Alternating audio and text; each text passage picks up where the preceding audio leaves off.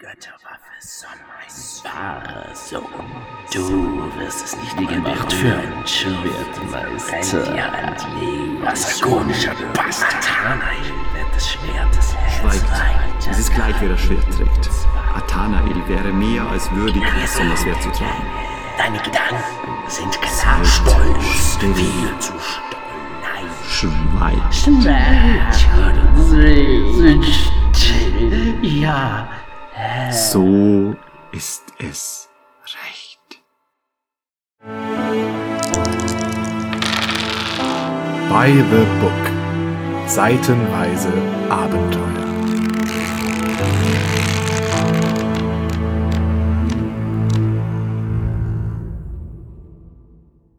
Guten Morgen, Lobo. Guten Morgen, Valen. Fühlst du das Abenteuer schon in deinen Haarspitzen? Ich ja schon. Absolut, bis in die Äußersten. Das Wichtige ist, wir müssen zurück nach Magnamund und zwar sofort. Das war doch ein scheiß Abschluss, ehrlich gesagt, oder? Schön und gut, wir haben dem König die Kunde gebracht, dass alle tot sind. Seine ganzen Elite-Heerführer, die magischen Kriegermönche der Kai-Kaste. Das war wichtig, jetzt weiß er das, dass es keine Hoffnung mehr gibt. Das ist ein sehr schöner Punkt, um eine Heldenreise zu beenden. Aber nein, Mhm. nein, zum Glück ist der Cliffhanger ja da gewesen. Ihr erinnert euch, ihr unsere Bezeuger der Heldentaten. Wir haben ja den Auftrag von König Ulna bekommen, von diesem weisen König, dass wir das zauberhafte Sommerswert aus dem Lande Durenor bergen müssen. Wir wissen aber noch nicht, was es damit auf sich hat, oder? Nur, dass es so eine magische Oberwaffe ist. Es ist auf jeden Fall als Götterwaffe bezeichnet und ein sehr mächtiges Artefakt. Es soll die einzige Hoffnung sein für die Sommerlanding, die ansonsten unterliegen werden. Ganz Sommerlund ist von den schwarzen Horden Helgedats angegriffen worden und an vielen Stellen überrannt. Die Magiergilde von Toran brennt, die Kai-Abtei wurde vernichtet, in den Wäldern streift das Böse umher. Alles flieht und nur an entscheidenden Punkten leisten die Sommerlanding noch Widerstand. Zum Beispiel an einer Brücke, wo Prinz Pelatar, der Thronfolger, auch starb, er und seine Männer. Und dort ist schon angedeutet worden, dass keine Hoffnung ist, außer sein Vater König Ulna bittet die Dureneser um Hilfe, das Königreich Durenor, ein Brudervolk der Sommerlanding, Verbündete, wenn man sie braucht. Ja, und das Sommerswert, diese magische Waffe, die Ulna erster seines Namens vor vielen Jahrhunderten, der Vorfahr des aktuellen Königs, gegen die schwarzen Lords von Helgedatz bereits schon geführt und sie damit besiegt hat, in der Schlacht am Moitura-Pass in der Maakenschlucht. Danach wurde das Schwert nach Durenor verbracht, wo es dereinst gerufen werden kann, wenn die Not am größten ist. Und wenn die Not jetzt nicht am aller, allergrößten ist in der Geschichte von Sommerlund, dann will ich von dem Grabwurm verspeist werden. Genau, und mit dieser Überleitung aus den Geschehnissen von Band 1, Einsamer Wolf, Flucht aus dem Dunkel, beginnen die ersten Zeilen der Einführung von Band 2, Feuer über den Wassern. Die Einsamer Wolf-Reihe ist eine Reihe verknüpfter Abenteuer, die in sich zusammen eine gesamte Geschichte ergeben. Aber das Besondere am zweiten Band ist, dass es wirklich nahtlos in seiner Geschichte anknüpft an die Geschehnisse aus Band 1. Zwei Tage sind vergangen, seit wir Band 1 abgeschlossen haben. Also nicht viel Zeit. Deswegen gibt es kein Ruhen und kein Rasten für uns und kein Innehalten. Unseren grünen Umhang und unsere Tunika geben wir zum Flicken und zum Waschen ab, während wir dann beide so mit Tüchern um die Taille geschlungen darauf warten, dass man uns rüstet für die Reise und uns die letzten Instruktionen mitgibt. Aber lange werden wir nicht mehr hier verweilen in Holmgard. Das ist richtig. Wir letzten Überlebenden der Kai-Krieger, der Naturbursche Athanael und der psionisch begabte, stimmenhörende Lovell, wir sind auserkoren, das Sommerswert zurückzuholen. Wir erfahren noch ein bisschen mehr über unseren Auftrag, nämlich wurde ja das Sommerswert im Tausch gegen einen Ring den Durenesern übergeben, nämlich das Siegel von Hammerdal, ein ganz wichtiger Siegelring. Und wenn der, der einst nach Durenor verbracht wird, dann ist es das Zeichen, dass dem Träger das Sommerswert zu übergeben ist und dass sich die Menschen von Durinor der Sache der Sommerlanding anschließen werden. Ja, und wir lernen noch jemanden kennen, nämlich Hauptmann de Waal von der Königlichen Garde. Der wird uns noch länger begleiten, so viel sei schon mal vorausgeschickt. Das ist jemand, der mir sehr ans Herz gewachsen ist im Verlauf der Buchreihe. NPC ist da schon fast ein bisschen niedrig gegriffen. Der ist ein treuer Begleiter des einsamen Wolfs, der immer wieder seine Pfade kreuzt. Wird hier leider überhaupt nicht beschrieben. Man erfährt nur seinen Namen und man redet ein bisschen mit ihm, aber man Genau. weiß sonst gar nichts von Hauptmann de Waal. Der führt dich zur Waffenkammer, gibt dir so ein bisschen Stuff und sagt dann 40 Tage einsamer Wolf. Du hast genau 40 Tage. Also da läuft so eine Digitaluhr langsam runter, der Countdown. Und so lange werden sich die Menschen von Holmgard wehren können gegen die Invasion der Helgedart-Monstren. Das wissen sie sehr genau. 40 60 Tage, nicht einen Tag länger. Keine Minute länger, ja. Dieses Anfangskapitel, in dem die Regeln nochmal komplett erklärt werden und die Kai-Fertigkeiten, wie gekämpft wird, was es an Ausrüstung gibt und so weiter, das wird alles durchzogen bereits von etwas Erzählung. Deswegen taucht Hauptmann Duval auch bereits im regeltechnischen Teil auf. Und da wird gleich ein bisschen Geschichte eingestreut. Ja, das finde ich total geil. Also das ist ja nicht Copy-Paste aus dem Buch 1, einfach der Regelteil, sondern das ist immer so ein bisschen angepasst. Nicht wie im ersten Teil beschrieben, dass du irgendwas findest oder so, sondern dann gibt der Hauptmann de Wahl Zugang zur Waffenkammer und dann darfst du dir Schwerter aussuchen oder so. Dementsprechend lohnt sich das da noch mal ein bisschen reinzulesen, weil das ist äh, zum einen schön fluffy und zum anderen sind da auch Informationen drin. Du bist ja nicht derselbe Kai-Mönch, der das erste Buch bestanden hat, sondern du wirst besser. Nämlich du erhältst eine neue Kai-Fertigkeit. Wenn man es so spielt wie wir, ist das so. Du könntest aber ohne Probleme auch diesen Band 2 einfach in die Hand nehmen und komplett alles neu beginnen. Ja, das ist doch blöd. Das ergibt überhaupt keinen Sinn. Du weißt ja gar nicht, was passiert ist. Das macht doch nur Valen. Ich habe nur Band 7 gespielt. Es ist völlig in dieser Reihe drin, dass wir aus Band 1 kommen. Wir erinnern uns, du und ich, wir beide haben uns die 10 Kai-Fertigkeiten komplett aufgeteilt. Du hast 5 und ich habe 5. Keine hat sich überlappt. Das heißt, da wir jetzt jeder eine weitere Kai-Fähigkeit wählen dürfen, die wir uns dazu schreiben, ist folgerichtig und klar, dass wir ab jetzt Überschneidungen haben werden. Ich habe mich für die Heilkunst entschieden. Ich möchte ans Ende meiner Reise kommen und ohne Heilung ist das so unendlich schwierig. Es ist schon ein ganz schöner Brocken und deswegen möchte ich gerne auch in Abschnitten, wo es nichts zu tun gibt, Königskraut suchen und hilfreiche Physiotherapie bei mir anwenden, damit meine Prellungen, Blessuren und Muskelzerrungen wieder etwas besser werden. Ja, ich habe Gedankensperre gewählt, weil Mhm. ich habe mich in der Wildnis so im Abschotten geübt und habe mich so isoliert gegen Menschen und Monstern, dass ich nicht mehr so leicht zugänglich bin für psionische Attacken oder was ähnliches. Und wir haben gelernt und erlebt, dass der Feind garstige Gedanken hegt und die kann er gegen uns schleudern und kann dir einfach deine Synapsen herausbraten, während er dich mit seinen schwarzen Klingen traktiert. Zum Beispiel die furchtbaren Wardax, die haben wir schon kennengelernt. Die beherrschen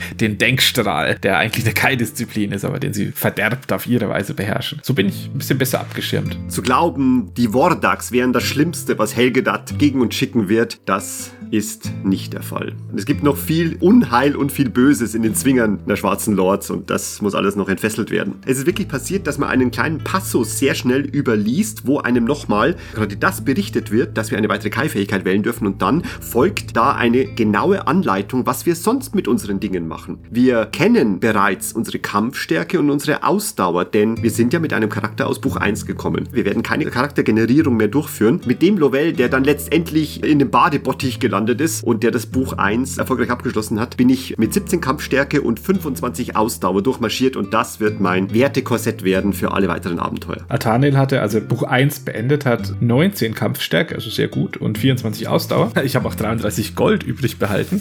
Freut mich natürlich sehr, denn du darfst dein Gold behalten, das du hast. Nicht alles, was du hast, darfst du mitnehmen. Also wenn du zum Beispiel Laumspur dir eingepackt hast oder irgendwelche Fackeln aufgehoben, das darfst du nicht mitnehmen. Dein Rucksack wird geleert. Besondere Gegenstände, also zum Beispiel dieser Anhänger mit dem Kristallstern, den du von dem jungen Magier Banidon erhalten hast. Den trage ich immer noch bei mir. Die Karte von Sommerlund. Auch ganz wichtig. Ja, und wir halten ja auch neue besondere Gegenstände, also zum Beispiel äh, das Siegel von Hammerdal und wieder eine Karte der Gegend. Ganz wichtig, Siegel von Hammerdal, ein besonderer Gegenstand. Das taucht in diesem Zwischenfließtext der Ausrüstung auf. Nicht ganz aufmerksame, schnell durchspielende Menschen könnten diesen Passus echt übersehen und würden sich vielleicht eine lange Zeit fragen, wie kriege ich dieses Siegel von Hammerdal her? Ich habe das ganze Buch durchgespielt. Kein Händler verkauft Hammerdal-Siegel. Genau, keine Schergen äh, haben es. Ich kann es nicht Kann ich es craften? Das Buch ist nicht lösbar. Das findet sich in einer kleinen Zeile in der Ausrüstungssektion, dass man schnell überlesen kann. Genau, besondere Gegenstände, Gold und Waffen darf man natürlich auch behalten. Genau. Hauptmann de Waal gibt uns einen Beutel mit Gold, den wir uns ermitteln dürfen. Das sind 10 Goldmünzen plus eine beliebige Zahl, die er achtlos hineinwirft. Alles, was er in seinen Taschen hatte. Er guckt in seine ledernen Umhängetaschen nach, ob er noch ein paar weitere Goldkronen findet und sagt uns dann, und diese Goldkronen, Kylord, die stammen von mir und nicht aus der Schatzkammer. Kauft euch etwas Gutes dafür. Meine beiden Jungs. Er gibt ihm auch in der Waffenkammer die Möglichkeit, sich neu auszustatten mit Gegenständen. Dazu zählen dann auch zum Beispiel Laumspur-Heiltränke oder ein Kettenhemd, das einfach mal vier Ausdauer dazu Mhm. gibt. Oder Essen oder ein Schild, der Kampfstärke 2 macht. Den habe ich mir sofort geholt. Also bester Gegenstand bis jetzt. Absolut. Ja, mit dem Schild. Ja, und ein Breitschwert und ein Speer. Also das fand ich alles ein bisschen unspannend, aber ich habe mich schon gern bedient dort. Ich hatte ja keine Waffen mitgenommen aus dem ersten Teil, die hatte ich alle verloren. Ich habe mir ein Kurzschwert genommen und den Schild. Ich habe am Schluss immer noch die Holzfäller-Axt, die wir zu Beginn mit uns getragen haben. Und ich glaube, dass das regelkonform war. Ich habe immer noch das Schwert von Prinz Pelatar bei mir, denn es hat nicht geheißen, dass ich es wieder zurückgeben muss. Der ganze Hof kann sehen, dass ich jetzt mit Prinz Pelatars Schwert herumlaufe, der tot ist. Aber keiner hat bisher gewagt, mir zu sagen, ich soll das Schwert wieder hergeben. Äh, dunkle Ereignisse werfen ihren Schatten voraus, würde ich sagen. Ich habe ja oft versucht, diesen Band 2 durchzuspielen. Und ich habe zu Beginn so die ersten zwei, drei Mal mich immer für Schild und Kettenhemd entschieden. Der Stats boosten ist natürlich immer der erste Reflex, den der Gamer so hat. Genau, ganz harte Währung in diesem Spiel. Schön auch, wir dürfen uns diesmal zwei Gegenstände aussuchen. Die werden nicht randomisiert. Ja, aber ansonsten war es das. Dann endet auch der Regelteil. Wir haben unsere neue Fertigkeit, wir sind ausgerüstet, wir haben unser Gold, wir haben unseren Auftrag. Wir wissen, dass wir 40 Tage Zeit haben. Also ein Spiel auf Zeit ist das nun. Und vielleicht eine Art Versprechen des Buches, dass diese 40 Tage von Bedeutung sind. Wollen wir sehen, ob das Buch das dann später einlöst. Noch kurz zu der Route, die wir jetzt nehmen werden. Darüber werden wir auch schon aufgeklärt. Wir werden eine Seereise starten von Holmgard aus. Können wir an der beigefügten Karte erkennen. Auch ganz toll, wo die verschiedenen Banner der Fraktionen da stehen, also der Menschenfraktionen und die Fahne des Kronprinzen Pelata, ja, nicht mehr so wichtig. Das Kriegsbanner der Kailords von Sommerlund ist auch ein bisschen unwichtig geworden. Magiergilde von Toran ebenfalls. Also man könnte schon ganz mannigfaltig hier Banner wegstreichen, die von keiner Bedeutung mehr sind. Das ist ein Geschichtsbuch. Na, aber auf jeden Fall starten wir per Schiff von Holmgard aus, aus der Holmbay. Da segeln wir raus in die offene See, vorbei an den Kirlundin-Inseln, ungefähr 400 Meilen an der Küste entlang in den Golf von Durinor, in die Hafenstadt Port Bax. Und von da aus müssen wir dann auf der Straße in das von einer großen Bergkette oder einem Bergring umschlossene Hammerdal, wo wir dann unseren Siegelring vorzeigen und das Sommerswert in Empfang nehmen werden. So der Plan. Dieser Plan ist so einfach, also das ist ja fast ein Spaziergang. 400 Meilen werden wir mit dem Schiff zurücklegen. Die Meere sind ja noch sicher. Das Böse ist ja an Land. Es wagt sich nicht auf das Wasser hinaus. Also was soll da schon passieren? Oder Port Bax werden wir einfach auf einer Straße nach Osten gehen. Klingt fast zu einfach. Ja, und das Schiff, das wir besteigen werden, die Grünzepter, ist eine kleine Handelskaravelle. Die ist ja auch anscheinend sehr für ihre Schnelligkeit bekannt. Deswegen bin ich guter Dinge. Ja? Der Obermat Ronan wird uns schon angekündigt von Hauptmann de Waal. Wir sollen ihn treffen im Gasthaus zum fröhlichen Zecher. Dann machen wir uns mal auf die Reise und beginnen mit dem zweiten Kapitel Einsamer Wolf. Einsamer Wolf Teil 2 Feuer über den Wassern Unsere Helden haben sich nach Holmgard durchgeschlagen und dem König die schreckliche Kunde überbracht. Dort erfuhren sie, nur mit der Götterwaffe Sommerswert kann die Invasion der schwarzen Lords von Helgedat noch aufgehalten werden. Aber der Weg ins Lande Durinor ist lang und gefahrvoll.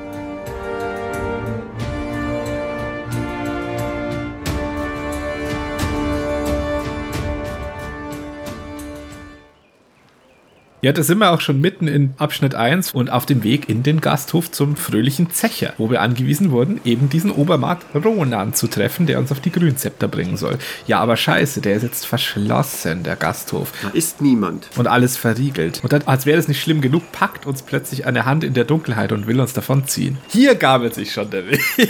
Mich packt niemand einfach so und zerrt mich irgendwo hin. Ich werde die Entscheidung, dass ich versuche, mich loszureißen. Hier ist kein Kampf, den man führen kann oder führen muss, sondern es wird sofort beschwichtigt und der, der uns gefasst hat, hebt die Hände. Ein Matrose, offensichtlich ist das Ronan, der dort auf uns wartet und der will nicht kämpfen, der will sich mit uns treffen und bittet uns dann hinein. Glücklicherweise kann man einen Streich zurückhalten, wenn man merkt, dass der Gegner kein Gegner ist. Ja, das passiert allerdings auch, wenn man duldsam ist und sich in die Dunkelheit ziehen lässt, dann beschwichtigt der einen auch sofort und sagt, ah, verzeiht mir, mein Lord. Dann sagt er zwar zu dir auch so, ja, ich wollte dich nicht erschrecken, mein Lord, und führt dich dann in den Gastraum, aber man erfährt nicht, dass es ein Matrose ist und dass das wahrscheinlich Ronan ist. Er erzählt dann zwar auch, nachdem er dich reingeführt hat, der Kapitän Kehlmann heißt der, der hat mich geschickt, um dich auf die Grünzepter zu holen, aber diese Erstannahme, das ist wahrscheinlich Ronan, fehlt einem hier. Aber sei es wie es ist, wir sitzen jetzt alleine in dieser verriegelten Kneipe, ein paar Mäuse sitzen am Tisch um uns herum, ansonsten ist hier niemand, außer diesem Matrosen und der stellt uns nun schon die erste Prüfung des Abenteuers, denn er muss sicher sein, dass wir der sind, für den wir uns ausgeben. Weißt du, was ich faszinierend finde, gleich an dieser Stelle? Stelle. Wir haben doch unseren grünen Umhang an. Du sagst es,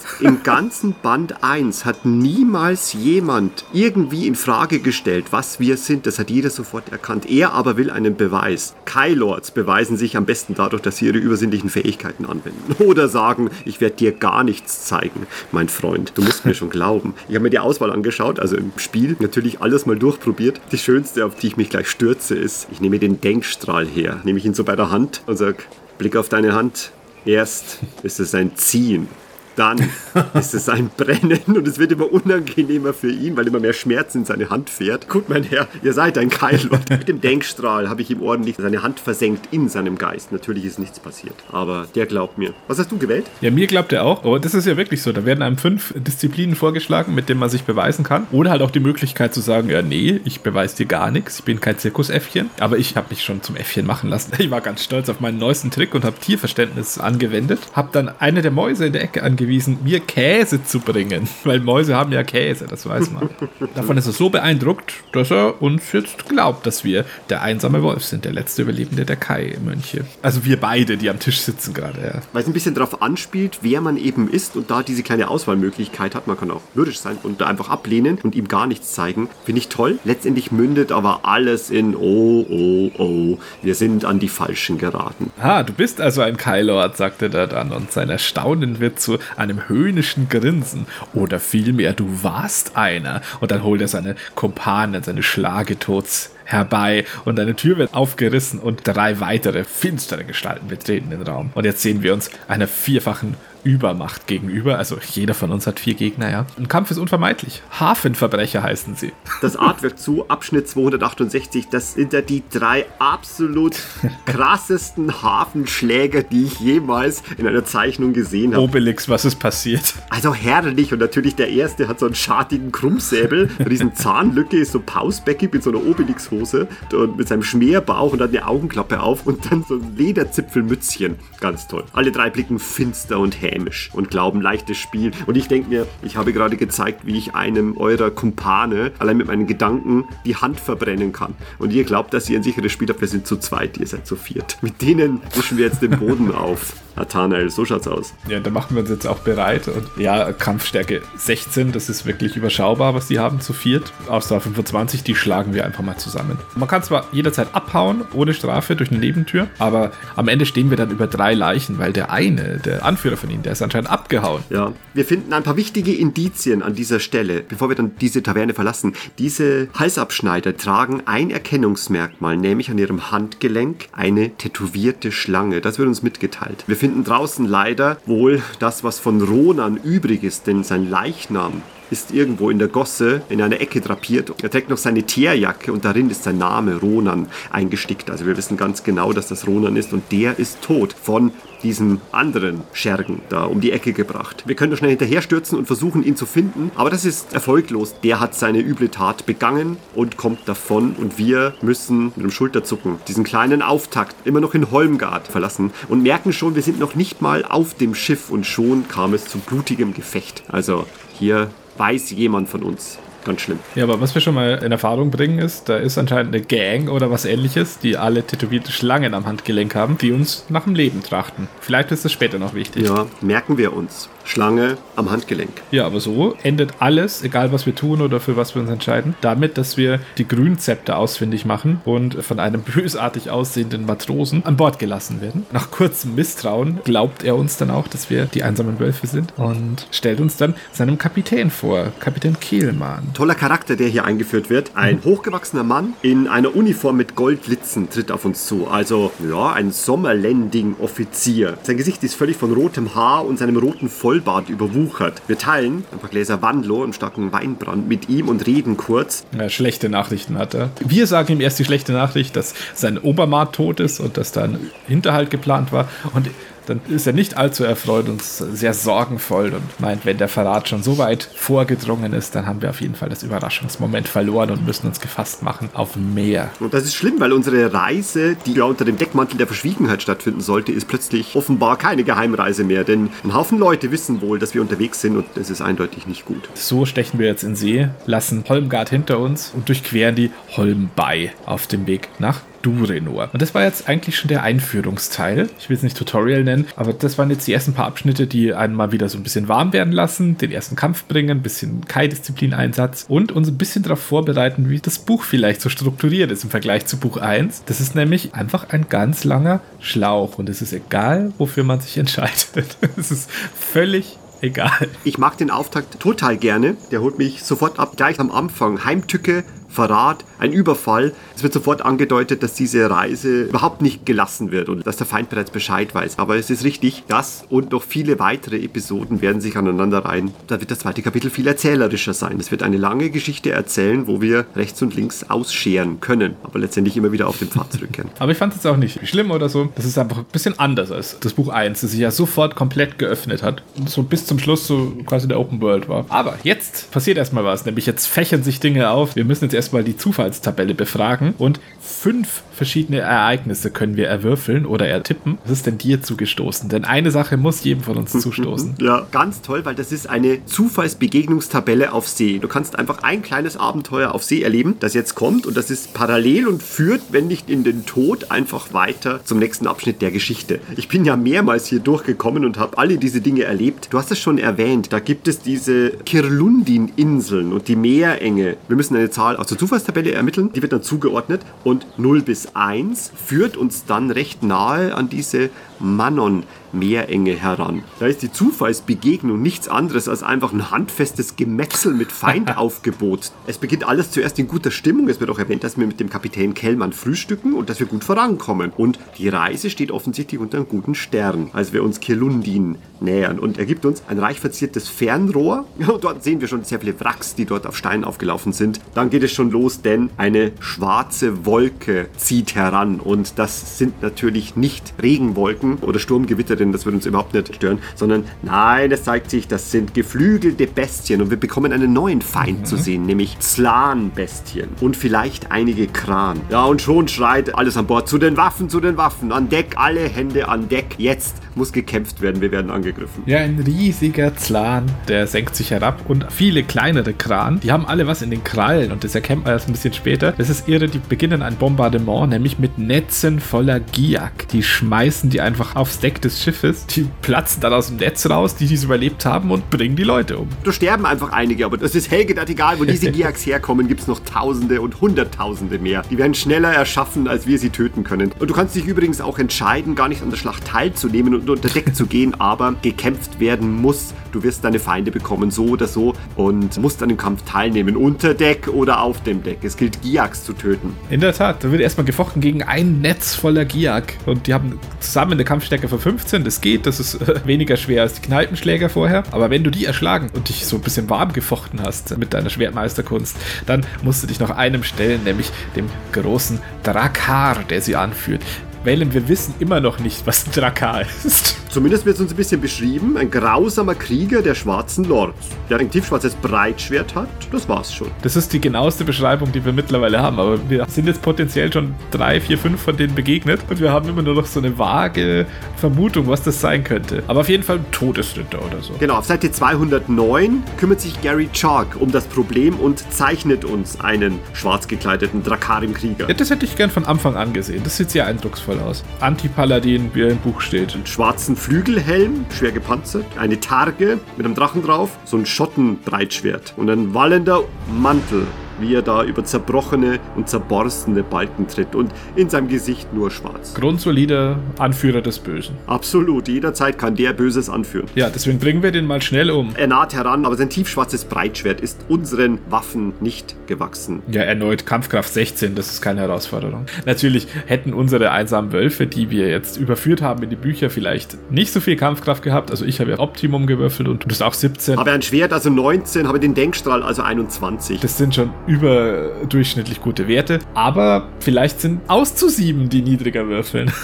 Spiel mir das mal nicht runter, wenn du hier vielleicht nicht die geschickteste High-Disziplin gewählt hast und einfach mit Kampfstärke 14 reingehst, dann kann der Drakarim schnell mal deinen Kopf nehmen. Ja, das stimmt. Nachdem du da eine Giax aufgerieben wurdest. Dann fängst du vielleicht ganz von vorne an. genau. Hast du auch die Möglichkeit, vielleicht ein paar andere der Zufallsbegegnungen zu erleben. Diese endet mit hoffentlich einem Sieg für die Sommerländing, die dann jubeln, den Feinde die Flucht schlagen und eben die Grünzepter wird nicht nicht ein weiteres Wrack, das da an diesen Cliffs auf Grund läuft und kommt davon und die Fahrt wird wieder aufgenommen. Fäuste werden geschüttelt, stolz sind sie alle und eine neue Verbundenheit macht sich breit unter den Männern und die langsam wächst die Mannschaft zusammen zu einer neuen Einheit. Was gäbe es noch andere Möglichkeiten, dass die auf See begegnen könnte? Was hast du so erlebt? Die anderen sind jetzt nicht ganz so spektakulär. Drei von denen sind einfach Begegnungen mit anderen Schiffen, von einem äh, geplünderten Langboot über ein beschädigtes Handelsschiff bis zu einem Wrack. Da ist dann nochmal ein Zufallswurf jeweils dabei, ob sich das genauer angesehen wird oder ob man einfach vorbeisegelt. Kann also passieren, dass einfach gar nichts passiert, streng genommen. Aber so oder so, bei jeder dieser drei Begegnungen hat man eine gewisse Chance, sich das genauer anzusehen. Entweder findet man dann ein Schiff voller Erschlagener oder einen letzten Überlebenden, dem man beistehen kann. Und irgendwie erhält man die Information, dass die von Lakuri-Piraten überfallen wurden. Und das ist ungewöhnlich, denn die stammen eigentlich von den südlichen tropischen Inseln und sind hier eine seltene Erscheinung. Der Feinde kein Ende. Ja, Lakuri-Piraten, wie krass. Von denen haben wir noch gar nichts gehört, aber die scheinen ja ganz schön fies zu sein. Die nutzen wahrscheinlich jetzt die Wirren des Krieges, um dreister und zahlreicher zu werden und hier mit ihren Schiffen rauf und runter zu fahren und sich aufzuführen, wie es ihnen beliebt. Ja, die Geier erheben sich. Wenn wir mit den schwarzen Lords abgerechnet haben, dann kommen wir auch auf die See. Dann wird euch Einhalt geboten werden. So schaut's aus. Ja, und äh, wenn man Glück hat, bei einer der Begegnungen wird einem auch ein Schwert geschenkt. Einfach so. Weil die überlebenden Fischer aus der Thyso-Bucht, die man da rettet, die haben so ein Schwert dabei und das schenken sie einem. Boah, ikonisch. Äh, Dieses Schwert, das wurde vom Meer an Land gespült und von Algen umringt. Da ist eingraviert Pelata, aber das kann ja alles bedeuten. Das waren jetzt vier, aber es gibt ja noch eine fünfte Zufallsbegegnung. Nämlich man kann diesen Lakuri-Piraten auch einfach direkt selbst begegnen und dann schließt sich ein harter Kampf auch hier an. Rote Segel blähen sich am Horizont und dann versucht der Kapitän noch ihnen zu entkommen. Das wird anhand von einem Zufallswurf entschieden. Auch hier, wenn der daneben geht, muss gekämpft werden. Und dann denkt man sich, oh nein, jetzt haben uns die Piraten eingeholt, die rammen uns jetzt bestimmt. Nee, aber dann dreht Kehlmann einfach um und mit dem Rammsporn der Grünzepter rammen wir ein riesiges Loch ins Piratenschiff. Dann entern wir sie wie die Gallier bei Asterix. Aber den Kellmann ist einfach ein so ein Kapitän, der sagt, wir haben ein Schiff, wir rammen sie. Toller Mann. Da habe ich ihn ins Herz geschlossen. An der Stelle kommt noch das Artwork, das du vorher beschrieben hast, von einem Drakar-Krieger, der ja auch mit Kampfkraft 15 am Start ist. Den muss man erstmal dem Tode zuführen. Ja, aber ist es nicht faszinierend, dass wieder der Anführer der Piraten ein Drakar-Sturmsoldat ist? Das ist doch faul. Jetzt weiß ich auch, warum diese Piraten in fremden Gewässern rumsegeln und da anderen Schiffen nach Beute und Leben trachten. Spätestens da ist der Schluss klar. Die stecken unter einer Decke mit den schwarzen Lords. Alles mobilisiert. Ach, Aber egal, was man so erlebt und welche Informationen man erhält, irgendwann, wenn man es überlebt, die ganze Geschichte, sind drei Tage auf See vergangen. Wählen, du machst eine Strichliste über die vergangenen Tage, denn du weißt, wir haben 40 Tage nur Zeit. ja, wir dürfen nicht zögern Das ist wichtig. und keine Wege wählen, die zu lange dauern. Das ist noch schön, wenn du die Fähigkeit Heilkraft hast, dann bist du jetzt wieder komplett geheilt in diesen drei Tagen. Wenn nicht, dann erhältst du nur die Hälfte zurück der verlorenen Ausdauerpunkte. Ein kleiner Reset-Punkt, ganz wichtig. An diesem Punkt wird mit großer Wahrscheinlichkeit viel geheilt werden oder alles geheilt werden, wenn man die Heilkraft hat. Und dann ist man wieder auf dem absoluten oberen Stand. Das heißt, alle Kämpfe sind sozusagen annulliert und das ist keine Gefahr mehr. Das ist schön. Aber dann passiert wieder was. Ja, nach drei ereignislosen Tagen auf See muss ja etwas passieren. Und zwar Rauch quillt aus dem Frachtraum. Jetzt geht es los. Ein Brand auf dem Schiff. Also auf Schiffen soll es eigentlich nicht brennen. Mehrere Möglichkeiten. Man kann Feuer, Feuer schreien. Man kann selbst in den Frachtraum oder den Kapitän warnen, dass sein Schiff brennt. Das finde ich auch eine tolle Möglichkeit. Beim Sekretär erst noch vorsprechen, da könnte ich einen Termin haben. Beim Kapitän vielleicht. Mart, ich muss den Kapitän sprechen. Herr Kapitän, der Kailord möchte Sie sprechen. Lass dir gleich mal sagen, wofür ich mich entschieden habe. Wacker und tatkräftig dachte ich, ey, dieses Feuer, das wirst du jetzt sofort unter Kontrolle bringen und die Grünzepter retten. Hab die Luke vom Frachtraum aufgerissen und ich gleich mal den Kopf nach unten gesteckt. Ja, dann passiert, was passieren muss. Die eindringende Luft, die facht die Flammen erneut an. Mein Gesicht wird versenkt. Ich verliere zwei Ausdauerpunkte. Du bist wesentlich weniger hübsch als vorher. Das liest sich viel furchtbarer, als es eigentlich ist. Ich beschließe fortan verbrannt zu sein im Gesicht. Heilkraft kann das nicht lösen. Du hast Brandnarben im Gesicht. Daran sollen sie mich erkennen, ja? nicht an meinem grünen Mantel. Ja, aber so oder so, die Besatzung ist dann zum Glück alarmiert. Die Crew bekommt das Feuer dann natürlich unter Kontrolle irgendwann. Ist auch egal, welche Option man wählt im Endeffekt. Also ein schlimmer Zwischenfall, der rein zufällig passiert ist, also aber beinahe die Grünzepter versenkt hätte, weil ein Feuer darf natürlich nicht ausbrechen. Ja, aber vor allem sind alle Nahrungsvorräte vernichtet. Das ist furchtbar. Und das Wasser ist verdampft. Ja, das steht da. Der Frischwasservorrat ist jetzt weg. Der ist wohl verdampft. Ab jetzt könnt ihr nur noch den Weinbrand trinken und kein Wasser mehr. Aber da muss man nicht Sherlock sein, um schon zu ahnen, wie es jetzt weitergeht. Der Kapitän kommt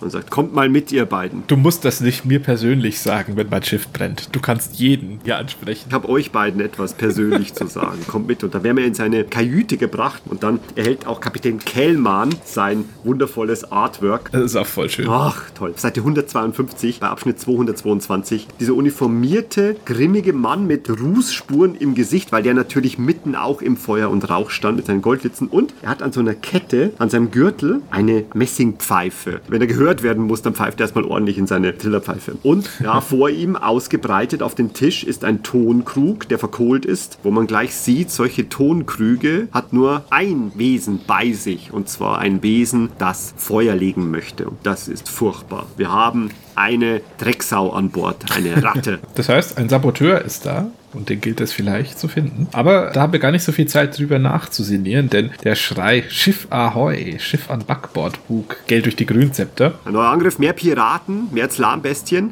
Während du mit dem Kapitän nach oben läufst, bleibe ich noch kurz in der Kabine. Das ist eine schöne Seitenpassage. Man kann hier bleiben und rasch die Kajüte durchsuchen. Ja, misstraust du dem Kapitän oder Ich was? misstraue jedem, außer wer vom Gegenteil überzeugt. Ja, eine gute Möglichkeit, denn vielleicht ist Kapitän Kellmann nicht der, der er zu sein scheint. Oh, und Gestaltwandler. Gestaltwandler oder vielleicht schon lange auf der Soldliste der schwarzen Lords oder wie es die vielleicht machen, sie haben irgendetwas, was ihm lieb und heilig ist und sagen, wir werden das einfach weiter quälen, wenn du nicht tust, was wir sagen. Das Böse findet immer einen Weg, um sich Leute gefügig zu machen. Ich schaue nach, durchgrusche alles schnell, Schubladen, Kartentisch und will die Suche schon fast aufgeben, als ich unter der Tischplatte einen kleinen Hebel bemerke und klick die Klick, lege ich den um und dann geht eine Klappe in die Höhe und da ist ein Kästchen mit einem Messingschloss. Diese Seitenpassage dröseln sich weiter auf. Hier kann ich versuchen, das aufzustemmen, das Kästchen Kästchen sein lassen oder ich kann den Geist gegen Materie verwenden. Da ich das habe, werde ich das natürlich sehr wohl verwenden, denn ich weiß, wie man Schlösser öffnet. Das hat mir in der Krypta im Band 1 schon Das war wichtig, ja. sehr wichtig, weil sonst wäre ich zermatscht worden von einem Stein. Du und ich sag dir eins, erneut ist hier der Geist gegen Materie ganz wichtig, weil hier kann man ganz schnell einem Todesbildschirm begegnen. Der erste Game Over. Im ersten Todesabschnitt äh, des Spielbuchs hier, wenn man sich dazu dumm anstellen würde. Das war mein erster Tod. Wahnsinn. Ich darf nicht mal den Zufall spielen lassen, ob ich hier sterbe oder nicht. Nein, wenn ich versuche, das Kästchen aufzustemmen, Kapitän Kellmann, der weiß seine Geheimnisse gut zu behüten. Zack, kommt ein Giftdorn raus, sticht dich in die Hand und das ist das dumme und tragische Ende eines viel zu misstrauischen Kylords hier an dieser Stelle. Ja, wenn du nicht Geist über Materie benutzt. Stirn gegen Kästchen, ganz nahe ran und ich denke das Schloss auf. Ja, Erleichterung. Er ist kein Schwein. Genau, und in diesem Kästchen ist alles, was darauf hindeutet, dass Kapitän Kellmann kein Schwein ist. Da ist eine Schriftrolle drin, mit dem Siegel von Sommerlund, vertraulichen Anweisungen über den Auftrag. Lege alles wieder hinein und verschließe alles so, dass er niemals merken wird, dass ich nachgesehen habe. Aber dieser Kapitän ist ein herzensguter Mann und ich bin froh, dass er diese Reise mit uns bis zum Ende führen und uns beistehen wird. Denn er ist einer der wenigen Verbündeten, die wir haben. Stell dir vor, du hättest es gemacht wie ich beim ersten Durchspielen und hättest dich einfach an dem Dorn gestochen und dann kommt Kehlmann so zurück in seine Kajüte und findet also den toten, einsamen Wolf in seinen Privatsachen kruschend. Nein! Die letzte Hoffnung Sommerlunds einfach aus Dummheit gestorben an meinem scheiß Giftdorn. Mein König, äh, ich bin zum Rapport hier. So berichte uns, tapferer Kapitän. Die Sache ist die. Ja, ich habe eine gute und eine schlechte Nachricht. Und nie begann ein Report gut, damit die Sache ist die angefangen hat. Eigentlich lief alles ganz gut. So, aber letztendlich hasst sich dann hinterher. Was ist oben an Deck derweil geschehen? Du hast es mitbekommen. Ja, wir stehen inzwischen mit Fernrohr und scharfen Augen bewehrt auf Deck und spähen da zum Horizont. Da sehen wir zwei fremde Boote sogar, nämlich ein Langboot, das sich auf ein weiteres Schiff am Horizont zubewegt. Das ist sehr schnell, segelt ohne Flagge und der Rumpf hat eine seltsame Form, die wir noch nie gesehen haben. Komisch. Aber wir kommen gar nicht dazu, uns da weiter zu wundern, denn plötzlich zieht wie von Geisterhand Nebel auf und er hüllt beide Schiffe ein und dann sind sie auch schon verschwunden. Ah, wie von dunkler Zauberhand. Also Kapitän Kellmann kann die Grünzepter nicht auf Rammkurs bringen. Es gibt keinen Feind mehr. Die sind alle weg. Wir haben den Nebel. Und dann müssen wir schon wieder die Zufallstabelle befragen. Und die ist jetzt sehr besonders. das ist komisch, finde ich, ehrlich gesagt. Ja, absolut. Das ist eine komische Zufallstabelle, denn es ist 0 bis 4 und 5 bis 9, also 50-50. Und eine Möglichkeit führt uns in einen kurzen Abschnitt, der uns lediglich etwas über die Stimmung an Bord berichtet und so ein bisschen die ganze Szene auslaufen lässt. Die anderen 50% führen uns aber zu Abschnitt 53. Also inhaltlich ist ja der Folgeabschnitt der gleiche, nur danach kommt halt in einem der beiden noch die Information, du kannst jetzt mit der Crew oder mit dem Kapitän essen. Die Entscheidung hast du einfach nicht im anderen Abschnitt. Kurz gegriffen kannst du das tun und dann läuft's ins selbe Ergebnis am Ende rein. Du hast dann so eine kurze Speiseepisode. Ja, pass auf, ich habe mit Kapitän Kellmann gespeist. Mit Kellmann persönlich. Dachte mir in dem Moment schon, wenn mich der Kapitän einlädt, werde ich natürlich an seiner Tafel mitspeisen. Du, das ist aber sehr karg und das finde ich auch wieder ganz toll. Der Kapitän bekommt jetzt nicht von seinem Steward irgendwie Wachtelomelett, gefüllten Fisch und am Ende eine Creme Brûlée aufgetischt, sondern auch der holt sich wenig aus dem Knappsack und es ist eine ganz karge Kost. Wenn ich aus meinem Rucksack nichts beisteuern könnte, was ich auch nicht kann, weil ich habe keine Nahrungsmittel bei mir, dann ist das so eine karge Mahlzeit, dass der Kapitän und ich, wir beide zwei Ausdauer verlieren. Das ist vom Essen. Auch wieder eine schöne Beschreibung dieses Mannes, der sagt, wenn meine Männer hungern, dann hungere auch ich. Und das erzählt sehr schön etwas über diesen Kapitän. Aber es geht noch weiter und deswegen ist diese Passage mit dem Kapitän nicht uninteressant. Zu essen gab es nicht viel, aber der Kapitän ist ein begeisterter Samor-Spieler. Das ist wohl so eine Art Schach und er holt ein Samor-Brett hervor und bietet mir an, ob wir eine Runde spielen wollen. Und dieses Angebot nehme ich gerne an, denn ich mag Strategie- und Taktikspiele. Und es geht, wenn ich mag, um einen Geldeinsatz, damit es anregender wird. Das ist eine gute Idee. Dann spiele ich mit dem Kapitän. Da kommt nämlich jetzt auch eine neue Performance-Abfrage, wie gut ich das mache. Wir haben das schon mal angeteasert. Jetzt kommt zum ersten Mal, dass eine Kai-Disziplin einen Bonus auf einen Zufallswert gibt. Ich habe drei Möglichkeiten, wie ich abschneiden kann. Das werde ich einfach mit Zufallszahlen. Aber wenn ich die Fähigkeit sechster Sinn besitze, dann darf ich da zwei dazu addieren. Das heißt, hier ist so hoch wie möglich zu würfeln das Beste. Und wenn man einfach weiß, was gedacht wird oder was jemals gedacht wurde, wenn man in sich drin alle Samor-Spieler vergangener Zeiten aus der Kai-Abtei hat, dann ist das natürlich ein leichtes. Erledigt. Tausche den Golem gegen den Zauberer. Den Gesandten. Tja, und deswegen gehe ich ja irgendwie betrügend als Gewinner hier hervor und der gesamte Einsatz, wir haben um 10 Gold gespielt, die gewinne ich. Und zwar komplett. Und der Kapitän hat Schweißperlen auf der Stirn, also der ist richtig fertig nach diesem Spiel, weil ich ihn stark gefordert habe. Ja, technisch gesehen habe ich seine Züge einfach vorausgeahnt, weil er zu laut gedacht hat. Für mich bedeutet das an der Stelle, dass ich einen wahnsinnigen Geldfundus habe. Und Geld wird nochmal immens wichtig sein. Und deswegen bin ich ganz froh, dass mein Goldkronensack eigentlich völlig gefüllt ist. Der ist auf 50 Goldkronen angeschwollen. Ja, ich habe die Gelegenheit ausgelassen, mein Säckelchen zu füllen. Das war ja schon sehr voll. Mit der Mannschaft zu speisen ist ja eigentlich sehr ähnlich. Also du bekommst dann auch ein karges Mal, verlierst auch zwei Ausdauerpunkte, weil das Essen so scheiße ist. Und dann wirst du ebenfalls zu einem Glücksspiel um Geld geladen. Das heißt aber, Bullauge wird um kleinere Einsätze gespielt, aber ist am Ende das Gleiche, dass man ein bisschen rumwürfelt und dabei Geld gewinnen oder verlieren kann. Ja, und dann führen die Fäden auch hier wieder zusammen und wir sind wieder vereint. straff erzählt, aber total schade, dass einfach diese gesamte Begegnung ein Zufallsereignis ist, das man haben kann oder nicht. Schade. Man lernt den Matrosen Sprock kennen. Über den erfährt man sonst nichts, aber seinen Namen. Mehr als ein NSC. Ne? Joe Dever beherrscht sein Handwerk. So oder so, straff wird weiter erzählt. Das heißt, wir werden weiterziehen und nähern uns dem Unvermeidlichen. Wenn ein Abenteurer ein Schiff besteigt, was passiert in ein bis sechs Tagen?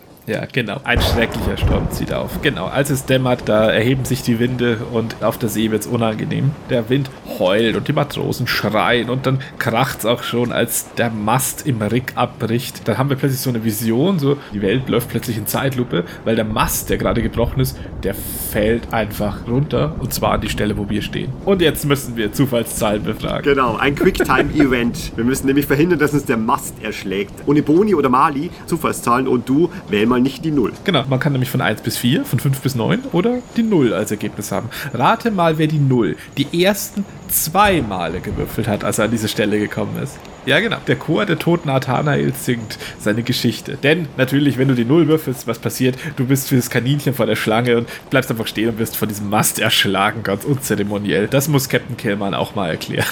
Wieder schlechte Nachrichten. Wir sind schon angekommen, aber der Keilord wurde vom Mast erschlagen. Die wesentlich unspektakulärere Variante ist, dass du einfach ein bisschen Schaden nimmst, zwei Ausdauerpunkte, weil du gestriffen wirst, oder du kommst mit heiler Haut davon. Aber wer nicht mit heiler Haut davon kommt, das ist die Grünzepter und ihre Besatzung, denn die Zeit dieses Schiffes ist abgelaufen. Der Sturm zerreißt es und versprengt und verstreut alles, was drauf gelebt hat und alles, was da dabei war. Und verteilt es über die schlimme, schlimme tiefe See. Ja, und einmal mehr sind wir der letzte Überlebende, so wie es aussieht. Wir sehen der Grünzepter beim Untergehen zu. Das ist auch bei beiden Ergebnissen die man würfelt. Der einzige Unterschied ist, dass man sich unterschiedlich schwer verletzt. Also einmal verliert man zwei Ausdauerpunkte, einmal einen. Und wichtiges Detail, du hast ja das Kettenhemd gewählt am Anfang, ne? Ist scheiße, wenn man schiffbrüchiger ist, ne? Zieh mal lieber aus. Denn es steht dann auch, du musst es jetzt ausziehen oder ertrinken. Ich habe mich dagegen entschieden zu ertrinken und habe mich dafür entschieden, das Kettenhemd loszuwerden. Ab diesem Zeitpunkt, ich habe es noch ein, zwei Mal mehr probiert, aber du kommst an viele Nadelöhre nicht drumrum. Das heißt, wenn du es nicht unbedingt brauchst, das Kettenhemd, äh, um bis zu diesem Punkt zu kommen, dann wählst dir nicht, weil du wirst das hier ausziehen müssen. Und ab sofort war meine Wahl immer zwei Mahlzeiten und der Schild. Was wirklich schlimm ist, es ist nicht nur, dass wir beide die letzten Überlebenden sind. Tatsache ist, wir wissen nichts voneinander, denn unsere Wege trennen sich. Irgendwo wachen wir auf auf irgendwelchen Brettern. Es gibt zwei Möglichkeiten, hier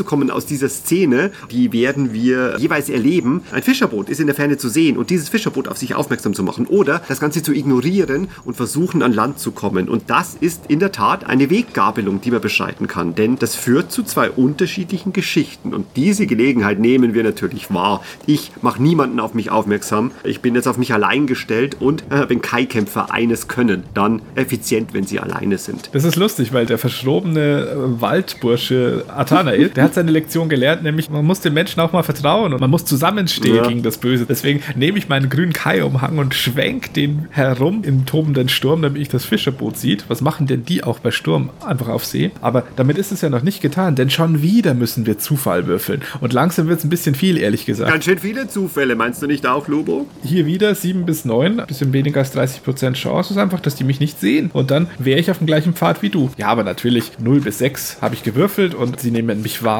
und nehmen mich an Bord. Die Fische, das sind raue Gesellen, aber sie verweigern einem Schiffbrüchigen nicht die nötige Hilfe. Die wickeln mich in eine warme Decke, geben mir zu essen. Und der Kapitän sagt, ja, Schiffbrüchiger, du hast aber Glück gehabt. Wir fahren nach Ragadorn. Das wird jetzt zwei bis drei Stunden dauern. Vielleicht legst du dich lieber schlafen. Oh, es sind raue Männer mit einem Herz aus Gold, wie es scheint.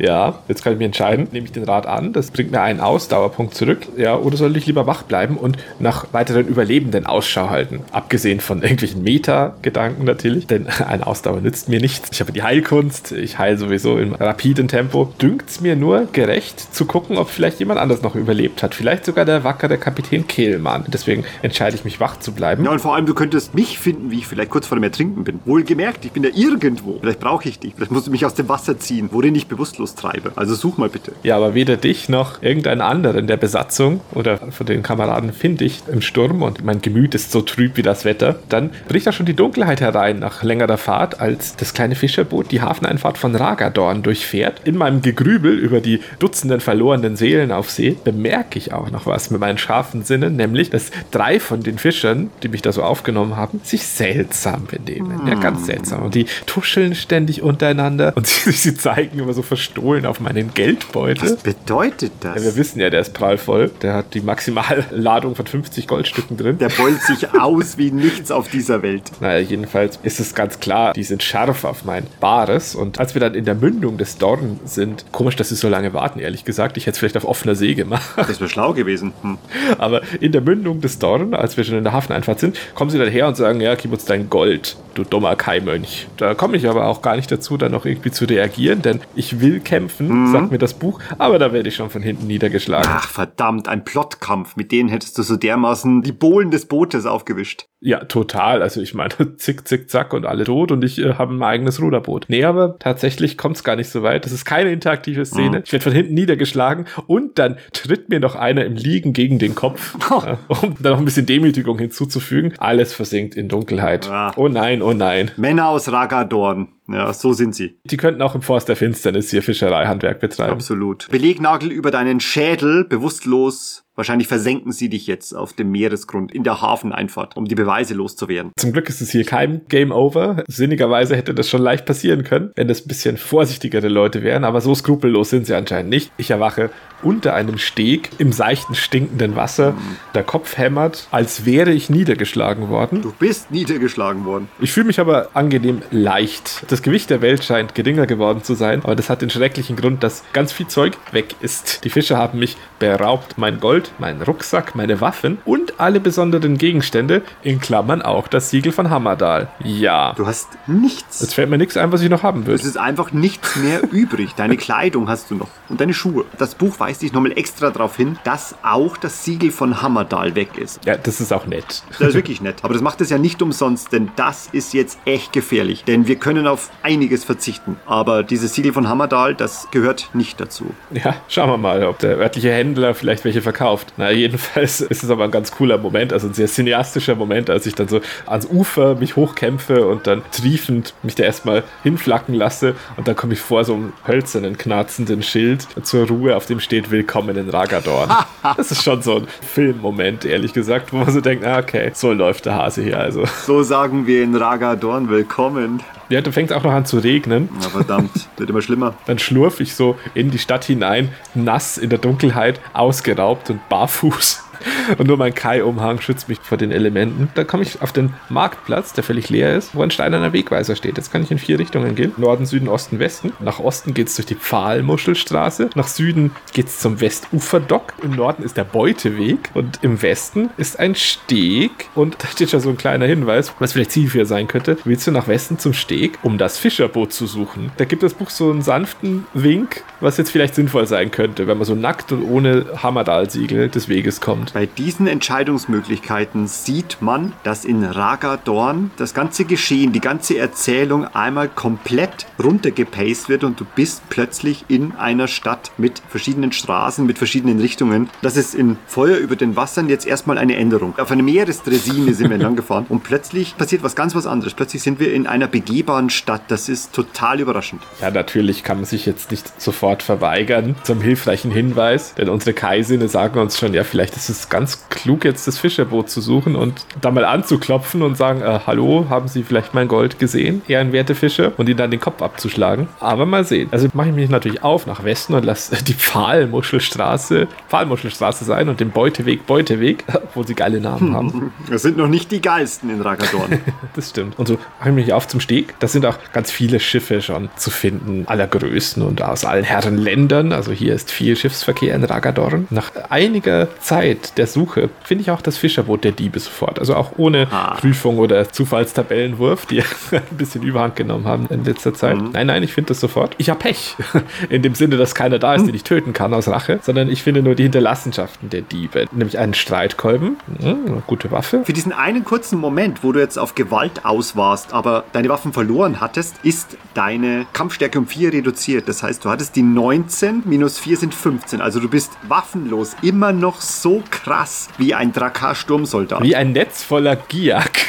wie Unheilswölfe und Giak obendrauf oder wie Hafenverbrecher drei an der Zahl. Das müssen wir uns mal hier wie Öl durch den Hals runtergießen, ne? was Athanael für eine geile Sau ist. Ja, auch waffenlos. Meine Hebel, ja, die legen jeden Bären aufs Kreuz. Aber nicht nur den Streitkolben für dich, sondern auch drei Goldstücke, mit denen fülle ich meinen leeren Geldsack wieder an. Also das ist der erste Schritt, wieder zu 50 zu kommen. Aber das Allerwichtigste ist, ich finde eine bedruckte Hängematte anscheinend, die irgendwo geklaut wurde, eingestickt oder draufgeschrieben, steht Gasthaus Nordstern, Pfahlmuschelstraße. Das ist so, als würde man im Hotel ein Handtuch klauen und da wäre noch der Name eingestickt. Anscheinend haben die da eine Hängematte mitgehen lassen im Nordstern. Diese üblen Kerle, am Ende haben sie auch noch Seife geklaut und Handtücher. Naja, aber das ist ja ein wichtiger Hinweis und wir wissen ja, wo die Pfahlmuschelstraße ist. Deswegen sacken wir das jetzt ein, gehen zurück zum Steinsäulenplatz, so hieß der Marktplatz anscheinend. Das wurde vorher nicht erwähnt. Jetzt habe ich wieder die Möglichkeit, in die drei anderen Richtungen zu gehen. Merken müssen wir uns, du könntest jetzt ohne Probleme auch nicht zur Pfahlmuschelstraße weitergehen, sondern auch in zwei andere Richtungen. Was auch immer da für Abenteuer auf dich warten. Das wäre der Weg in die falsche Richtung. Das Gasthaus Nordstern wartet und da hocken sie bestimmt auch schon drin, diese Bagage von Seeräubern. Sie sind streng genommen Seeräuber, oder? Das Faszinierende ist, du hast bisher von Ragadorn überhaupt nichts erfahren, außer diesem rauen Willkommensgruß, den dir die Fischer gegeben haben. Aber du weißt noch nichts von Ragadorn. Ich habe da später einiges zu erzählen davon. Aber gehen wir mal davon aus, dass die Menschen in Ragadorn größtenteils ziemlich schlimm sind. Ich folge dem Wegweiser und wenig Weg muss ich gehen, bis ich zu meinem Ziel komme, nämlich zum Gasthaus zum Nordstern. Halb verfallenes Haus, da dringt auch Lärm und Gelächter schon raus, wie aus jeder guten Schenke. Natürlich gehe ich hinein und sehe da die prototypische Szenerie einer Hafenkneipe, in der gerade ordentlich was los ist. Straßenräuber und Betrunkene, Taugenichtse und Seeleute saufen und schlägern da gerade herum. Also es ist ein wunderschönes Bild, wie man sich erwartet, wenn man in so eine verlottete Kneipe reingeht. Alle singen, trinken oder drücken die Arme. Auf jeden Fall sind die alle so untereinander mit sich selber beschäftigt, dass sie gar nicht wahrnehmen, dass da ein grün bemantelter Kai-Krieger gerade die Schenke betritt. Wobei diese Szene natürlich toll wäre, wenn dann plötzlich alle innehalten und der Fiedelspieler und die Magd, die singt, hören auf und alles ist still und plötzlich gucken 50 Augenpaare auf dich, als du durch die Tür reinkommst. Aber ich hatte schon so ein paar Monkey Island 1 Vibes. Fehlen gerade noch welche, die am Kronleuchter rumschwingen. Wir sind in einer Piratenhöhle. Alles andere ist Quatsch. Ja, aber statt den drei wichtig aussehenden Piraten sehe ich andere Leute, die mich interessieren. Nämlich in einer Ecke hocken diese Fischer, die mich beklaut haben. Die hocken da dick und dreist und versaufen mein schönes Gold. Und mein Hammerdal-Siegel haben sie vielleicht schon verpfändet. Werden sie gleich sehen, was sie davon haben. Der Text, der ist auch noch so nett, dass er einen darauf hinweist, wenn du Durinor rechtzeitig erreichen willst, musst du das Siegel von Hammerdal und deine Goldmünzen zurückholen. Möglicherweise Foreshadowing. So oder so hat man trotzdem dann auch drei Optionen, nämlich man kann sich sofort diese Fische vorknöpfen, warum er auch hier ist. Man kann mit dem Gastwirt an der Theke sprechen oder so ganz random, man kann zum Armdrücken gehen und da mitmachen. Du hättest vorher auch nicht in dieses Gasthaus gehen müssen und hättest weitergehen können. Und jetzt wieder, du könntest ganz andere Sachen machen als diesen Pfad. Ja, genau. Also dir wird nichts aufgezwungen, dir wird nichts befohlen. Es ist keine Schiene, du kannst jederzeit dich anders entscheiden. Es ist keine Schiene, aber eigentlich ist es schon eine. Jetzt kommt eine Stelle, mit der bin ich nicht so zufrieden. Nämlich gibt es hier nur eine valide Lösung und das ist sofort sich zu den Fischern zu stellen und Bambule zu machen. Das wusste ich nicht. Das erste Mal, als ich hier lang kam. Und da habe ich erstmal mit dem Gastwirt gesprochen. Da dachte ich, ja, bevor du hier den Laden anzündest, da fühlst du dich so ein bisschen rein, lässt dir vom Wirt vielleicht ein paar Tipps geben. Die sind hier immer jeden zweiten Tag und dann in zwei Stunden sind sie besoffen oder hier hast du ihren Zimmerschlüssel, irgendwas. Das ist aber leider dumm, denn wenn man mit dem Wirt spricht, da kommt man so eine Art Schlauch rein, wie wir es aus dem Höllenhaus kennen und man hat nie wieder die Möglichkeit, sich diesen Fischern zu stellen. Da muss man sofort das Gasthaus verlassen. Also wir kommen darauf vielleicht nachher noch zurück, was der Wirt so erzählt, aber eigentlich ist es egal. Wichtig ist, man muss hier und jetzt zu den Fischern gehen, sonst wird man es nie wieder tun können. Was aber nicht bedeutet, dass das Spielbuch dann vorbei ist. Ohne jetzt zu viel vorherzugreifen. Man kann auch noch ganz lang weiterspielen. Sagen wir mal 60 Abschnitte weit. Man kann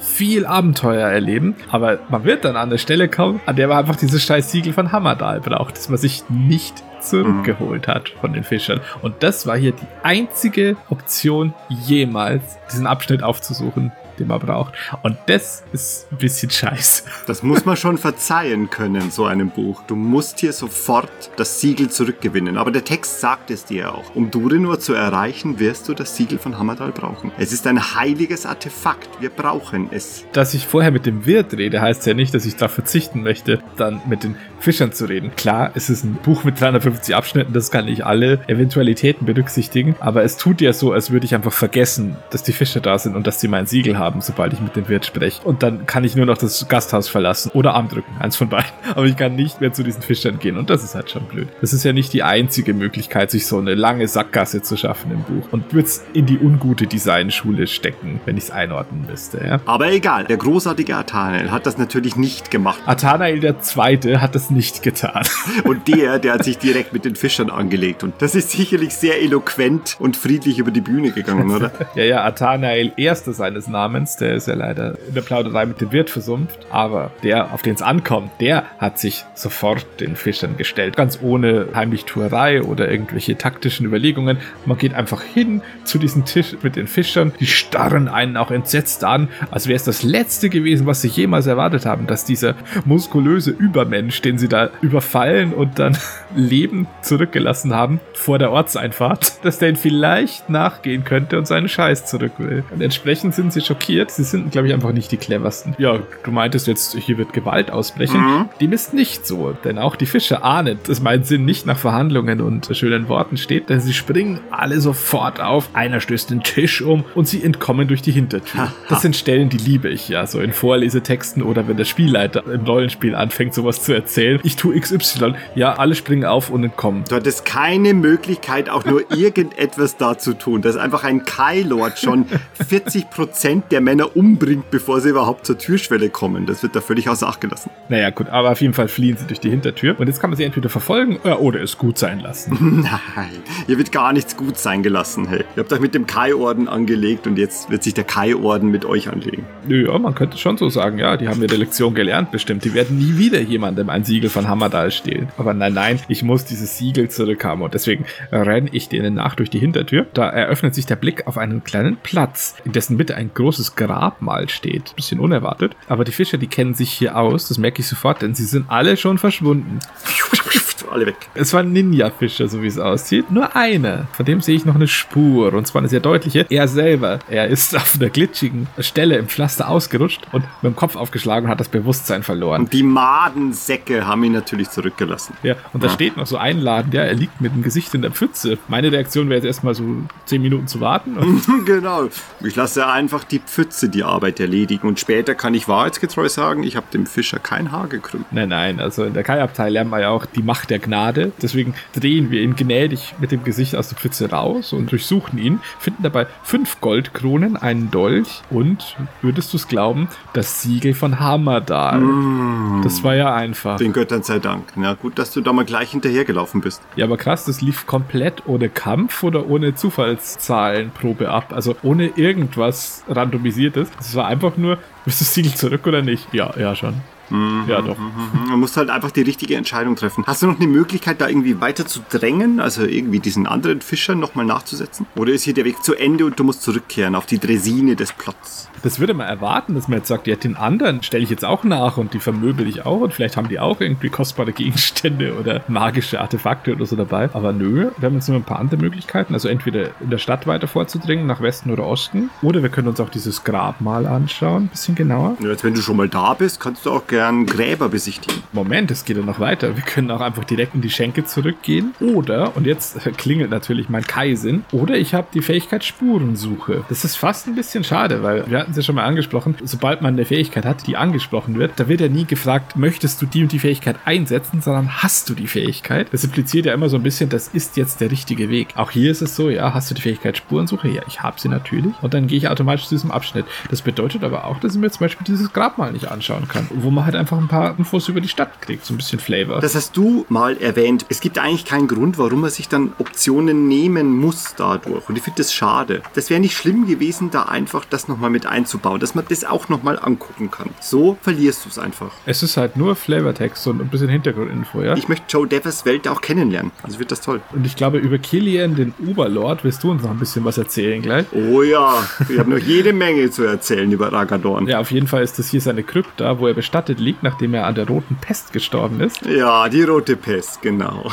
Bei der Gelegenheit erinnert man sich dann auch an den Bruder aus der Kai-Abtei, also einen Gehilfen, nämlich Swift Fox. Der war vor Jahren auch schon mal in Ragadorn und hat von seinen Reisen erzählt, ist aber dann an der gleichen roten Pest gestorben. Ist auch an der roten Pest gestorben. Interessant, die rote Pest. Die wütet ganz schön stark bei bestimmten Leuten hier in Ragadorn. gell? Ich glaube, die rote Pest hat noch einen anderen Namen, aber den werde ich später nennen. Ich finde es aber auch schön, dass hier so die Übersetzung ein bisschen inkonsistent wird und der Kai-Bruder plötzlich Swift Fox heißt, nachdem wir lautloser Wolf sind und wie sie alle heißen. Ja, und nicht Silent Wolf. Der ist der echte Anglizismus, der erhalten bleibt. Aber Schnatteradatsch, all das muss uns nicht interessieren. Also jedenfalls Atanael nicht. Er könnte sich sowieso das alles nicht merken. Die Spurensuche ist es, die ihm sagt. Ja, das ist jetzt auch wieder so eine Eigenheit, aber das muss kommentiert werden, weil Spurensuche wird immer maximal frei interpretiert, habe ich das Gefühl. Hier sehe ich nicht irgendwie die Spuren der Schurken, wie ich es erwartet hätte, damit ich ihnen folgen kann, sondern die Spurensuche sagt mir, du musst eine Unterkunft für die Nacht finden. Sonst läufst du Gefahr, von der Stadtwache arretiert zu werden.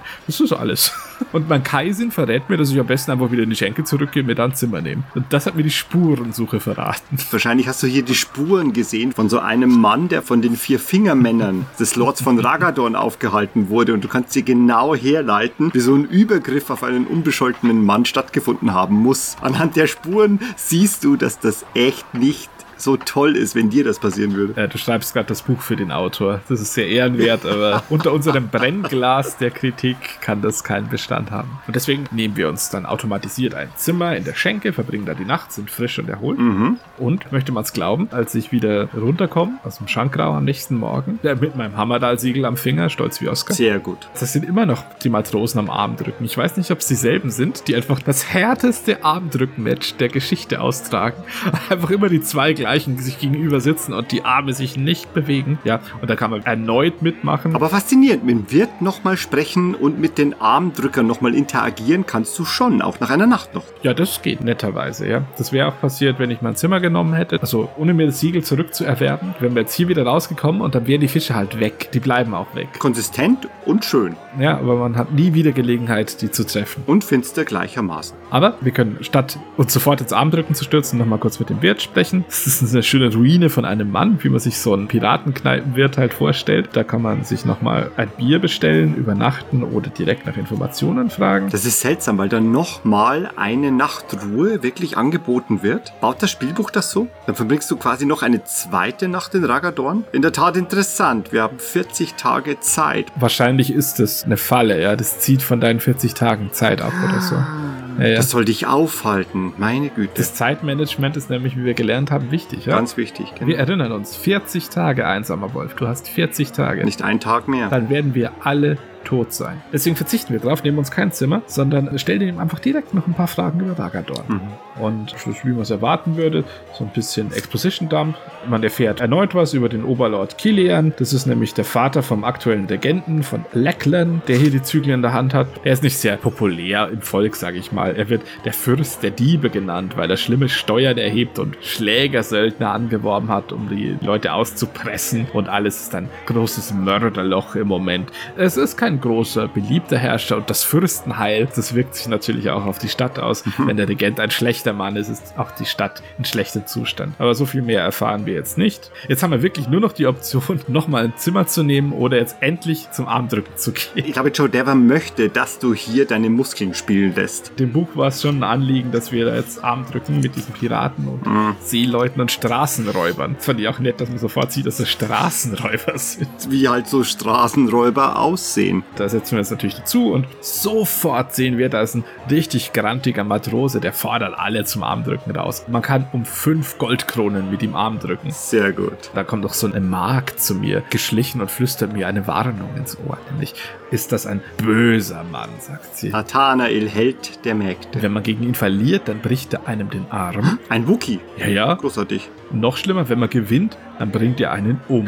Und ich weiß nicht, ob du das kennst, aber so Gewaltandrohungen von gewissen Leuten lassen einen manchmal einfach kalt. Und so ähnlich ist es hier. So, das ist einfach so ein besoffener Matrose, der wahrscheinlich schon viel zu viel Arm gedrückt hat und die Muskeln brennen ihn oder schmerzen. Der kann gar nicht mehr gerade ausschauen. Und der will mir jetzt einen Arm brechen oder mich umbringen. Der Kylord sagt eher nicht. Ich glaube nicht, dass das passieren wird. Aber natürlich lassen wir uns auf die Herausforderung ein. Da gibt es auch gar kein Vertun mehr. Wir können auch nicht mehr zurück. Jetzt kann ich mich entscheiden. Da frage ich mich, was würde Lovell an meiner Stelle tun? Weil der ist ja bewandert in der Kunst des Denkstrahls. Der würde dann einfach zu Tode denken, diesen Matrosen. Und diese Befähigung habe ich ja nicht. Deswegen muss ich mich einfach auf meine riesigen Oberarme verlassen. Und deswegen wird es einfach wie ein Kampf ausgetragen. Der Kampfkraft 18, das ist ordentlich. Und seine 25 Ausdauer muss ich niederringen. Aber ansonsten ist es einfach wie ein Kampf. Aber du kannst dich hier richtig aufreiben, richtig? Also wenn du dich darauf einlässt, du verlierst echte Ausdauerpunkte. Wenn man verliert, dann endet es natürlich in einer Massenschlägerei, weil wir lassen uns ja nicht einfach den Arm brechen. Yes! Ist allerdings auch so, wenn wir gewinnen.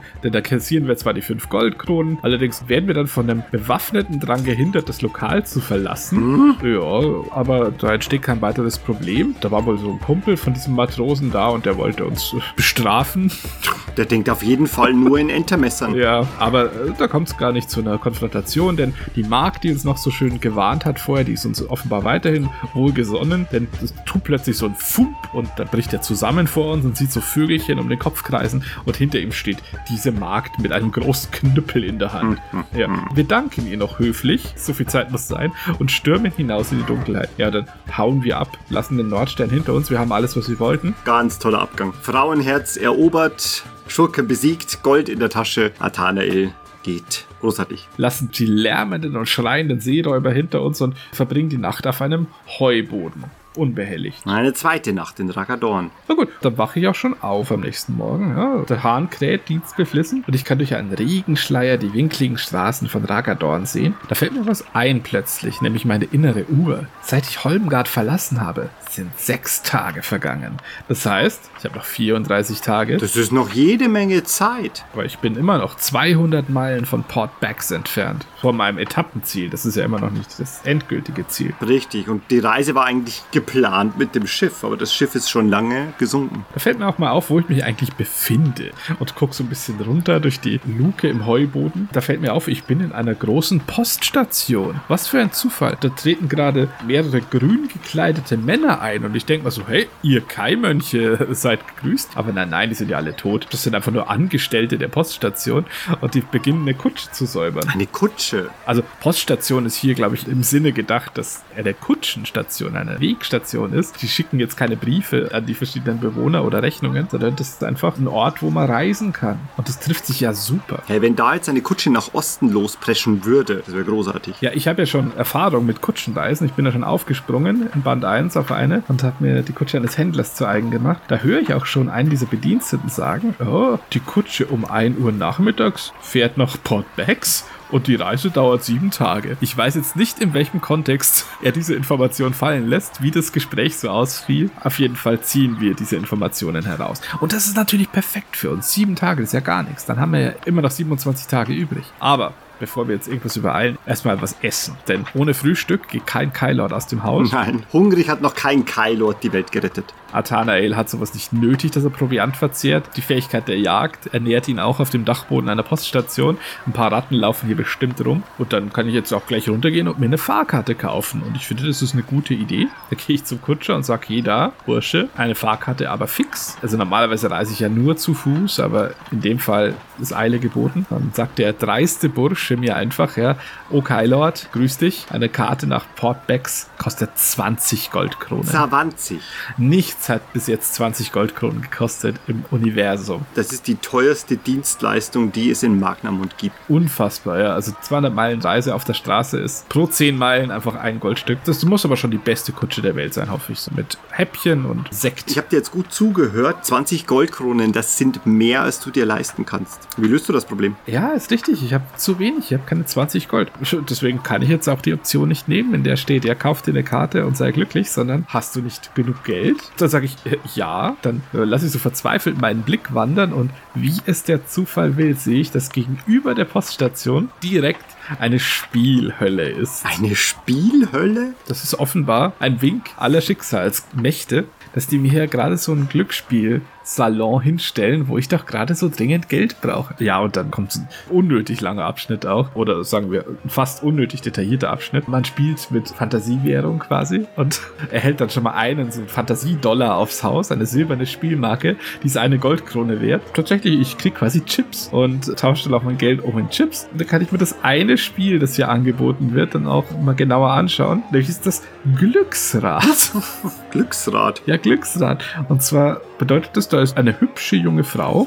Artwork says otherwise. Das ist die creepyste Todesmundfrau, die ich je gesehen habe. Ah, ist wie in so einem Nottheaterstück mit schwarzen Augen. Das Ohngesicht, genau. Aber jedenfalls ist das Spiel sehr simpel. Die dreht an diesem Glücksrad, da bombt eine Silberkugel und da, wo sie liegen bleibt, das ist dann die Gewinnerzahl von 0 bis 9. Da kann ich unbegrenzt viel Gold setzen, muss mir eine Zahl aussuchen und wenn ich dann das Zufallsergebnis ermittle mit der Zufallstabelle, sollte ich die Zahl genau getroffen haben, die gespielt wird, dann verachtfacht sich mein Einsatz. Selbst wenn man daneben liegt um 1, verfünffacht man immer noch seinen Gewinn. Wenn ich auf die 4 setze und da kommt eine 3, gewinne ich immer noch das Fünffache meines Einsatzes. Und das macht es sehr einfach hier, den Maximalgewinn von 40 Goldkronen abzuräumen. Man kann unbegrenzt lang spielen. Man müsste schon Donald Duck Level an Pech haben, um da ohne Geld wieder rauszugehen. Ich glaube, ich kann das nicht berechnen, hab's auch nicht versucht. Ich bin aber mehrmals gezwungen gewesen, in dieser Spielhölle mein Geld zu mehren, weil ich nicht 20 Goldkronen hatte. Und ich hab's allein durchs Probieren herausgefunden, du gehst mit 40 Goldkronen hier raus. Ganz einfach. Also dieses Geschäftsmodell, das muss eine große Geldwäscheanlage sein, weil das kann keinen Profit abwerfen.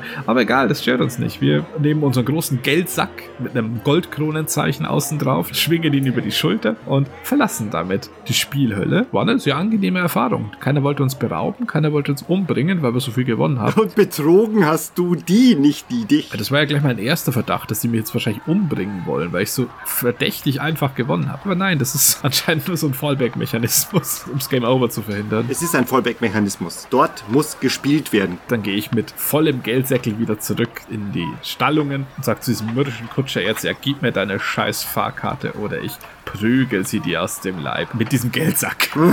Ich stanz mir die Fahrkarte aus deiner Haut, Niedermensch. So weit ist schon mit uns gekommen. Der sagt dann auch, oh ja, na gut, mein Herr, hier haben Sie die Fahrkarte. Und das ist es auch schon. Ich werde sofort zur Kutsche geführt, die um 1 Uhr losfährt. Am Osttor wartet sie auf mich. Sie ist leer, ich setze mich hinein, sie ist sehr bequem. Und da beginnt auch schon meine sieben Tage lange Reise nach Port Bags. Ich mache ein kleines Nickerchen und als ich aufwache, haben sich sechs andere Kutschengäste zu mir gesellt. Aber vielleicht kannst du mir da mehr erzählen, wie du in dieser Kutsche gelandet bist, Bruder Lovell. Denn da war das Aufsehen ja groß. Als die Grünzepter gesunken ist im Sturm, war danach nur die ewige Leere der tiefen, tiefen See und weder dich noch die anderen Matrosen oder Kapitän Kellmann habe ich gesehen. Ich habe mich dagegen entschieden, die Fischer auf mich aufmerksam zu machen und habe die Option gewählt, dass ich einfach versuche, an Land zu kommen. Das ist übrigens auch das, was passiert, wenn du bei der Zufallstabelle dann eben das falsche Ergebnis ermittelst und sie nicht auf dich aufmerksam werden. Dann musst du. Was ja gut ist. Ja, was wir gerade gehört haben, was eigentlich gut ist. Bis zu diesem Punkt ist das eine Plottresine und jetzt verlässt sie das und eröffnet zwei völlig unterschiedliche Wege bis zu dieser Kutsche, in der du bereits drin sitzt und ein Nickerchen gehalten hast. Ich komme an Land.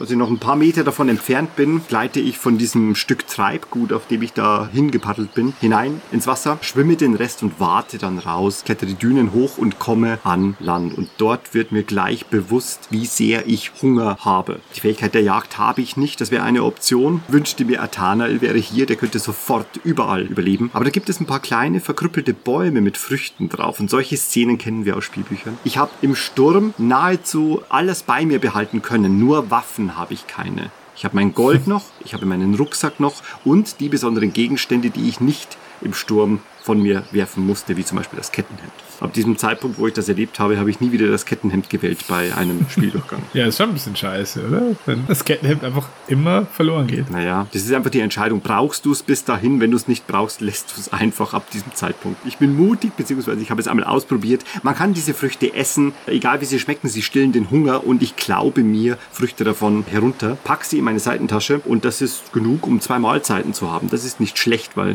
der nächste Hunger kommt bestimmt. Jetzt werde ich gefragt, welchen Weg ich einschlagen möchte. Und das finde ich faszinierend, denn es wird nicht gefragt, in welche Himmelsrichtung ich möchte, sondern ich sehe, dass hinter den Bäumen eine breite Küstenstraße verläuft, die von links nach rechts geht. So, erinnern wir uns Aha. an der Nordküste dieses Landes bin ich an Land gekommen. Das heißt, wenn ich jetzt nach links gehe, heißt das nach Osten, nach rechts heißt nach Westen. Du, das erste Mal, wo ich da hingekommen bin, habe ich einfach aus reiner Neugier den Weg nach rechts gewählt. Also eigentlich ist es ja völliger Quatsch, denn der Weg nach rechts führt dich ja zurück nach Sommerlund und weg von Durenor. Mein König, die Sache ist die. Es wäre alles gut gegangen. ich habe die Karte verkehrt rumgehalten. Ich wusste gar nicht, dass das Meer im Süden ist. Ich hatte keinen Führer. Genau, ich wollte das ausprobieren und deswegen bin ich nach rechts gegangen, also nach Westen. Mal sehen, was da passiert. Ja, und kommt dann so ein Stoppschild? Mhm, Nein, also es ist ja wirklich so, dass du dir überlegst, naja, ich will halt schon auch so ein bisschen den Spielfeldrand mal erforschen. Ich will die Map brechen. Also irgendwie möchte ich sehen, was da noch alles so ist. Ich gehe ja jetzt in die falsche Richtung. Hab mir noch gedacht, haha, die Verfolger, die schüttel ich jetzt ab, die werden mich niemals finden, weil ich gehe jetzt erstmal in die falsche Richtung. Ja, oder es gibt ein Achievement dafür, wenn man einfach in die falsche Richtung losläuft. Hm, So ist es genau. Die Landschaft ist flach und nackt. Kein Anzeichen von Leben. Also hier ist einfach nichts. Hier ist karges Land. Und ich gehe so lange weiter, bis der Tag sein Ende findet. Und es kommt eine Nacht. Und mit der Nacht kommen Zufallstabellen. Das Oh. wissen wir. Hier kann ich einige Ziffern wählen. Also es gibt drei weitere Wege. Und einer davon führt mich in den sofortigen Tod, weil mich da eine Giftschlange einfach in der Nacht tötet. Ach, wie schlimm. Andere Dinge, die passieren, ist, dass ich rechtzeitig aufwache durch einen Druck auf der Brust, weil eben jene Giftschlange bei mir sich an die warme Menschenbrust geschmiegt hat und dort einfach gemütlich die Nacht verbringen wollte. Na, auf jeden Fall ist so ein kleines Schlangenabenteuer und auch hier wieder viele Optionen. Also hier wird sich Zeit genommen, ich kann sie packen und einfach wegschleudern oder angreifen. Hier lauert wieder ein Zufallswurf und ein möglicher Tod auf mich. Wichtig, Schlangen packt man und wirft man zurück auf die Straße. Das weiß einfach jedes Kind. Ein kleines Abenteuer mit der der Wildnis oder es kommen Wölfe, denen ich dadurch entgehe, dass ich mich auf einen Baum hochziehe. Am nächsten Tag ziehe ich weiter. Ich werde nicht gefragt, ob ich umkehren möchte, weiter nach Westen. Und dann höre ich in der Entfernung das Geräusch einer Kutsche, die sich naht. Und hier gibt es nur zwei Möglichkeiten, dass ich auf die Kutsche springe, wenn sie unten vorbeirattert. Auch das ist irgendwie bekannt aus Nathaniels Geschichten. Oder ich kann einfach runterspringen und sie anhalten. Das ist bewährt. Es gibt hier nicht die Möglichkeit, die Kutsche passieren zu lassen. Ich habe mich entschieden, dass ich die anhalte, weil ich habe Geld. Ich will einfach in einer Kutsche nach Osten fahren. Habe ich gewunken. Ja, und wenn sie voll ist, dann ziehst du einen von denen raus, per Zufallstabelle, nimmst deinen Platz ein. genau, niemand wird Fragen stellen. Ich halte die Kutsche an, es ist ein Platz frei. Der Kutscher kommt und sagt, pass auf, zwei Möglichkeiten. Du kannst für drei Goldkronen in der Kutsche mitfahren oder für eine Goldkrone auf dem Dach mitfahren. Und dann gibt es die dritte Option, kannst du nicht bezahlen, musst du die Kutsche weiterfahren lassen und zu Fuß gehen. Und ich war hier immer noch in der Intention, den Spielfeldrand zu suchen und habe diese Anweisung nicht richtig gelesen. Willst du die nicht bezahlen? Genau, dort steht aber,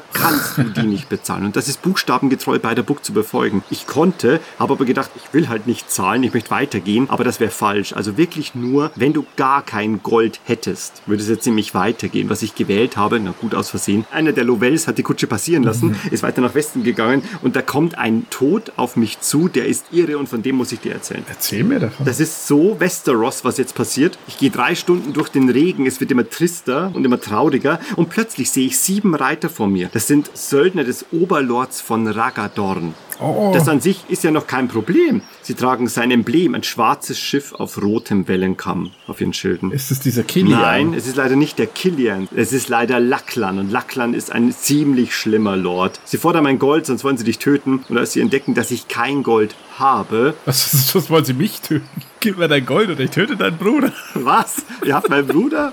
Genau, nein, es ist schlimm. Als sie entdecken, dass ich kein Gold habe, also wohlgemerkt, ich bin ja nur dann regeltechnisch genau hier, wenn ich kein Gold besitze, verfolgen sie mich und machen mich mit ihren Langschwertern nieder und ich verrecke im Straßengraben. Wie und ich sehe noch die letzten Umrisse von Ragadorn am fernen Horizont. Ein ganz klägliches Ende, meine Güte. Total krass, weil das sind so Lannister-Söldner, die massakrieren dich einfach auf der Straße. Aha. Ja, dann mach das mal lieber nicht und begib dich in die schützende Kutsche, oder? Ja, so, also völliger Schwachsinn. Das heißt, wir fahren mit der Kutsche mit und lassen uns trocken und schnell in Richtung Ragadorn bringen. Ja, und auf dem Dach oder als Passagier? Ich hatte ja mein Gold noch. Außerdem erinnern wir uns, ich habe ja in einer unfairen Samor-Partie Kapitän Kellmann ordentlich Goldkronen abgeknüpft. Also ich bin stinkreich. Ah, stimmt. Ganz tolles Artwork. In der Kutsche nehme ich Platz und mir gegenüber sitzt eine Frau, die ist gut benannt und bürgerlich angezogen mit einem ganz tollen Ding, das leider nicht mehr modern ist, nämlich einem Muff. Ein Muff? Genau, der hat ihre beiden Hände in einen Muff gesteckt, zwei Zöpfe und dann so eine bürgerliche Haube auf. Und rechts daneben sitzt einer, der könnte aus einem Wilhelm Busch Hausbuch stammen, wie der Lehrer Lempel persönlich. Der schnarcht sich da einen ab. Und wir unterhalten uns, während wir in der Kutsche nach Ragadorn unterwegs sind. Ja, da wird mir bereits offenbart, Lord Killian ist tot. Vor drei Jahren ist er gestorben. An der Roten Pest gar? Ja, das weiß sie leider nicht, aber sie sagt, dass jetzt sein bösartiger Sohn Lachlan diese Stadt regiert und seine Söldner sind nichts anderes als Piraten. Sie quetschen alles aus, was ausgequetscht werden kann. Die Steuern sind hoch und es ist einfach ein mieses Lumpenpack. In der Kutsche muss ich essen, sonst verliere ich drei Ausdauer und auch ich komme in Ragadorn an und ähnlich wie du, ne, als ich aus dem Wagen springe, abscheulicher Geruch dringt mir in die Nase von der schmutzigen Hafenstadt und ein verrostetes Schild an einer Wand verkündet, willkommen in Ragadorn. Das kenne ich. Das ist toll. Alles, was du erlebt hast in Ragadorn, das erlebe nicht ich auf diesem Pfad. Mein Pfad ist ein komplett anderer. Es tauchen zwar Begriffe auf, also Straßennamen, es funktioniert genau gleich.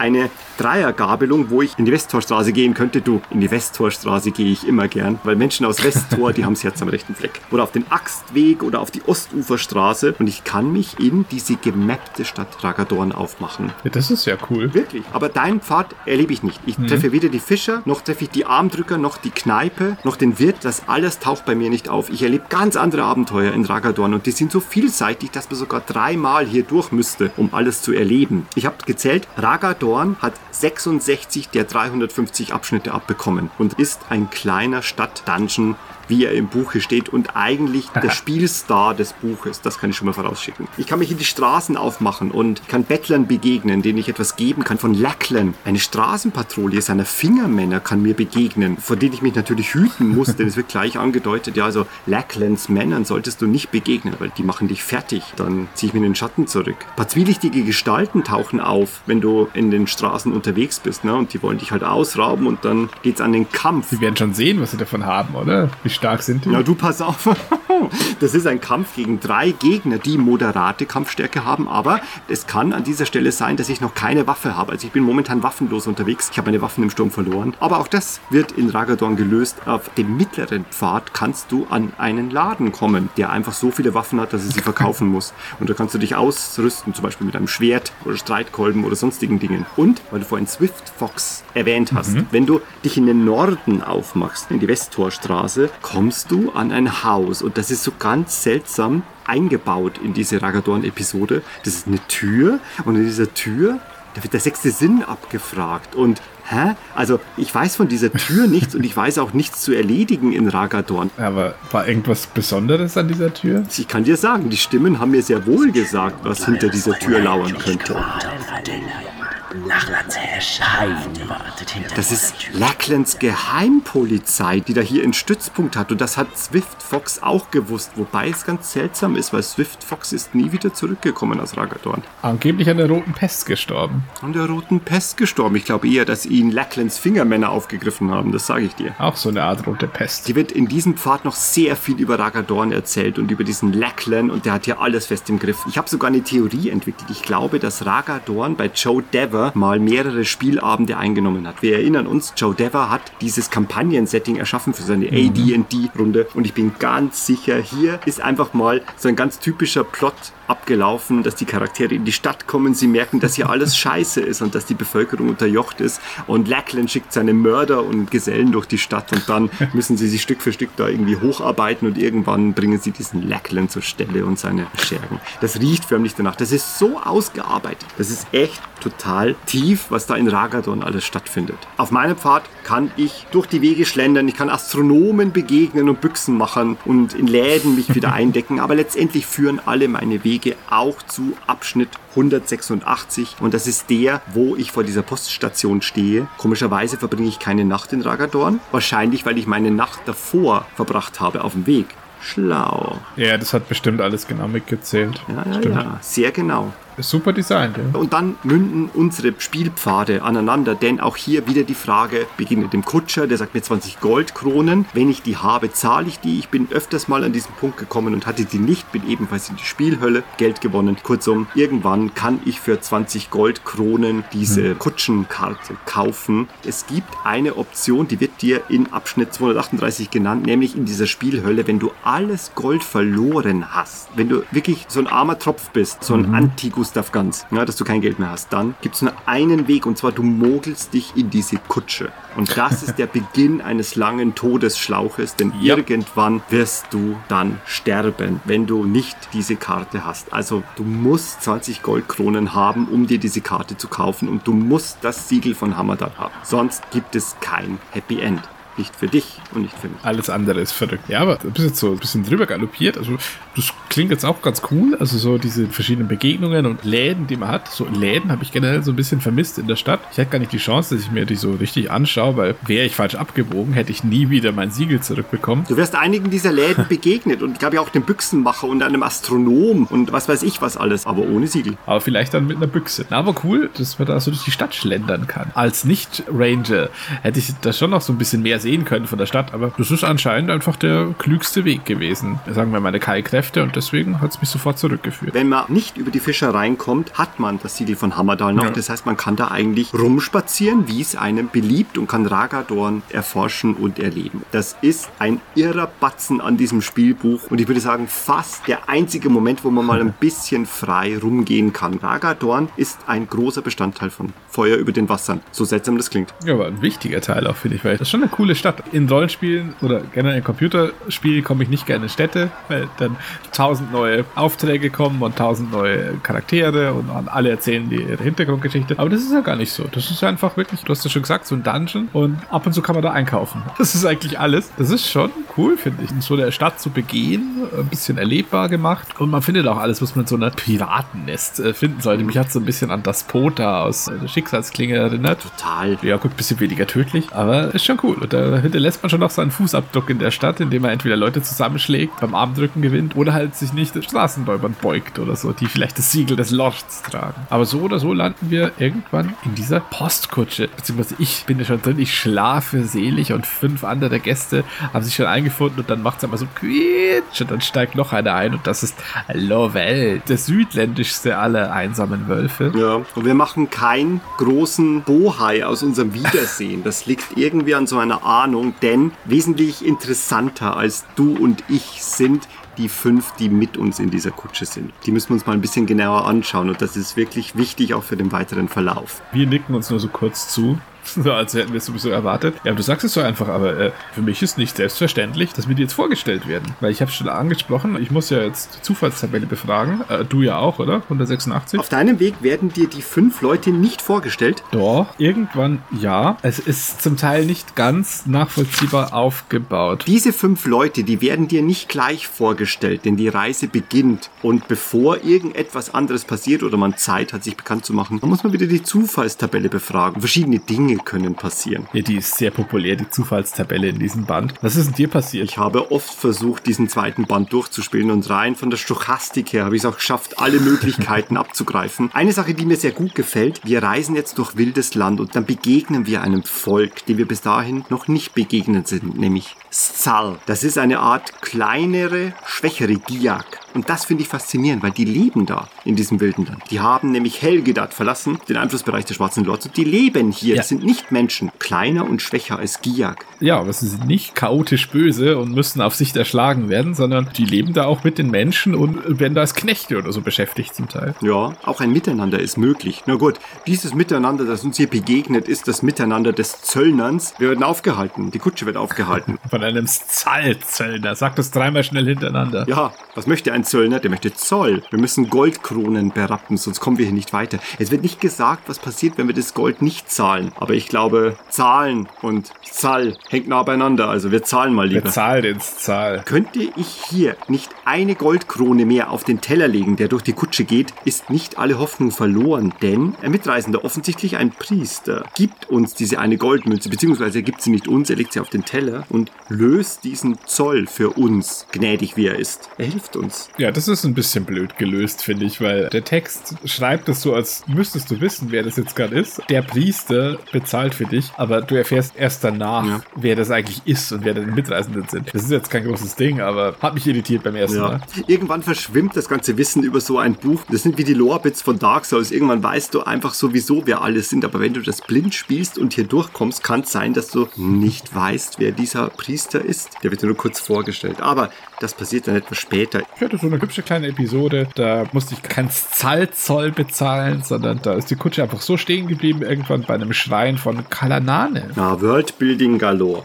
Auch hier schreibt das Buch einfach so, als müssten wir wissen, wer das ist. Das scheint eine Göttin zu sein oder so. Das erste Mal, dass sowas benannt wird in Einsamer Wolf. Weil wir noch gesagt haben, dass die Götter überhaupt nicht groß eine Rolle spielen. Mehr wird auch hier nicht erklärt. Das ist einfach ein Schrein von Kalanane, der steht auf dem Grab von König Alin, der erste Herrscher von Durinor. Ah, ein schicksalsträchtiger Ort. Der hat Historie auf dem Buckel. Ja, mitten im Zallgebiet. Wie klug ist denn das, dass dort der König Alin beigesetzt ist? Ist der vielleicht gestorben im Kampf gegen die Zal oder so? Die müssen den doch schon längst ausgegraben und seine Knochen abgenagt haben. Na, jedenfalls vertreten wir uns hier die Beine und beten vielleicht. Man weiß es nicht. Athanael äh, ist sowas fremd, aber Spiritualität natürlich kann er respektieren. So gucke ich mich ein bisschen um und sehe, dass überall um den Schrein herum Laumspurbüsche wachsen. Wir erinnern uns aus dem Mm. ersten Band, das ist ein heilmächtiges Kraut. Da wären wir ja dumm, dumm, wenn wir nicht ein paar mitnehmen. Das tue ich dann auch. Erkennt das jeder oder musst du auch dafür irgendwie Heilkunst oder Jagd besitzen? Nein, einfach so. Man erkennt das und da kann man sich entscheiden, nimmt man welches mit oder lässt man es. Mich hat das Wort Laumspur immer fasziniert. Das fand ich großartig.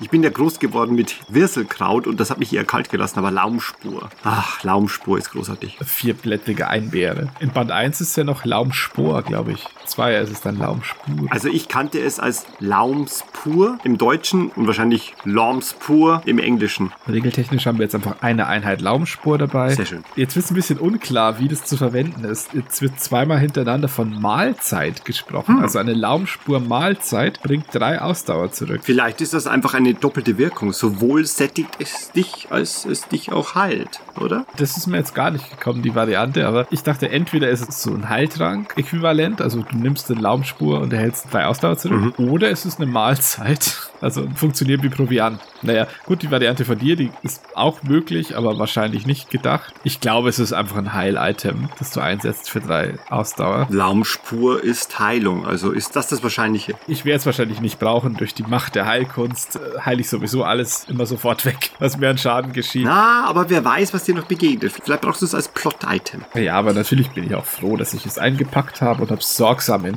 Blätter eingewickelt und in meine Tasche gesteckt, Königskrautblätter, die sowieso heilen.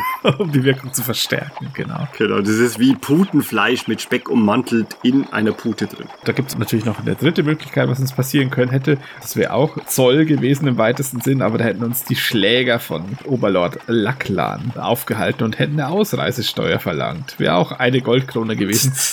Das ist einfach ein Reskin von deiner Begegnung im Endeffekt. Wenn du nicht bezahlen kannst, passiert das Gleiche. Der Priester zahlt für dich. Ja, finde ich ganz nett. So eine Variante. Da hast du noch ein bisschen mehr Hass auf den Oberlord dieser Stadt. Die Reise geht ja jetzt weiter Richtung Osten, aber das war es auch mit Ragadorn und seinem schlimmen Herrscher. Ja, zum Glück. Ja, wirklich, du sagst zum Glück. Den hätten wir stürzen und töten müssen. Also genau genommen möchte ich jetzt eigentlich das Abenteuer, die Hauptqueste abbrechen und möchte mich um Ragadorn kümmern. Das lädt einfach zum Rollenspielen ein. Das ist einfach der Ort, an dem er sein möchte mit seinen Spielercharakteren und möchte einfach diesen Lacklen stürzen lassen. Ragadorn ist eine tolle Episode in diesen langgezogenen Schläuchen des zweiten Bandes. Fand ich ganz toll. Richtig fresh, da in Ragadorn etwas Badass Luft zu schnuppern. Ja, aber so oder so, egal was wir erleben, danach führen die Stränge wieder zusammen und wir lernen ein bisschen näher kennen die Leute, mit denen wir die Kutsche teilen. Also uns beide kennen wir ja schon, aber da sind ja noch fünf andere Personen mit in der Kutsche und über die erfahren wir jetzt ein bisschen was. Ja, und das beginnt mit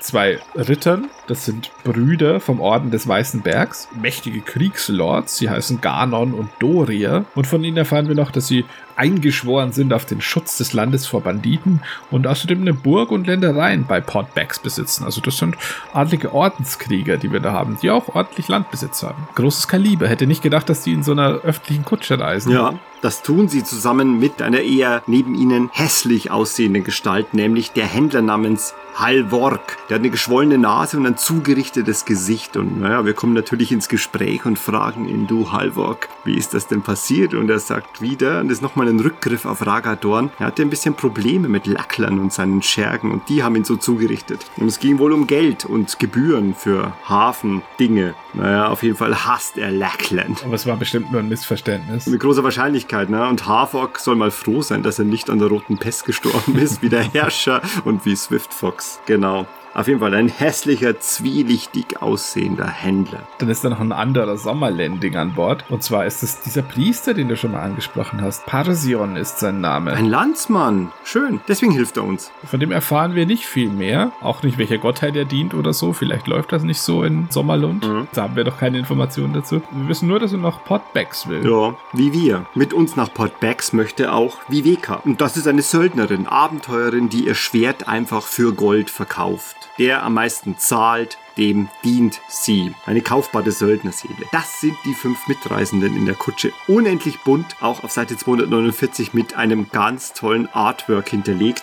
nämlich mit so fünf kleinen Steckbriefen. Von jedem von denen, das ist ganz seltsam, weil in dem Moment wissen wir nicht, warum uns von diesen fünf so Porträts und Steckbriefe gezeigt werden. Wir ahnen schon, dass es irgendwas damit auf sich haben wird. Steht auch dort erstens Ganon, zweitens Doria, drittens Halvor, viertens Pasion, fünftens Viveka. Chronika, als ob das Akten sind, die wir gut durchschauen müssen. gut, lassen wir uns drauf ein. Sie wurden uns vorgestellt, tolle Menagerie der Mitreisenden. Also das habe ich ja geliebt damals, wo ich das das erste Mal gesehen habe. Einfach so eine bunte Truppe an ganz seltsamen Leuten, die da mit dir in dieser Kutsche sitzen. Geil. Und dann unter ihnen einfach wir beiden simplen Bauern. Denn als die geben wir uns aus. Wir sind zwei Bauern, die reisen nach Port Becks in der Kutsche, die astronomisch viel kostet aus unbekannten Gründen. Wir erfahren aber auch, die wissen gar nicht, dass Krieg ist, dass Holmgard und Sommerlund kurz vor der Auslöschung steht. Die Postkutschen, die haben die Neuigkeit auch nicht verbreitet, so wie es aussieht. Ja, generell wird öfters mal erwähnt, dass in diesen Landstrichen manchmal Leute gar nicht wissen, was in Sommerlund passiert. Also die Nachricht von diesem grausamen Krieg ist noch nicht bis an jedes Wesens Ohr gedrungen hier. Seltsam, aber naja, gut, das war ein Überraschungsangriff, der genau genommen erst ein paar Tage alt ist. Jetzt, da wir uns bekannt gemacht haben, reißt es sich ganz vorzüglich, aber mehr wird auch gar nicht gesprochen. Jeder hängt zu seinen Gedanken nach und die Kutsche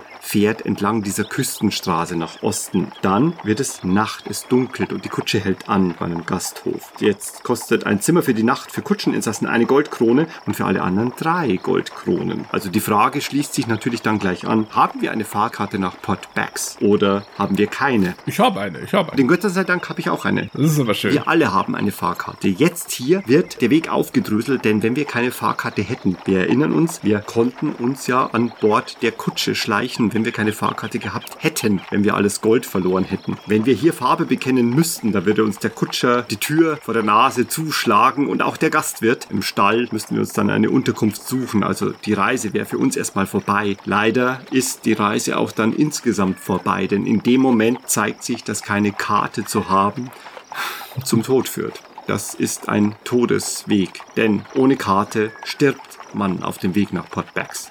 Ganz einfach. Das hat das Spielbuch so vorgesehen. Ja, was passiert dann? Dann wacht man einfach auf und ist tot. Irgendwie können wir unsere Augen nicht öffnen, das ist so schwer und dann stellen wir fest, dass wir über Nacht einen grausamen Tod gestorben sind. Denn jemand hat sich um uns gekümmert. Wenn man diesen Weg wählt und da stirbt, erfährt man noch vor der Zeit, dass hier irgendjemand unseren Tod möchte. Das ist eigentlich ziemlich faszinierend. Ja, danach auch mit so einem Hinweis vom Buch. Einer deiner Gefährten wollte wohl deinen Tod. Weißt du wer? Oh, und an dieser Stelle natürlich schnell einen neuen einsamen Wolf generiert und das Abenteuer von vorne begonnen. Und dann spielen wir natürlich wieder hin zu diesem Punkt. Aber wir haben Fahrkarten und wir zahlen das Geld. Und auch da ist das Spielbuch nicht verlegen, dieses Goldmanagement jetzt für das Zimmer wieder zu wiederholen. Denn wieder ist die Frage, ob du eine Goldkrone für eine Mahlzeit hast. Ansonsten musst du die aus dem Rucksack nehmen. Hier werden wir darauf hingewiesen, dass die Fähigkeit der Jagd, also du, Athanael, bringst uns nichts. Diese Gegend ist so karg, dass die Jagd dir nicht weiterhilft. Du kannst nichts jagen. Die Erdhörnchen sind mager und füllen keine Bäuche und die Bäume und die Sträucher, die sind nicht essbar. Verrückt. Also gerade die wilden Länder, wo man sich von der Benennung her vorstellen würde, ja, hier ist Wildnis und hier sträuchen Tiere rum. Nein, nein, hier gibt's nur Zahl. Aber noch kurz eine Sache, über die wir so ganz so weggebügelt sind. Wann kann es denn passieren, dass man gar keine Fahrkarte hat und dann zu Tode kommt? Ganz einfach, wenn du in Ragadorn kein Geld hast für die Fahrkarte, dann spielst du und du endest damit, dass du Ja. kein Gold mehr hast durch die Spielhölle. Dann kannst du dich nämlich an Bord schleichen ohne Fahrkarte. In einem unbedachten Moment. Das ist genau der Punkt, wo wir gesagt haben, wenn du so ein Anti-Gustav-Ganz bist, dass du keine Fahrkarte bekommst. Dann bist du da leider auch in so einer Todessackgasse und weißt es nur noch nicht. Dann bist du Dead Walking. Und jetzt wieder, jetzt wirst du gefragt, ob du dir das Zimmer leisten kannst, nämlich eine Goldkrone, wenn du eine Kutschenkarte hast. Also es könnte sein, dass du jetzt einfach kein Geld mehr hast. Wenn du jetzt kein Geld mehr hast, ist das kein Problem, denn du kannst im Stall übernachten. Okay, aber wir haben schon gehört, was da passiert. Ich stelle vor, dein Leben endet wegen dieser einen Goldkrone. Das ist zu tragisch. Das ist mir einmal passiert. Ich habe 21 Goldkronen gehabt. Die konnte mir den Zoll noch leisten für das Zahl, aber dann nicht mehr dieses Zimmer. Und da bin ich einfach verreckt, als irgendeiner der Kutscheninsassen mich abgemeuchelt hat in diesem Stall. Also, wir sehen, das Geld ist immens wichtig. Du musst so viel Geld haben, um die Reise zum Ende zu führen. Und da geben auch manche Szenen Sinn, wie zum Beispiel das Glücksspiel an Bord der Grünzepter und das Samor-Spiel mit Kapitän Kellmann. Du musst Geld haben und du musst viel Geld haben, um Dorinor zu erreichen. Am Ende ist diese Spielhölle da schon eine ein bisschen sehr einfache Lösung, damit man auf fast den Maximalbetrag von immerhin 40 Goldstücken kommt.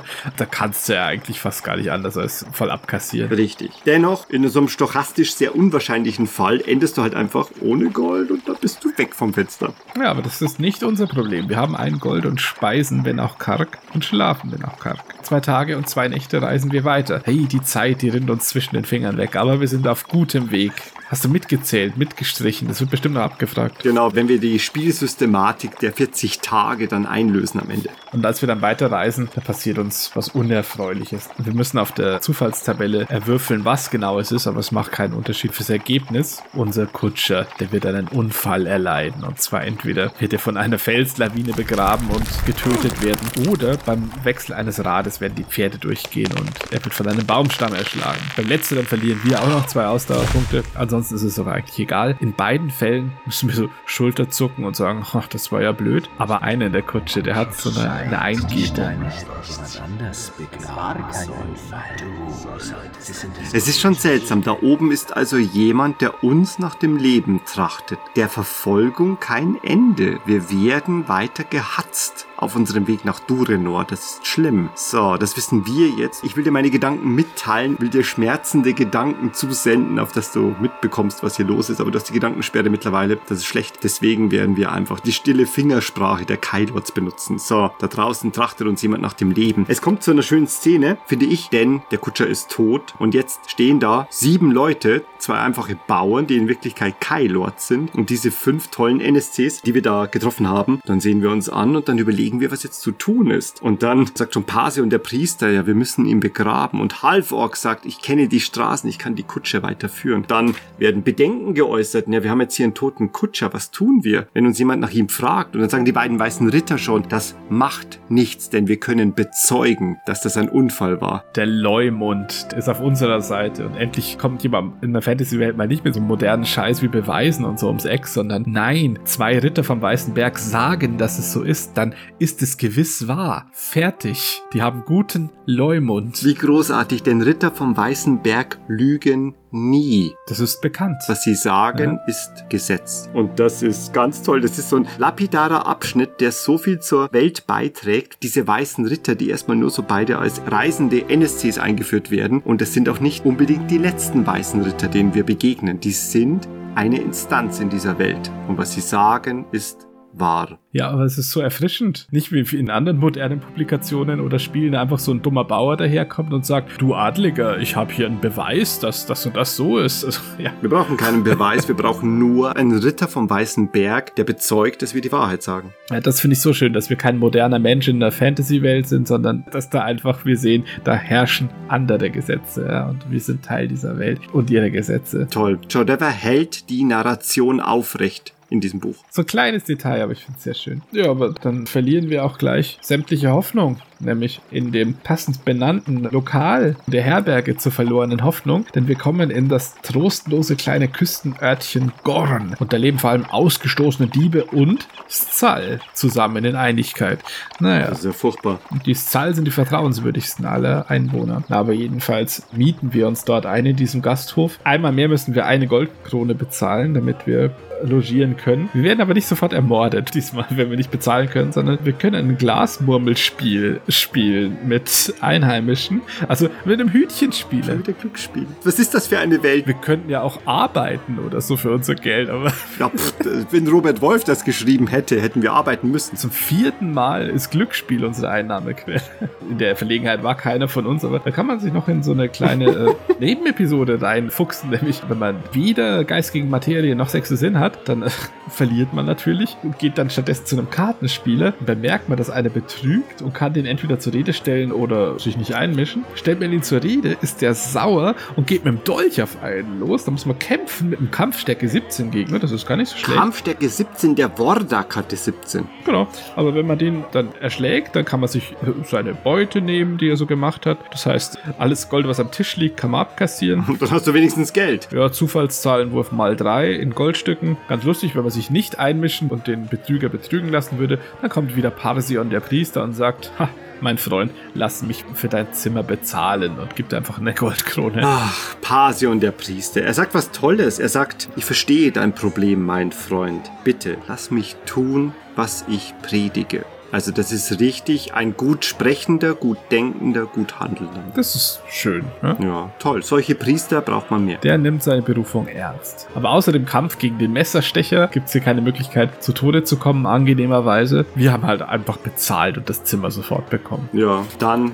ist endlich Zeit für eine geruhsamen Nacht in diesem Gasthaus. Ja, und jetzt haben wir auf die eine oder andere Weise Geld gewonnen, um die Nacht zu bezahlen im Gasthaus. Das geben wir natürlich pflichtschuldig dem Wirt. Und das ist ein fieser Mann, das sehen wir auf dem Artwork. Ein alter Mann mit einem Auge und tückischem Blick. Der gibt uns den Schlüssel, nachdem er unser Gold eingeschoben hat, deutet dann auf eine Tür und sagt Nummer zwei, die rote Tür. Wir haben schlechte Erinnerungen an rote Türen, oder? Ich mag rote Türen überhaupt nicht. Die verheißen schon nichts Gutes. Weißt du noch, die eine in Lagadorn, wo die Zentrale der Fingermänner ist. Auch das war eine rote Tür. Lacklands Fingermänner. Meine Güte. Ein Omen. Mein Gott, das ist unser Zimmer. Wir haben dafür bezahlt. Natürlich werden wir jetzt da hinaufgehen. Aber wir sind wahrscheinlich nicht lange oben, denn Doria sagt uns, wir müssen planen. Und das heißt, in einer Stunde treffen wir uns wieder in der Schankstube. Jeder macht sich frisch, jeder legt ab und dann sehen wir uns wieder hier. Ja, und dann schließen wir die Zimmertür hinter uns und wie durch einen Wink des Schicksals kommen uns da die Worte Kapitän Kehlmanns in den Sinn, der uns ja noch gesagt hat auf der Grünzepter, Vorsicht, es ist Heimtücke und Verrat am Werk. Mit diesen finsteren Gedanken setzen wir uns im Zimmer zur Ruhe, bis nach einer Stunde es plötzlich klopft. Vorsichtig die Tür geöffnet, spähe ich da hindurch und da steht der Wirt und ein Tablett mit heißem Essen in der Hand. Duftet verführerisch und köstlich und wir haben lange Zeit nichts mehr gegessen. Ja, fast schon zu verführerisch, finde ich. Und er sagt dann auch noch so ganz unverdächtig, mit besten Grüßen von einem deiner Freunde. Also mit der Stimme stelle ich mir das vor. Bevor wir noch fragen können, wie er es meint, ist er schon weg und wir können ihn nichts mehr fragen. Ja, also dich gut. Wir haben noch nichts gegessen. Und wenn wir das jetzt nicht essen, verlieren wir auf der Stelle drei Ausdauerpunkte. So hungrig sind wir. Eine ganz merkwürdige Regieanweisung, weil uns nicht gesagt wird, dass wir halt einfach selber was essen können. Ich kann jagen. Ich jage mir die Maus, die auf dem Artwork da aufs Essen lauert. Die völlig ohne Furcht sich so ein Bröcklein auf dem Fenstersims nähert. Ich mache mir überhaupt keine Sorgen und greife schon hin zu Brot und Tunke, denn keine Stimmen im Kopf, das heißt keine Gefahr. Ich kann völlig unbedarft von diesen Speisen essen und deut dir schon an, greif zu, hier gibt's keine Probleme. Wir haben ein paar Optionen hier, aber sechster Sinn ist keiner davon. Was eine Option ist, also neben Essen oder das Essen verschmähen, ist die Fähigkeit der Jagd haben. Das hat Athanael. Ich wollte schon sagen, dann jage ich mir halt stattdessen eine Maus oder so. Nein, nein, das hat ein Jäger gar nicht nötig, denn wie wir erfahren im passenden Abschnitt, hauen wir trotzdem rein. Ein Jäger zu sein bedeutet, das Essen, das dir hingestellt wird, verdächtigerweise in dich rein zu schlemmen, während ich da Lovell noch zuschaue, wie es ihm so schmeckt, fällt mir was auf mir, Athanael, denn auf dem Teller, da sind noch ein paar Tropfen klarer Flüssigkeit zu sehen, die aber gar nicht so nach Wasser aussieht. Und als ich sie berühre, merke ich, sie ist klebrig. Und durch diese klebrige Berührung merke ich sofort, das ist ganz eindeutig Saft vom Gnadurenbaum. Und das, wie jeder Jäger in den Kailanden weiß, ist ein tödliches Gift, das Berufsmörder benutzen, denn es ist geschmack- und geruchslos. Lovell, ich hol weit aus und watsch dir das Essen aus dem Gesicht ohne Erklärung, aber es ist zu spät. Meine Backen noch voll Ah. und verschreckt schluckst du alles runter und ich spuck doch alles aus und pul's mir mit der Hand aus dem Mund heraus. Verrat! Verrat! Die Giftszene in diesem Zimmer ist mannigfaltig lösbar. Du, als derjenige, der die Jagd hat, kann dem Ganzen entgehen und weiß einfach, dass da Gnadensaft drin ist. Während ich noch Verrat, Verrat brülle, springe ich schon auf und renne aus dem Zimmer, während du noch mit den Auswirkungen deiner Vergiftung zu kämpfen hast. Nämlich das passiert jetzt. Wenn man das einfach in sich hineinschmaust, ohne sich Gedanken drüber zu machen, dann entfaltet das Gnadorngift seine Wirkung und du läufst heraus und ich krümm mich erstmal elendig auf den Boden. Mein ganzer Körper steht in Flammen. Und dann kommt eine ganz wichtige Frage, nämlich habe ich Laumspur, geht es weiter, oder habe ich die Kai-Disziplin der Heilkraft, dann geht es weiter. Fehlt mir beides, dann geht es auch weiter, aber in einen schnellen, grausamen Gifttod. Dann ist die Reise hier vorbei und der Attentäter hat zumindest äh, 50% der Kai-Lords ausgeschaltet. Hast du Laumspur oder die Fähigkeit der Heilkraft, kannst du dem Ganzen Herr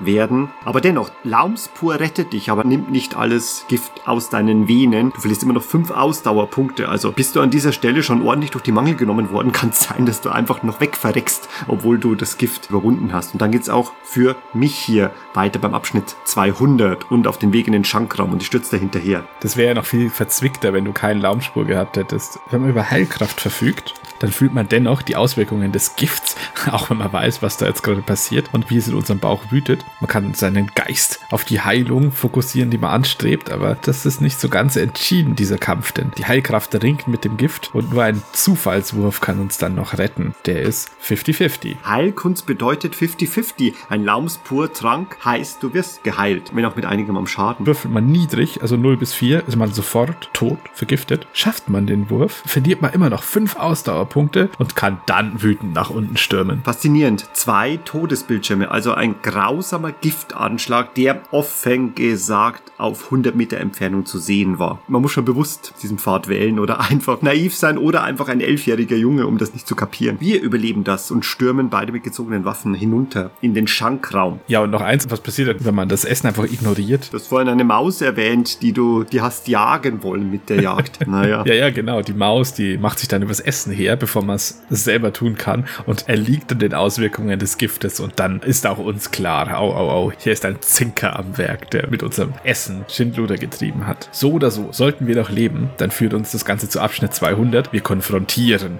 die Reisegefährten. Das ist eine ganz tolle Szene im Buch, die mir damals schon so gefallen hat. Denn es gibt jetzt ein Rätsel für uns, nämlich ein Detektivrätsel. Die liebe ich ja. Genau, die liebst du vollkommen. Aber dieses Rätsel stellt dir nicht Joe Dever, sondern das stellt dir Gary Chalk. Denn wir haben ein wunderschönes Artwork, das eingeleitet wird mit den Worten, du kommst an den Tisch, alle sitzen um einen runden Tisch und warten auf dich. Und du weißt, du darfst deinen Feind nicht vorwarnen, du musst sofort angreifen. Du darfst nicht einen Ton sagen, sondern musst ohne weiteres Vertun sofort in einen tödlichen Kampf eintreten, mit dem, den du für den Verräter hältst. Und dann gibt es ein wunderschönes doppelseitiges Bild, wo sie alle fünf da sitzen in ihrer herrlichen Pracht und alle schauen finster. Also genau genommen schauen alle finster. Da schaut ja keiner freundlich. Ist auch super awkward, weil die sitzen einfach und warten, dass du dich dem Rat anschließt, der Reisegefährten. Und dann drücken wir so mühevoll die Tür auf, in unser eigenes Erbrochenes gekleidet, die gerade noch einen Giftanschlag überlebt haben, mit blutunterlaufenden Augen. Ja, und jetzt haben wir auch gar keine Möglichkeit. Wir müssen einen heimtückischen Mord begehen. Wir werden eigentlich nur gefragt, wer das Opfer denn sein soll. Wir sind ja zu zweit, haben wir natürlich die Möglichkeit, dass wir uns zwei rauspicken und hoffentlich ist dann einer davon derjenige, der der Verräter war. Wir haben uns natürlich vorher stumm mit den Augen zu verständigt. So, denkst du, was ich denke? Ich denke, was du denkst, Bruder. Und ich töte, wenn du tötest. Genau, und haben mit unserer geheimen Fingersprache und unseren Augen ausgemacht, wen wir jetzt als nächstes und sofort angreifen werden zu zweit. Ein letzter Blick auf das doppelseitige Bild und dann geht es los. Wir greifen an. Wir haben die Möglichkeit, jeden einzelnen der fünf NSCs anzugreifen und zwar sofort. Der Text gibt uns aber auch noch den Hinweis, dieses Artwork, dieses Schöne ist da nicht umsonst. Sieh dir deine Mitreisenden noch einmal genau an und triff dann deine Entscheidung. Also da ist schon der gute Wink versteckt, dass es hier etwas zu entdecken gibt auf dem Bild. Einen eindeutigen Hinweis auf unseren Feind. Jetzt frage ich dich, Olovell, erste deines Namens, der diese Szene erreicht hat. Hast du denn den Hinweis gefunden? Das habe ich damals als aufmerksam beobachtender Junge und auch jetzt wieder gefunden, denn der ist deutlich, wenn man nur ein bisschen im Bild seine Augen offen hält und es genau anschaut. Viveka sitzt links, Ganon sitzt, Doria steht. Sie haben dieses wunderschöne Bergemblem auf ihrer Tunika und der hässliche und finstere Halvorg blickt uns entgegen mit seiner Knollennase und rechts ganz emotionslos mit einer Hand am Krug sitzt Pasion, der Priester. Aber seine Hand ist aus seiner Robe herausgestreckt und es ist an seinem Handgelenk etwas zu sehen, nämlich eine Schlange. Es ist vollkommen klar, was wir uns für ein Zeichen gegeben haben, nämlich, dass wir Parsion angreifen und zwar sofort. Ich von rechts und du von links. Ja, krass. Das ist so ein Callback von ganz am Anfang vom Buch, den ich schon fast vergessen hatte, bis dieses Symbol wieder auftauchte. Und ich sag dir, ich bin da schon eine Weile gesessen beim ersten Mal. Ich habe da eine halbe Stunde über diesem Bild meditiert. Ich habe alles in Erwägung gezogen. Die Augen, Ausrichtung oder ob jemand Links- oder Rechtshänder ist oder was man sonst im Raum noch finden kann, wobei der Raum eigentlich völlig kahl ist. Ja, gibt keinen Hinweis. Ich habe nach Spuren von Fangzähnen gesucht, ob jemand ein getarnter Giak ist oder so. Aber Bullshit, wie du schon sagst, da ist ganz groß und breit zu sehen am Handgelenk von Bruder Pasion diese Schlange, das Zeichen der Mördergilde, die sich an die Fersen geheftet hat. Das sagst du mir auch mit unserer stummen Augensprache. Ich bin alle Male, die ich hier durchgekommen bin, waffenlos gewesen, weil ich habe meine Waffen immer im Sturm verloren. Das heißt, ich bin momentan waffenlos. Als du mit den Fingerknöcheln knackst machst und dich auf Gewalt vorbereitest und ich schon langsam meinen Streitkolben, den ich den Fischern weggenommen habe, aus dem Schulterhalfter ziehe, da geschah es, ja. Und später werden wir es uns so erklären mit, ja, die Sache ist die. Aber offenbar habe ich deine blutunterlaufenden, vom Gift getrübten Augen ein bisschen falsch gedeutet und habe mich auf einen falschen Mann gestürzt, nämlich auf den Händler Halvork. Der sieht schon so fies aus und überhaupt so hässliche Leute, der muss doch irgendwie Giak-Blut in den Adern haben. Und da kracht's schon, als die Stahlnägel des Streitkolbens sich in seinen fetten Wanst graben. Und dann schließt sich ein sehr unspektakulärer Kampf an, ganz ehrlich, denn Halvork ist kein Soldat. Seine acht Kampfstärke, die werden ihm nicht lange das Leben retten. Und er kann sich auch zwei Runden lang nicht verteidigen, wenn ich ihn so überraschend erschlage. Das heißt, er ist tot noch bevor er weiß, wie ihm geschieht. Faszinierend, dass es keine Möglichkeit gibt, zurückzuziehen bei keinem der Kämpfe. Du kannst Nein, dich nicht Das zurückziehen. geschieht jetzt. Und ja, ich bin da trotzdem immer noch sicher, dass das der Schurke war, den ich da gerade blutig erschlagen habe. Reiße sein blutiges Gewand auf. Meine Augen werden aber immer größer, als ich dann sehe, hm, da ist ja jetzt irgendwie gar kein Hinweis drauf, dass ich da gerade einen Attentäter abgemurkst habe. Ich nehme immerhin noch seine zwei Goldkronen und seinen Dolch, so in aller Ruhe, während die Gefährten um mich herum langsam so mit den Stühlen zurückrücken. Und schon weiße Bergschwerter aus der Scheide gezogen werden langsam. Man hört leist das Scharren von verschiedenen Klingen. War nicht so erfolgreich. Und bei dir so? Pass auf, ich pack mir den Pasion. Ich habe keine Waffe, aber sehr schön. Abschnitt 158 begrüßt mich gleich mit den Worten, er scheint von meiner Attacke nicht überrascht zu sein und zieht unter seinem Gewand ein schwarzes Schwert heraus. ich glaube, ich lag schon richtig. Er zieht's halb heraus, ich packe es am Handgelenk und dann gibt's ein wüstes Gemenge. Ich muss waffenlos gegen ihn kämpfen. Das ist ein Gleichaufgefecht, weil er gegen Denkstrahl nicht immun ist. Deswegen Kampfstärke 16, Ausdauer 23. Also doch ein Häppchen. Vor allem, wenn man bedenkt, dass man hier waffenlos kommen könnte. Stärker als ein Netz voller Giak. Ja. In dem Moment, als er zu zucken aufhört, untersuche ich ihn sofort und Beweise sind offenbar. Ich finde eine halbleere Fiole, Gnaduan Saft und eine in Giak geschriebene Schriftrolle. Man hat Giaks verwendet, um das zu schreiben. Und alle Einzelheiten stehen drin. Unsere mögliche Ankunft in Port Bax und wann wir wo sein werden. Er trägt ein schwarzes Schwert aus Helgedat und das ist faszinierend. Es steht nicht genau dort, dass ich das mitnehmen kann, aber in den Regeln wurde erklärt, wenn im Text eine Waffe auftaucht, kann ich die mitnehmen, auch wenn sie nicht fett gedruckt ist. So, jetzt nehme ich mir diese Helgedat-Klinge als Schwertmeister, dass die paar Mal um mich herumwirbeln und stecke sie mir in den Gürtel und bin jetzt wieder bewaffnet. Und er hat die Schlangentätowierung am Handgelenk. Seine 23 Goldkronen gehören nicht mehr ihm, sein Schwert auch nicht mehr. Und ich stehe auf, siegesbewusst den Verräter gefunden zu haben und erblicke, was für eine unendliche Sauerei du mit diesem Halfork angerichtet hast. Und um uns herum werden Schwerter gezogen und jetzt ist die Kacke ganz schön am Dampfen. Zum Glück hast du für einen Kämpfer weniger gesorgt, in dem Parsion jetzt nicht mehr unter uns weilt, aber das sind immer noch genug kompetente Kämpfer da. Aber das ist gar nicht nötig, denn da kommen plötzlich noch mehr, nämlich sechs bewaffnete Soldaten, Gardisten oder Büttel oder sowas, die stürmen herein hinterm Gastwirt und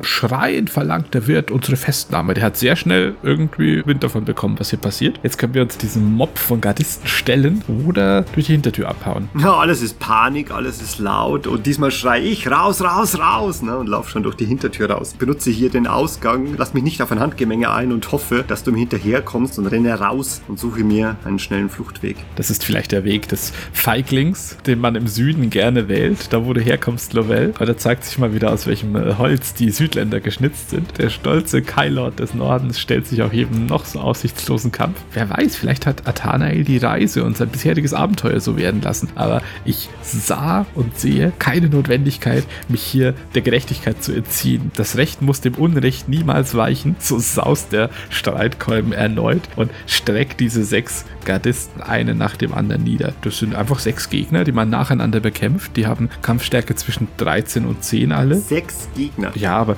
die sind halt schwach genug, um kein Problem zu sein für einen ausreichend kompetenten Kailord. So stehe ich da und tanke die kaputt. Die können mir nichts. Ich türme einen Berg von Leichen auf. Die Mitreisenden blicken mich entsetzt an, immer noch. Das Buch das schreibt auch noch so dazu. Du kannst übrigens immer noch jederzeit abhauen. Jederzeit, wenn du möchtest. Diese Option schreibe du, oh Buch, bitte für die Stadtwächter rein. Die sollten besser abhauen. Athanael ist entfesselt.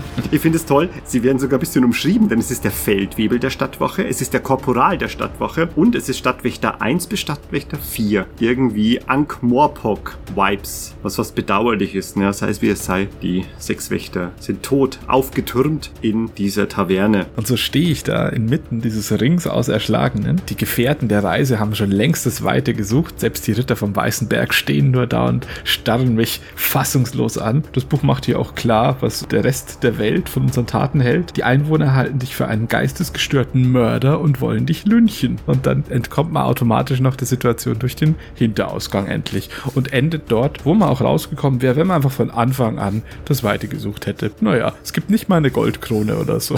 auch keine XP. Are we the baddies? Jedes Mal, wo ich diesen Band 2 gespielt habe, habe ich nie Ganon oder Doria angegriffen. Das will ich nicht mal ausprobieren. Ich habe jeden mal testweise erschlagen. Ja, die beiden, die muss man natürlich im Doppelpack bekämpfen, ja, weil die sind ja Waffenbrüder und echte Brüder. Die tanken dich dann ordentlich mit Kampfstärke 28 weg, also gemeinsam. Mit etwas Glück überlebst du es hoffentlich dann einfach auch nicht und die Ritter vom Weißen Berg machen dich zu Klump. Ja, aber keine Sorge, sie sind immun gegen Denkstrahlen, deswegen passt das schon. Ja, sehr gut. Und dann beginnt die richtige Geschichte, nämlich von Ganon und Doria und wie sie die Welt retten, nachdem der Irre abgestochen worden ist. Ja, das verbietet die Ehrenkodex ja nicht, dass sie in enger Flankenformation gegen einen Bauern kämpfen. Der sind wir offiziell immer noch. Draußen haben wir drei Möglichkeiten und eine davon ergreife ich sofort. Nämlich, ich nehme ein Pferd, das dort ist, schneide es von seinem Geschirr, springe drauf, ein zweites Pferd ist noch daneben. Das heißt, du kannst ebenfalls mitfliehen und ich, ha, reite ich los und raus und weg aus diesem Dorf und weg von dieser Missetat, von diesem Gemetzel und weiter in Richtung Durenor. Denn jetzt gilt's fortzukommen und hoffe, dass du mir hinterherkommst. Ja, ich sehe, wie du noch zwei Pferde losschneidest, aber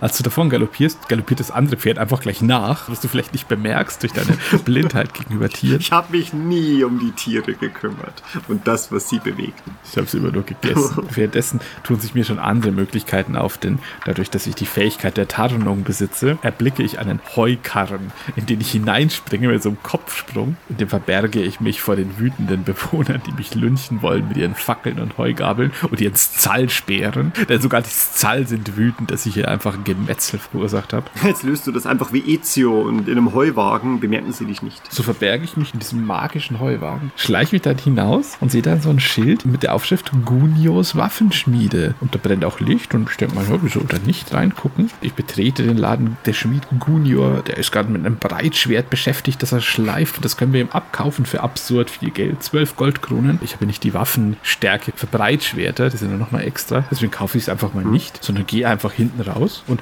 habe dann die Möglichkeit, auf dem Pferd, das ich da angebunden finde, jetzt endlich zu flüchten. Ah, das wäre auch Abschnitt 150. Du könntest raus hier, mach das. Mach das sofort. Ja, auf so einem Pferd, das wäre eigentlich zu auffällig. Ich muss andere Wege finden. Deswegen gehe ich stattdessen zu einem anderen kleinen Laden und hämmer da an die Tür und verschaffe mir da Zutritt. Was ist los mit dir? Du könntest einfach aus diesem Ort fliehen. Warum gehst du nicht? Die Reise hat mich verändert. Ja. Sie werden einen Krieg bekommen, den sie nicht begreifen können. Ja, vielleicht ist noch so ein gewisser roter Schleier vor meinen Augen. Und ich denke mal, ja, Gorn wird von der Landkarte getilgt, wenn ich so weitermache. Ja, sechs Gardisten habe ich schon. Ja, aber so verberge ich mich in diesem Laden, werfe den Siegel vor die Tür und sehe gerade noch, da geht eine Treppe hoch oder eine Falltür runter oder noch eine Tür gegenüber, als schon die Tür, durch die ich gerade gekommen bin, splittert vor Axthieben und ich wurde entdeckt und jetzt muss ich mich schnell entscheiden. Falltür, Treppe hoch oder andere Tür hinten. Und da sind jetzt viele Todesfallen dabei. Die umgehe ich natürlich. Also die Instant Death Screens, die da massig nun vorkommen, die tangieren andere Athanaels oder haben es getan. Und Athanael der Neunte, sage ich mal, der flieht die Treppe hoch, wie es jeder kluge Waldläufer tun würde. Vergiss nicht zu sagen, wer da kommt, wer da mit Axthieben die Tür einhämmert. Das ist der Pöbel. Draußen hat sich das Volk erhoben gegen die Kais. Das sind mit Fackelmissgabeln und Äxten hier, um die Ringe auszumachen. Eine Axt ist eigentlich sehr symbolträchtig, denn mit einer Axt hat die ganze Geschichte begonnen. Auf meinem Weg nach oben, da sehe ich noch so nebenbei, dass da so ein Kurzschwert hängt über dem Kamin. Das kann ich einstecken. Ich nehme es natürlich mit und sehe dann ein Fenster runter zur Straße. Da kann ich jetzt runterspringen. Oder ich kann mich, wie es meiner Natur entspricht, dem Pöbel stellen. Als ich mich so umdrehe, das Fenster zumache verbarrikadiere, um mir den Rückweg abzuschneiden und mit meinem Streitkolben in der einen und dem Kurzschwert in der anderen Hand vor der Treppe Aufstellung beziehe, um den Pöbel zu empfangen. Ich weiß nicht, was Joe Dever da geritten hat, dieses Blutbad zu inszenieren, weil der stattet die Kämpfe ja auch. Also er muss das ja wollen, dass das passieren kann. Ja, vorher war jeder falsche Schritt quasi der Tod. Also gehen wir durch die falsche Tür, werden wir sofort doch von einer Missgabel durchbohrt und so weiter. Oder eine Übermacht ringt uns nieder und wir sind tot. Hier kommen einfach zwei Zall und drei Dorfbewohner die Treppe rauf. Und mit denen kämpfen wir jetzt wieder. Und die haben so lächerlich schwache Kampfwerte zwischen 11 und 5. Lobo, du hast geschafft, was König Ali nie konnte. Sal und Menschen sind vereint, weil sie den Kai-Lord im zweiten Stock aufhalten müssen. Was für eine Geschichte wird gerade erzählt. Und so begannen die Kai-Kriege zum dritten Zeitalter, als sich Helgedat und Gorn verbanden. Die Achsenmächte gegen Sommerlund und seine Kai-Lords. Aber sie müssen begreifen, dass du nicht mit ihnen hier eingesperrt bist, sondern sie mit dir. Jetzt habe ich schon sechs Gardisten unnötig erschlagen und jetzt noch fünf Bewohner von Gorn, die eigentlich nur Ordnung wiederherstellen und Rache am psychopathischen Irren nehmen wollten. Das Angebot, das Fenster rauszuspringen und den Kampf auszuweichen, sollte man wieder den fünf Gegnern vorschlagen und nicht dir. Und erneut finde ich mich wieder in so einem Halbkreis blutig erschlagener Gegner, die wie gesagt absolut lächerlich waren. Also da ist keiner auch nur einmal nahe gekommen, mich überhaupt zu verletzen. Die haben aber ordentlich Loot dabei im Vergleich zur Stadtwache. Da finden wir sechs Goldkronen, ein Schwert und einen Streitkolben. Noch ein. Ich kann Dual wielden jetzt mit Power Stance. Zwei Streitkolben Athanael, der schlimmste Waldläufer. Aber dann merke ich schon, jetzt werden mir die Arme müde vom Töten. Und jetzt brauche ich ein bisschen Erfrischung zwischendurch. Als ich schon höre, wie noch mehr Dorfbewohner kommen. So, jetzt aber, oder? Such dir ein Pferd und reit endlich weg. So weit sind wir fast, denn ich stürze nach unten durch das Glasfenster. Es ist ein verglastes Fenster. Da muss ich mich von einem zornigen Dorfbewohner mit einem Knüppel noch abrollen. Ein Zall reitet mit erhobenem Speer heran und will mich durchbohren. Ich weiche aus, pack die Waffe und reiß ihn zu Boden. Das alles passiert im Lesetext. Und jetzt kommt eine wichtige Entscheidung, nämlich durchbohre ich den Zahl mit seinem eigenen Speer, den ich natürlich mit mir nehmen kann, oder nehme ich jetzt endlich dieses verdammte Pferd und verlasse Gorn. Das ist jetzt meine vierte Gelegenheit, zu Abschnitt 150 zu kommen. Diese Szene ist doch viel zu badass, um sie nicht zu machen, oder? Es ist zu verlockend, wenn man konsequent so spielt, dass man die Gewalt nicht scheut. Dann kommt man zwar schon dazu, den Zahl zu durchbohren, aber dann wird man erschossen von Armbrust schießenden Dorfbewohnern. Das heißt, das Pferd wird bestiegen, der Speer gepackt und mitgenommen und dann endlich Gordon hinter sich gelassen, in wildem Galopp, jetzt mit locker einem Viertel der Einwohner tot zu Boden gerungen. Ein unendliches Blutbad, aber eine Sache, die öfters schon mal erwähnt wurde, Joe Dever richtet nicht über uns. Es ist Teil der Geschichte und die Geschichte hält stand. Manchmal eskalieren Dinge einfach ohne unser Zutun. Genau, mein Gott, in einem Quentin Tarantino-Film ist es genauso. Hier also, Nathanael richtet ein unendliches Blutbad an in Gorn. Wir müssen jetzt beide weg. Wohin reitest du? So wie bei dir, es ist wahrscheinlich das gleiche. Ich galoppiere die gewundene Dorfstraße entlang, über eine Holzbrücke, einen steilen Pfad hoch und ein Wegweiser im Mondlicht zeigt uns, dass es nach Port Becks in den Osten noch 50 Meilen sind. Das ist gar nicht mehr so weit. Das ist nicht viel. Mit einem guten Pferd? Ja, die Nacht wird natürlich hindurch geritten. Die Landschaft ändert sich auch. Also das unfruchtbare Wildland, das weicht Sümpfen und Mooren. Und im Osten, da sehe ich schon ganz am Horizont die Ausläufer des großen Waldes von Durinor. Das ist ein gutes Zeichen, nämlich, dass ich fast am Ziel meiner Reise bin, also am vorläufigen Ziel. Nämlich nur noch einen Tagesritt von Port Becks. Eine Mahlzeit muss verzehrt werden, sonst droht Ausdauerverlust. Mir natürlich nicht, denn ich bin der Jagd kundig und das steht sogar noch hier. Ich kann eine wilde Moorratte oder einen Sumpfvogel als Frühstück fangen. Das ist ein nettes Detail. Ja, voll. Weil die Kai-Fähigkeit der Jagd wird manchmal ein bisschen umschrieben, um dir zu zeigen, was du machst, als jemand, der die Jagd beherrscht. Ja, und ich komme an eine Weggabelung. Guck noch, sehe ich vielleicht Spuren, Hufe von Bruder Lovell. Aber ich sehe Hufspuren, die nach links und nach rechts führen. Wahrscheinlich von dem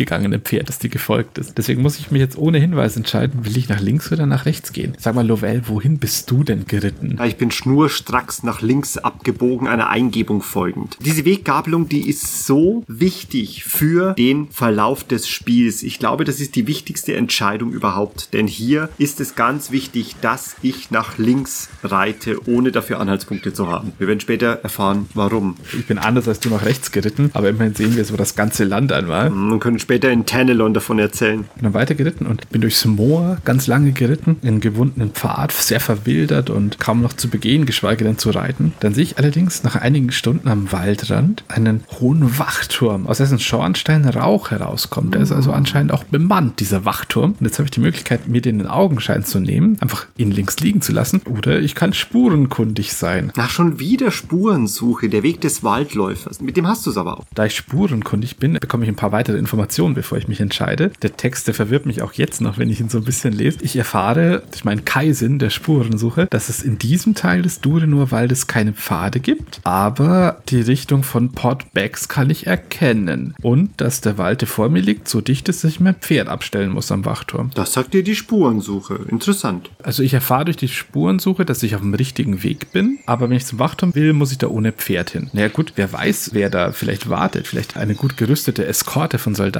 die mich an mein Ziel geleiten kann. Man soll ja nie die Hoffnung aufgeben. Deswegen gucke ich mir diesen Wachturm schon an und kämpfe mich da durch die Farne und durchs Moor, bis ich vor dem Eingang des Wachturms stehe. Ich mochte die Wachtürme aus dem ersten Teil. Also ich glaube, Wachtürme sind immer was Gutes. Ja, da haben wir nette Begegnungen gehabt. Ja, genau. Wie sich zu einem Wachturm geziemt, hat man um ihn herum das Laub entfernt, um Gegnern, die sich anpirschen, Deckung zu rauben. Der Boden ist zertrampelt. Hier ist der Schlendrian nicht eingekehrt. Ein gutes Zeichen. Durenor und seine Außenbezirke sind wohl bewacht und gut beobachtet. Ja, nicht nur die Zollbrücken. Ja, und als ich noch nach einer Möglichkeit suche, die Tür des Wachturms zu öffnen, wird die schon von innen aufgerissen und vor mir steht ein Ritter vom Weißen Berg mit einem mächtigen Breitschwert, das sie mir drohend vors Gesicht hält. Der wartet gar nicht erst, bis ich mein Sätzlein aufsage, sondern der ruft mir mit gebieterischer Stimme entgegen, sag, was du willst und überleg dir deine Worte gut und wenn du lügst, wird dir mein Schwert antworten. Ah, das ist eine Ansage. Ein Ritter vom Weißen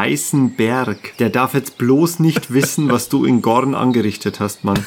Die Sache ist die. Also Doria war ja sowieso nie der beliebteste. Nein, nein, aber den habe ich ja verschont. Deswegen wähle ich selbstverständlich die ehrenhafte Möglichkeit, denn ich kenne den Ruf dieser Ritter durch meine Begegnung mit Doria und Ganon. Denen ist zu trauen, das sind Männer des Guten und deswegen offenbare ich ihm den wahren Zweck meiner Reise. Halb in Gedanken noch am Abwägen, na, vielleicht ist das ja ein Diener des Bösen, der sich ausgibt als Ritter vom Weißen Berg, aber sieht aus, als hätte ich Glück gehabt. Der steckt dann sein Breitschwert ein, führt mich nach oben in sein Wachzimmer anscheinend. Das hat er sich schön eingerichtet mit behaglichem Kamin und sagt dann aber, so Bürschchen, das klingt ja alles schön und gut, aber wenn du wirklich der bist, der du behauptest zu sein, dann hast du das Siegel von Hammerdal hier in deiner Tasche. Zeig's her oder hau ab. Das ist so toll, weil er weiß, dass wenn diese Geschichte wahr sein sollte, musst du dieses Siegel haben. Der kennt seine Lore. Tolles Bild auch so. Dieser eine Ritter in seinem Wachturm, der einfach in seiner Rechtschaffenheit und Erhabenheit hier die Grenze bewacht. Jetzt haben wir soweit schon die Wahrheit gesagt, jetzt gibt's keinen Grund zurückzuhalten. Natürlich hätten wir es nicht von den Fischern zurückgeholt jetzt, dann stünden wir blöd da und können es nicht vorzeigen und müssten sagen, ah, Herr Ritter, ich hab's leider nicht. Und dann Tja. wird er erstmal wütend, weil er uns als Lügner enttarnt hat und verpasst uns erstmal einen Schwerthieb und dann können wir mit ihm kämpfen. Das lassen wir aber mal. Denn als ich das Siegel aus der Tasche ziehe und auf meinen Finger streife, diesen Ring, dann findet plötzlich Ehrfurcht den Weg in seine Stimme und seinen Blick und er gesteht uns, dass er uns für einen Schwindler gehalten hat, den er eine Lektion erteilen wollte. Aber nun ist klar, meine Mission und mein Auftrag, die sind gerecht und wahr und er wird alles, was ihm möglich ist, tun, um mich zu unterstützen, sofern er dafür nicht seinen Turm verlassen muss, denn geschworen hat er, diesen Turm zu bemannen und die Grenzen von Durinor zu schützen und er darf ihn nicht verlassen. Eine tolle Begegnung hier im Nirgendwo. Er hilft dir aber mit dem, was er kann. Er zeigt auf einen großen Eichentisch und da sind viele, viele Gegenstände und er fordert dich auf zu wählen. Er sagt, einsamer Wolf, Kailord, bitte wähle, nimm dir alles, was du brauchst. Ich werde dir alles geben, was ich besitze, damit du deine Mission erfüllen kannst. Nur den Turm kann ich nicht verlassen. Ja, und da können wir uns mit verschiedenen Waffen eindecken, mit Heiltränken, mit Nahrung, mit Gold und wir können alles davon nehmen. Wir müssen gar nicht wählen, wir können einfach alles nehmen, wenn wir wollen. Das ist toll und dann sagt er uns noch die Richtung, die wir gehen müssen, um nach Port Becks zu kommen und dem aber nicht genug. Er verrät mir sogar noch eine wichtige Losung, denn er sagt ja, einsamer Wolf, wenn du den Rhyme-Graben erreichst, dann gehst du nach Norden und da kommst du zu einer Brücke, die von Männern des Königs bewacht wird und die werden von dir ein Losungswort fordern. Wenn du dann nicht das Wort Sonnenuntergang sagst, das ist nämlich die Losung, dann werden sie dir schlimme Schmerzen angedeihen lassen. Und dann wird deine Sonne untergehen, Athanael. Aber damit ist unsere Passage sicher. Wir sind jetzt bis an die Zähne wieder ausgerüstet. Wir haben Gold, Nahrung, Heiltrank und wir haben das Losungswort für die Brücke über den Rhyme-Graben. Das stimmt zuversichtlich. Und wir haben einen tapferen, ehrenhaften Soldaten vom Weißen Berg kennengelernt. Zum Glück weiß der nicht, was wir in Gorn angestellt haben. Zum Glück sind Ganon und Doria noch nicht bei ihm gewesen und haben ihm berichtet. Aber egal, egal. Du bist ausgerüstet, auf dem Weg, richtige Richtung, du hast das Passwort, dich kann nichts mehr aufhalten. Genau. Ansonsten äh, hätte ich da angefangen zu flunkern, da hätte ich mich noch entscheiden können, welche Geschichte ich ihm auftischen möchte. Also, dass ich einfach ein Wanderer bin, der Unterkunft sucht, die verweigert er mir dann einfach und schickt mich fort. Oder man kann nach Port Becks fragen, dann zeigt er einfach in eine Richtung und schlägt er mir auch die Türe zu. Oder wenn man sich einfach als Bauer ausgibt, der nach Arbeit sucht, dann aber fällt ihm sofort auf, du Lügenmaul, du willst ein Bauer sein, hast aber ein edles Ross dabei. Dich schlag ich tot.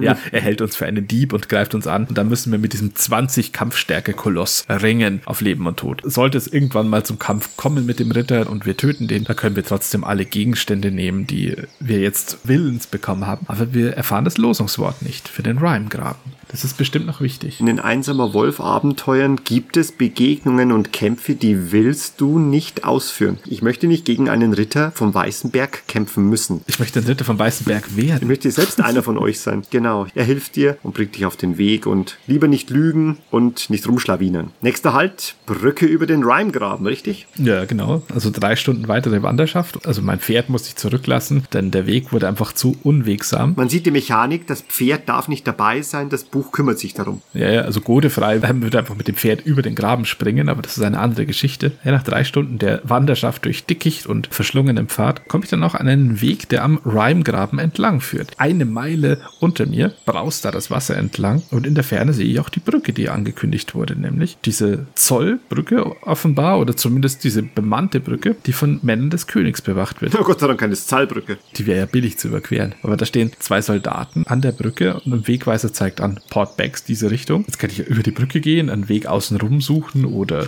mich auf meine Spurensuche verlassen. Ein kluger Waldläufer tut das natürlich stets, aber da verraten mir meine Spureninstinkte nur, der Weg über die Brücke ist der einzige, du musst ihn gehen. Toller Effekt von Spurensuche, dass es einfach lesbar gestaltet, nicht da lang, kein Vertun, geh über die Brücke. Dementsprechend schlage ich auch direkt den Weg über die Brücke ein, versuche nicht mich zu verbergen, wie es eigentlich meine Natur ist, sondern grüße die Soldaten, die steigen herab zu mir und sagen sofort mit gezückten Speeren, die Losung Fremder mit so einem seltsamen Durinor-Akzent. Wie reden die Durenese? Hast du da eine Vorstellung davon? Sind es so Waliser, Iren, Schotten? Ich stelle mir vor, dass sie einfach jedes O wie ein U aussprechen. Das ist alles. Durenur, die Losung Fremder. kein Vokal ist wie der andere. Aber dann können wir natürlich die richtige Losung nennen. Also das Buch fragt einfach, kennst du die Losung für diese Passage? Und ich nenne sie mit stolz geschwellter Brust Sonnenuntergang, wie ich erfahren habe von diesem stolzen Ritter. Dann recken beide schon ihre Speere hoch. Sonnenuntergang. Nein, nein, nein, aber sie sind fast überrascht, dass ich die Losung kenne, lassen mich passieren und ein bisschen misstrauisch überquere ich dann dennoch die Brücke, als ich mir die ganze Zeit tuscheln. Ja, Das letzte Mal, als sowas passiert ist, wurde ich danach im Meer versenkt und meine Habe beraubt. Ja, Bolzen im Rücken. Genau, wahrscheinlich holen sie jetzt ihre Armbrüste raus und erschießen dich von hinten. Aber nein, nein, ich überquere sicheren Fußes die Brücke, bin am anderen Ufer des Rhyme-Grabens und gehe schon wieder fast eine Stunde einen Waldweg entlang. Lass die Brücke hinter mir und den Graben Graben sein. Und dann bin ich einem Wegweiser, der mir sagt, Port Becks, drei Meilen. Ich bin fast da. Und dann marschiere ich weiter und am insgesamt zehnten Tag meiner Reise, nicht vergessen, 40 Tage einsamer Wolf, also ein Viertel meiner Zeit habe ich schon investiert, sehe ich in der Abenddämmerung am Horizont die prächtigen Umrisse der Stadt Port Becks, wie ein Diamant in die grüne Fassung der Küste eingebettet. Ganz schön geschrieben. Hm, Ja, politisch. schimmernde Türme, schöner Hafen mit einer mächtigen Kriegsflotte. Durenor ist eine Macht, mit der man rechnen muss. Eine Macht der See. Ja, und im Osten erstreckt sich der riesige Wald von Durenor. Und als wäre das nicht genug, auf einer Anhöhe das stolze Schloss von Port Becks, die Krönung dieser herrlichen Hafenstadt steht da. Umso seltsamer, dass ich dann einfach im nächsten Satz durch ein unbewachtes Tor in der grünen Stadtmauer durchgehe und in der Stadt bin. Naja, Tja, ja, weil ganz einfach hier die Sommerkinder noch leben, die keinen Krieg kennen. In Sommerlund haben wir Krieg, aber nicht die hier. Hier muss man keine Tore bewachen. Wer sollte denn von Westen kommen? So marschieren wir unbehelligt durch dieses Tor in der Stadtmauer und ich gehe direkt zum Hafen. Und als ich in die erste Allee schon einbiege, da sehe ich auf der rechten Seite ein Kuppelgebäude, auf dem steht Rathaus. Und jetzt kann ich entweder direkt ins Rathaus hineingehen, zum Hafen gehen oder, und jetzt zieht sich da langsam ein Trend durch, ich kann Spurensuche haben. Also anscheinend ist der einsame Wolf wirklich ein Waldläuferabenteuer. Also der Ranger in Joe Devers AD&D-Kampagnen-Setting, der ist schon echt privilegiert. Ja, zumindest in diesem zweiten Band. Vor allem ist es jetzt wirklich langsam. Bisschen weit hergeholt, was hier über Spurensuche abgeleitet wird. Jetzt sind wir bei so einem Spielleiter langsam, der seine Spieler in der ausweglose Situation manövriert hat und jetzt hanebüchenst ihnen irgendwelche Proben gewährt, um auf die richtigen Schlüsse zu kommen. Und deswegen kündet uns die Spurensuche nicht etwa den richtigen Weg aufgrund von Pferden am Boden, sondern ich erinnere mich einfach an eine Geschichte. Der alte Kaimeister Weise Falke, den kennst du bestimmt auch noch. Absolut, ja. Seine Geschichten sind legendär. Der hat erzählt, er war ja viele Jahre Gesandter in Port Becks und der hat uns mal erzählt, das Konsulat blickt direkt auf den Alinplatz im Marinebereich der Stadt. Mhm. Das war eine sehr inspirierende Geschichte, die er immer wieder erzählt hat. Und er hat vergessen, dass er sie uns ganz oft schon erzählt hat und deswegen hat er immer wieder von Port Becks angefangen. Deswegen heißt er auch Weiser Falke, weil er immer wieder das erzählt hat. Am besten hat er noch so ein Schweigegelübde abgelegt und immer nur diesen Satz wiederholt. Dabei haben wir meditiert und versucht uns zu konzentrieren. Wenn du das kannst, dann bist du wahrhaft ein Meister. Diese Erinnerung, die ich mir durch die Spurensuche herbeirufe, die führt dazu, dass ich diesem Wegweiser folge, auf dem steht Marinebereich, eine halbe Meile. Das ist eine ganz witzige Szene, weil du hättest auch ohne Probleme in das Rathaus gehen können. Das ist zum Beispiel etwas, was jemand machen muss, der nicht Spurensuche hat. Dort begegnest du einem älteren, sehr gemütlichen und sehr ruhigen und freundlichen Mann und den kannst du einfach fragen, wo ist das Konsulat der Sommerlanding? Und er sagt, ja, das sage ich dir, das ist unten am Hafen. Ja, und dann gehst du einfach auch zum Hafen. Ja, aber das könnte ja ein getarnter Mörder sein in Diensten von Helgedat. Und meine Erinnerung an Weiser Falke, die ist untrüglich korrekt. Es passt jetzt ein bisschen zu dieser Port Becks Passierschein A38 Episode, dass du einfach kurz den Schlenker über einen Bürokraten machen kannst im Rathaus, der dir dann sagt, ja, geh zum Hafen. Dann gehe ich zum Hafen. Gut. Ja, du nimmst es schon schön vorweg. Das ist eine ein bisschen lockerere Passage, wo man so ein bisschen Bürokratie-Madness bezwingen muss. Auch hier lauern natürlich Tode und Game Overs, aber auch eher lustig, weil man die falschen Dokumente hat oder so. Das zeichnet sich schon ab bei deiner Begegnung im Rathaus. Und auch ich werde jetzt das erste Mal damit konfrontiert, als ich in den Marinebereich stolziere und dann an der hohen Steinmauer ein hohes rotes Tor sehe, das von Soldaten bewacht ist und auf der anderen Seite einen Wachturm. Und dann spaziere ich natürlich auf diese Menschen zu. Ich will ja was von denen, ne? bringt mich zu einem Anführer. Aber schon tritt dann einer der Soldaten vor und will meinen Ausweis sehen. Ich muss Papiere haben. Total irre. Ich will schon das Siegel von Hammerdal in die Höhe recken und sagen, das ist mein Ausweis, Knecht. Aber nein, die Möglichkeit habe ich gar nicht. Und deswegen werde ich gefragt, hast du einen roten Pass? Hast du einen weißen Pass? Nein, ich habe keins von beiden. Ich habe nichts. Deswegen muss ich wieder hinfortgehen, weil sie mich nicht durchlassen. Oh, ohne weitere Option. Du musst wieder gehen. Ohne Pass, ohne Papiere, kein Durchkommen. Ja, als ich mich mit hängenden Schultern da wieder trolle, da kommt plötzlich so ein Straßenjunge daher und ganz wild zieht aus seiner Tasche so einen Umschlag und sagt so, hey, du willst doch da rein, ich kann dich in den Hafen bringen, aber es kostet was, hier sind die richtigen Papiere, nur für sechs Goldkronen. Ja, das kann ich ihm abkaufen, aber das finde ich fishy, ehrlich gesagt, und deswegen denke ich mir, nein, Junge, ich kaufe kein Papier von dir. Und deswegen kommt jetzt als einzige Möglichkeit auch in Frage, ich muss zurück zum Rathaus gehen und fragen, wie ich zum Konsulat von Sommerlund komme. Dabei weiß ich doch, dass es im Marinebereich und so weiter ist. Ich kann es mir ja verifizieren lassen, meine Quelle. Ja, aber jetzt treffe ich genau den Zausel, den du mir beschrieben hast. Wir fragen ihn nach dem Weg, er sagt ihn uns. Und dann gehe ich wieder dahin, wo ich vorher schon war. Ich stehe wieder vorm Hafenwachturm, wo die Hafenbehörde drin ist und dem Roten Tor auf der anderen Seite.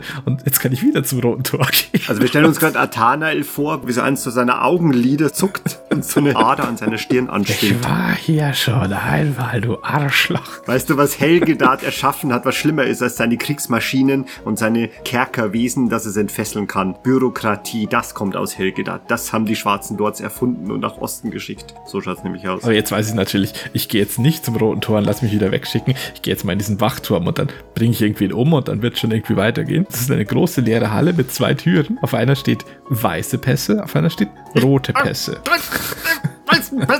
Ja, kürzen wir das jetzt mal ein bisschen ab. Jetzt kommt so eine bisschen spaßige Episode. Man kann jetzt, weil man es nicht besser weiß, einen weißen Pass kaufen für 10 Goldkronen und damit zum Roten Tor gehen. Dann erfährt man dort, der ist aber nur für Kaufleute. Dann bekommst du hier nicht rein. Dann musst du irgendwie dir noch einen roten Pass erwerben. In dem Fall geht Atanai noch ein bisschen wütender wieder zurück zum Hafenturm, klopft an der Tür mit dem Schild rote Pässe, wird eingelassen und da ist dann ein Marineoffizier von Duridor an einem Schreibtisch und der verlangt erstmal Dokumente. Der will nicht irgendwie 10 Goldkronen, sondern erstmal einen Grund, uns so einen tollen roten Pass auszustellen. Hier kann man auf verschiedene Weise zum Game Over geraten. Na, eigentlich nur auf eine. Jetzt wird man so ganz nonchalant gefragt, ja, hast du denn inzwischen die nötigen Papiere? Die Dokumente. Wir erinnern uns an diesen Straßenjungen von vorhin. Ne? Wenn wir dem begegnet sind und das dem vielleicht abgekauft haben, könnte man jetzt zu dem Schluss kommen, ja, ich habe alle nötigen Papiere. Na klar. Aber wählt man diese Option und zeigt dem Marineoffizier diesen Umschlag, dann wird es sofort als Fälschung erkannt. Man wird gefangen gesetzt, in eine Zelle geworfen und dann ermordet dort von Agenten des Feindes, denn die tragen alle das Zeichen der Mördergilde. Wahnsinn. Du wirst erdrosselt in Port Becks, eigentlich kurz vorm Ziel. Aber das kann natürlich dem weisen Nathanael nicht passieren. Er hatte das Angebot des Straßenjungen nicht angenommen. Jetzt haben wir noch die Möglichkeit, stattdessen das Siegel von Hammerdal als Legitimation vorzuweisen, wie es eigentlich schon von Anfang an passieren sollen hätte. Das tue ich natürlich. Hier noch kurz sei erwähnt, haben wir das Siegel jetzt nicht. Dann ist jetzt dieser Punkt gekommen, an dem ist man jetzt nicht Game Over, aber es geht auch nicht weiter. Das heißt, man geht hier so lange im Kreis, kauft sich falsche Pässe oder richtige Pässe oder gefälschte Unterlagen, bis man irgendwann das Zeug vom Straßenjungen kauft und dann Game Over geht. Das heißt, hier ist dann Ende Gelände, wenn man sich nicht an den Fischern gerecht hat. Aber nur, wenn du von den Fischern aufgelesen, bewusstlos geschlagen und dann im Brackwasser liegen gelassen wurdest, dann hast du das Siegel verloren und sonst nicht. Wenn du einfach schiffbrüchig bist, dann hast du dein Siegel noch. Aber krass, wenn du dann nicht gleich hinterher gehst und in Raga Dorn das Ganze nicht lösen kannst und das Siegel nicht zurückgewinnst, dann ist bis zu dieser Stelle alles in bester Ordnung und hier scheitert deine Fahrt. Punkt. Als ich dann das Siegel vorzeige, dann offenbart sich auch der Marineoffizier nicht als Agent des Feindes, sondern starrt es betroffen an und führt mich sofort zum Kapitän der Hafenwache, zu seinem Chef. Der hört mit bestürzter Miene die Geschichte vom Krieg in Sommerlund. Und das finde ich ein nettes Detail. Der sagt dann nicht, lass den Mann durch oder ich bringe dich sofort dahin, wo du bist, sondern er sagt, stellt dem Mann sofort einen roten Pass aus. Das ist Durenor, mein Freund. Und dann lässt er dich einfach gehen mit dem roten Pass. Ende sind es auch noch Demokraten. Wahnsinn. Ja, und jetzt stehe ich wieder vorm roten Tor. Und jetzt kommt wieder dieser Soldat, der schon dreimal mich gefragt hat, ob ich einen Ausweis habe. Und jetzt habe ich einen roten Pass. Heieiei, das war ein wilder Ritt durch diese Stadt der Bürokratie. Als ich den roten Pass vorzeige, salutiert er dann plötzlich, als wäre ich sein Vorgesetzter. Und ich trete hindurch durch das Tor auf einen offenen Platz, der von hohen Leuchtfeuern am Kai beleuchtet wird. Marmorsäulen zieren das Konsulat von Sommerlund. Die Flagge unseres Landes, die weht noch in der frischen Nachtbrise. Und ein hochgewachsener, grauhaariger Mann empfängt mich. Er lächelt freudig, als er meine zerfetzte Kai-Kleidung sieht. Ja, auch er erkennt mich und sagt, oh, den Göttern sei Dank, die Hoffnung hat sich erfüllt.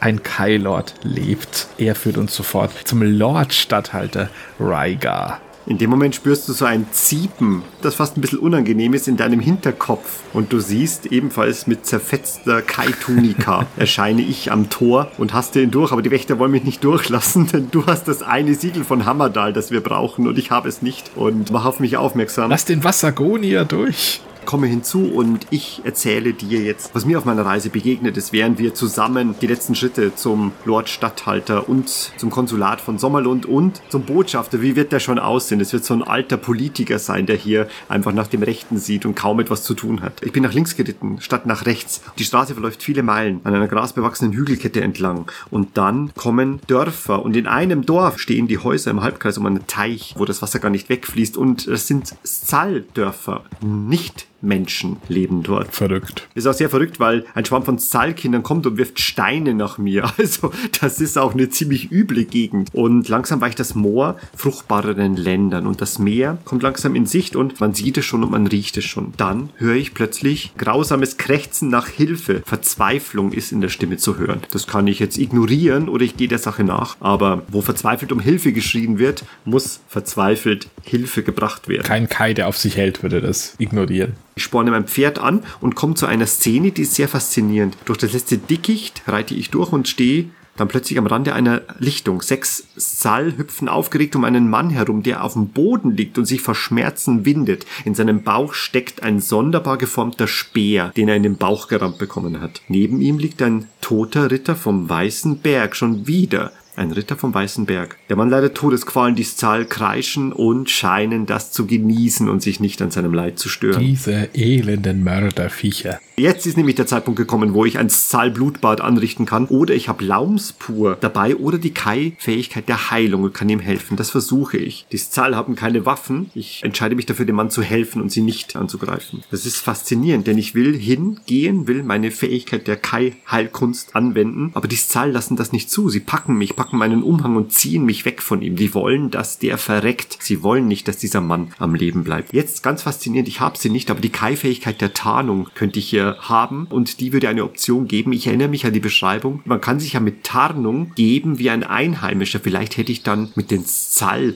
reden können, wie einer der Iren. Oder dich als Zahl ausgeben generell. Hilft nichts. Ich habe die Fähigkeit nicht. Ich muss die andere Option wählen und zwar ich greife die Zal an, damit sie von uns lassen. Das führt aber nicht zu einem Kampf, auch nicht zu einem Kampf gegen sechs Gegner, sondern einfach die laufen weg. Denn wenn da einer mit einem schwarzen Schwert aus Helgedat um sich schlägt, dann heißt es fliehen oder sterben und deswegen sind sie sofort verschwunden und quietschen vor Entsetzen und stürzen in alle Richtungen davon. Jetzt habe ich die Möglichkeit, in einem Rucksack, der daneben liegt, nach brauchbaren Gegenständen zu suchen, um ihm zu helfen oder ihm den Speer vorsichtig aus der Brust zu ziehen. Grundzüge der Heilkunst besagen, wenn etwas Verletzendes in einem Körper steckt, dann tue es heraus. Und dann kannst du anfangen, die Wunde zu heilen. Also ziehe ich diesen Speer aus ihm heraus. Das wird ihm sicher helfen. Ja, und bedankt er sich dann und gibt er noch fünf Goldkronen. Goldkronen bekomme ich nicht, aber seinen Dank. Der sieht aber anders aus, als ich erwartet habe, denn er bedankt sich auf die Art und Weise, wie man sich in Helgedat bedankt. ich habe den Speer in der Hand, er ist aus Metall, wirkt aber unendlich leicht, als sei er aus Holz. Das ist das Erste, mit dem ich mich beschäftige, einfach diese Waffe. Bin auch kurz abgelenkt. In dem Moment, wo ich eine hervorragende Waffe in der Hand habe, vergesse ich alles um mich herum und denke nur noch in Waffenstärke und Kampfgeschick. Und der Mann seufzt erleichtert, das hat ihm schon enorme Linderung verschafft und dann geht es los, dann explodiert schon Schmerz in meinem Kopf und etwas langt mit einer mentalen Peitsche nach meinen Synapsen. Ja. Ja, genau, ja, du sagst es. Verliert zwei Ausdauerpunkte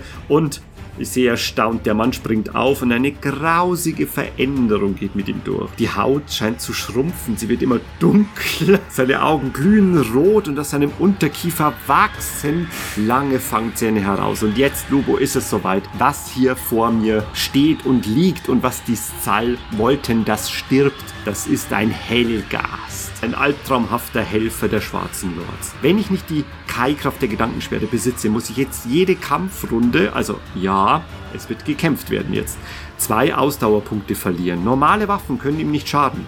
Gegen Denkstrahlen ist er Ja, immun. ja, easy.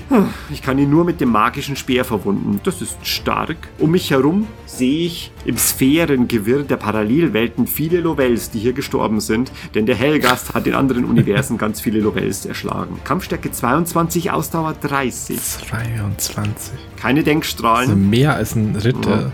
auch keine Fluchtmöglichkeit. Du musst diesen Hellgast jetzt bezwingen mit dem magischen Speer. Gehen wir es kurz durch. Kampfstärke 17, ich habe den Schild 19, Gedankenschwerte bringt mir nichts, minus 3. Hat oft zum Tod geführt. Hilft nichts. Muss kämpfen, muss gewinnen. Sollte Lovell siegen und den Hellgastkopf auf einem Speer davontragen, was passiert dann? Der Lovell, der diesen Kampf gewonnen hat, dem wurde das wunderbare Angebot unterbreitet. Wenn er den Speer behalten möchte, darf er ihn als besonderen Gegenstand notieren. Und noch nie habe ich etwas so gerne notiert wie diesen magischen Speer als besonderen Gegenstand. Nicht mal als Waffe. Nein, nicht mal als Waffe, ist ein besonderer Gegenstand. Aber jetzt nutze ich die Zeit im Rucksack zu wühlen. Darin ist eine Schriftrolle aus Menschenhaut und in der Runenschrift der dunklen Lords ist eine Botschaft aufgemalt. Das Einzige, was ich erkennen kann, ist Kai. Wahrscheinlich steht auch darin, wo wir sein werden und wo man uns umbringen Der kann. Verrat lauert überall. Und jetzt haben sie Helgast aus den Zwingern von Helgedat entfesselt und nur eine magische Waffe kann sie töten. Soweit ich weiß, nur ich besitze jetzt diesen Speer, das heißt, vielleicht sind sie schon hinter dir her. Ich muss mich beeilen. Egal, was du tun wirst, du kannst sie nicht umbringen. Es ist noch eine schwarze Obsidianklinge drin, ein Dolch, den ich fallen lasse, weil den brauche ich nicht. Und für mich heißt es schnell weiter, aber mein Pferd, das ich besteigen möchte, ist weg. Die Zal haben es vermutlich gestohlen und sind wahrscheinlich alle sechs auf das Pferd geklettert und sind mit dem Pferd weggeritten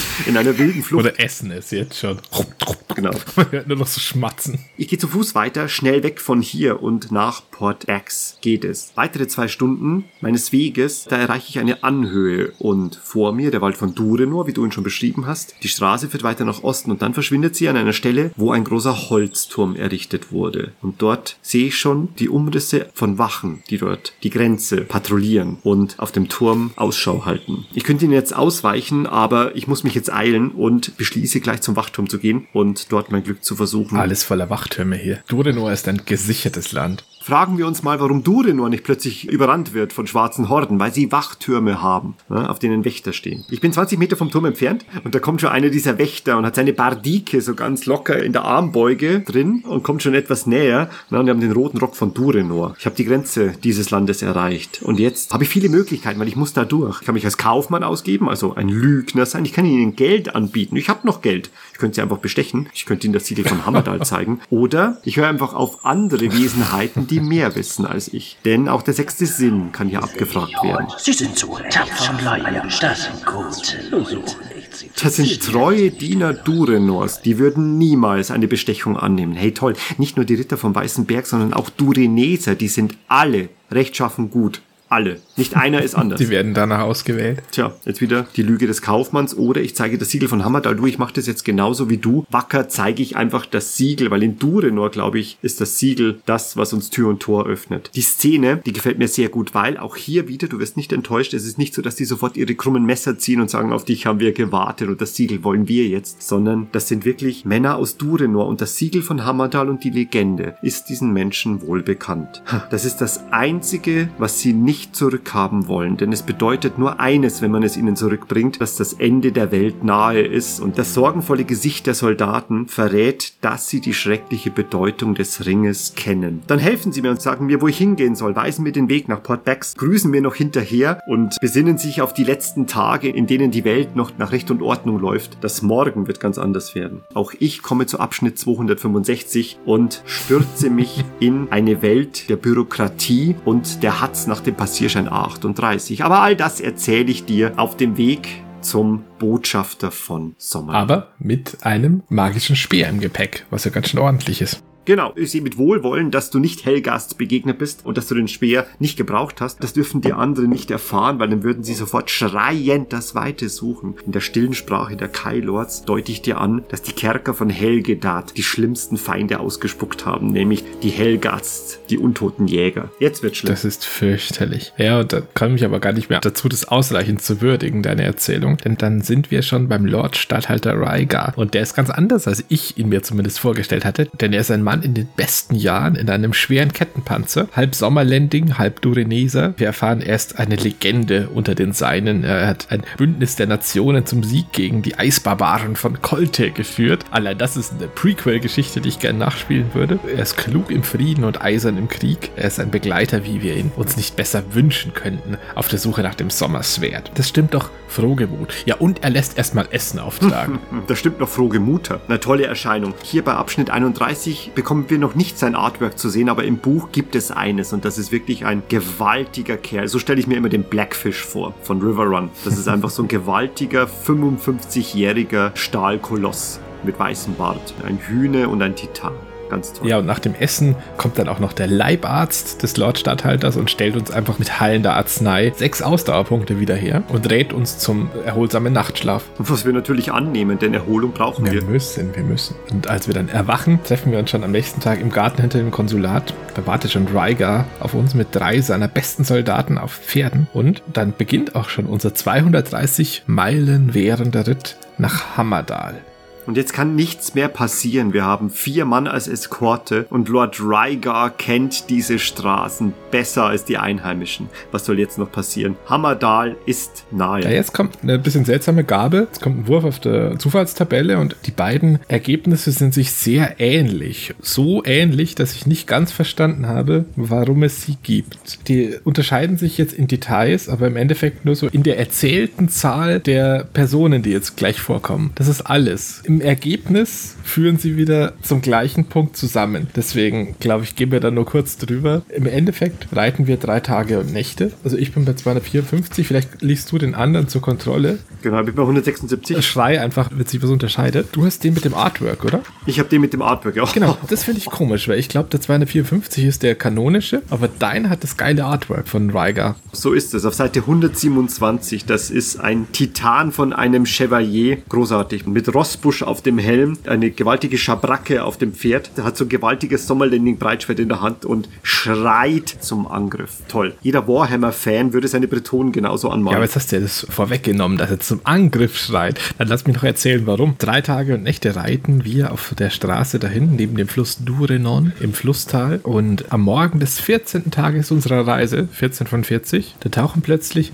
vier vermummte Männer auf am Rand des Lagerplatzes. Bei mir sind es sechs. Dann sind wir jetzt aber schon an der Stelle, die du vorweggenommen hast, denn Lord Statthalter Ryger zieht als erstes sein Schwert und verlangt eine Erklärung für die Anwesenheit dieser Fremden und als Antwort ziehen die aber nur ihre schwarzen Schwerter und schon ist ein Kampf unausweichlich. Im anderen Pfad wird noch erwähnt, dass es als Hochverrat gilt, einen Boten des Königs aufzuhalten. Das scheint die Vermummten nicht zu beeindrucken und Lord Ryger sagt, wenn sie nicht auf Vernunft hören wollen, wirken vielleicht unsere Schwerter. Also er ist da bereit, einfach einen Keil zu formieren und die Leute zu versprengen, egal wer sie sind. Ja, und dann haben wir die Möglichkeit, ergreifen wir unsere Waffe und mischen uns in den Kampf oder wollen wir lieber nicht kämpfen, sondern in den Wald laufen oder haben wir die Fähigkeit des sechsten Sinnes. Auch auf dem anderen Pfad ist es so. Ich trage zwar nicht den sechsten Sinn in mir, aber einen Sinn für Ehre und Loyalität und deswegen kann ich meine Gefährten nicht alleine lassen. Ich muss mich im Kampf ihnen anschließen und diese vier Vermummten niederstrecken. Dann passiert was ganz Unzeremonielles mit einem sehr geilen Artwork übrigens auf Abschnitt 160. Da sehen wir so ein Lich mit einem Zauberspeer, der gerade Magie schießt. Und genau das passiert. Also einer der Vermummten, der reißt seinen schwarzen Stab hoch und wirft einen blauen Energiestrahl auf meine Gefährten und mich herab. Und mit dem ohrenbetäubenden Knall fängt zwar Rygars Schild diesen Blitz ab, aber wir sehen schon, das wird finster. Rygars Schwert fährt durch den Schadmagier hindurch, aber das tut ihm nichts an. Und da begreifen wir auch schon, ja, der blutet nicht, denn Hellgasts, die bluten nicht, die sind nicht zu verletzen durch gewöhnliche Waffen und nur die Flucht bietet sich uns noch als Möglichkeit. Hier ist kein Sieg zu erringen. Zum Glück hat sich Athanael inzwischen die Kunst erworben, seinen Geist abzuschirmen, sonst würde er noch zwei Schadenspunkte kassieren durch diesen psychischen Angriff. Aber so wirft er sich ins Unterholz und entgeht der Schlacht oder dem Abschlachten. Hier münden die Passagen wieder in Abschnitt 311 zusammen, aber faszinierenderweise, warum auch immer Joe Dever das gewählt hat, haben wir hier noch die Möglichkeit, Rygers Männern zu helfen, die dort in einem sinnlosen Gefecht sind. Das kann man wirklich tun und kann sich mit denen messen. Und dann wird nämlich die Frage gestellt, verfügst du über einen magischen Speer? Die einzige Option, wenn du das nicht hast, dann musst du den Kampf meiden, denn das Buch lässt dich hier gar nicht kämpfen, wenn du den magischen Speer nicht hast. Ja, aber kannst du mit dem Speer da jetzt noch mitmischen? Ja, kannst du. Und dann kämpfst du gegen einen Hellgast mit Kampfstärke 21 und Ausdauer 30. Auch wieder setzt einen gewaltigen Denkstrahl ein, zwei Ausdauerpunkte die Runde oder du hast äh, die Gedankensperre zur Abwehr. Du kannst gewinnen oder den Kampf sogar noch ausweichen, aber dann führt alles auch für dich auf den Weg in den Wald. Rufst noch Ryger eine Warnung zu und lässt den verrottenden Kadaver zurück, aber du musst fliehen. Es hilft nichts. Das Gefecht kannst du nicht führen. Auf jeden Fall die coolere Alternative. Total. Aber dann, holter die Polter, auf deiner Flucht stolperst du und landest über den Umweg einer Zufallstabelle, die die Ziffern 0 bis 8 haben. Und das führt dich weiter nach 311 und die Ziffer 9 und die führt dich weiter nach 159. Wir wissen, was eine Zufallstabelle nach sich zieht, in der eine einzige Ziffer da ist. Und ja, du krachst an eine Fichte, deine Wirbelsäule zerbirst und die Schmerzen in deinen Beinen und deine Körperseite sind so groß, dass du das Bewusstsein verlierst. Aus diesem Schlaf gibt es kein Erwachen für dich und du verreckst an einer Fichte. Weil du gegen den Baum läufst. Genau.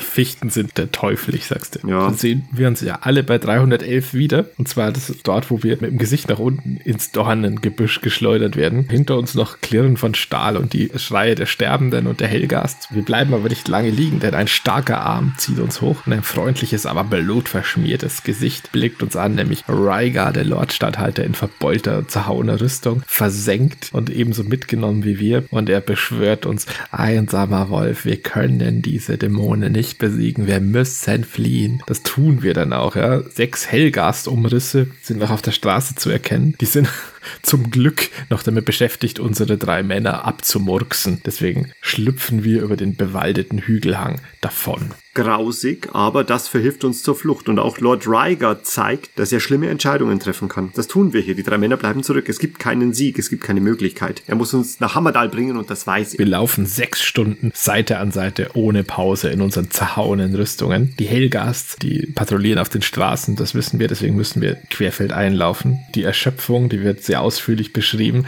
und die Mühe, die uns der Weg bereitet, es ist ein mühsamer Weg, querfeld ein und durch die Wildnis. Die Rüstung liegt schwer auf dem Körper des gealterten Kriegers, Ryger. Und auch ich, obwohl ich im Wald zu Hause bin, trage langsam Zeichen der Erschöpfung. Und als es Nacht wird endlich, da scheint es, als hätten wir unser Ziel erreicht, nämlich der Eingang zum Tarnalin. Der westliche Tunnel durchs Hammerdalgebirge, der erhebt sich vor uns. Da erfahren wir jetzt auch im Text, die drei Tunnels von Durinor, sie sind im Zeitalter des schwarzen Mondes gegraben worden. Jeder von ihnen ist 40 Meilen lang und führt durch den Ring der Hammerdalberge zur Hauptstadt und sind der einzige Zug Zugang zur Stadt Hammerdal. Das liest sich jetzt wieder so ein bisschen, als würde jemand sein Rollenspiel-Setting beschreiben, ganz ehrlich. Ist ja so. Wir lernen einfach so ein bisschen at a glance die allgemeinen Informationen über diesen Ring von Hammerdal. Großartig, wie Lord Ryger hier inszeniert wird, auch vorhin. Wir wären eigentlich gescheitert. Wir hätten nicht weitergehen können, aber es ist sein starker Arm, der uns immer wieder hochreißt und uns weiterbringt. Also die letzten Schritte zum Tanalin sind Lord Ryger zu verdanken, der uns hierher bringt. Er gibt uns auch dann Brot und Fleisch aus seinem Rucksack. Er hat auch noch einen einen Rucksack, in dem er Essen mitgenommen hat. Nicht nur seine schwere Rüstung, gibt uns dann auch noch davon und sagt, ist einsamer Wolf. Ihr beide, ihr müsst euren Auftrag erfüllen. Ich bleibe hier und halte alle Feinde auf, die da kommen mögen. Das hehre Opfer, sagst du. Ganz mhm. kurz drängt sich mir der Verdacht auf, na, vielleicht ist es hier gerade so ein Fall, wo sich ein Charakter einfach ohne Grund dem Tode stellt. Aber eigentlich ja nicht. Eigentlich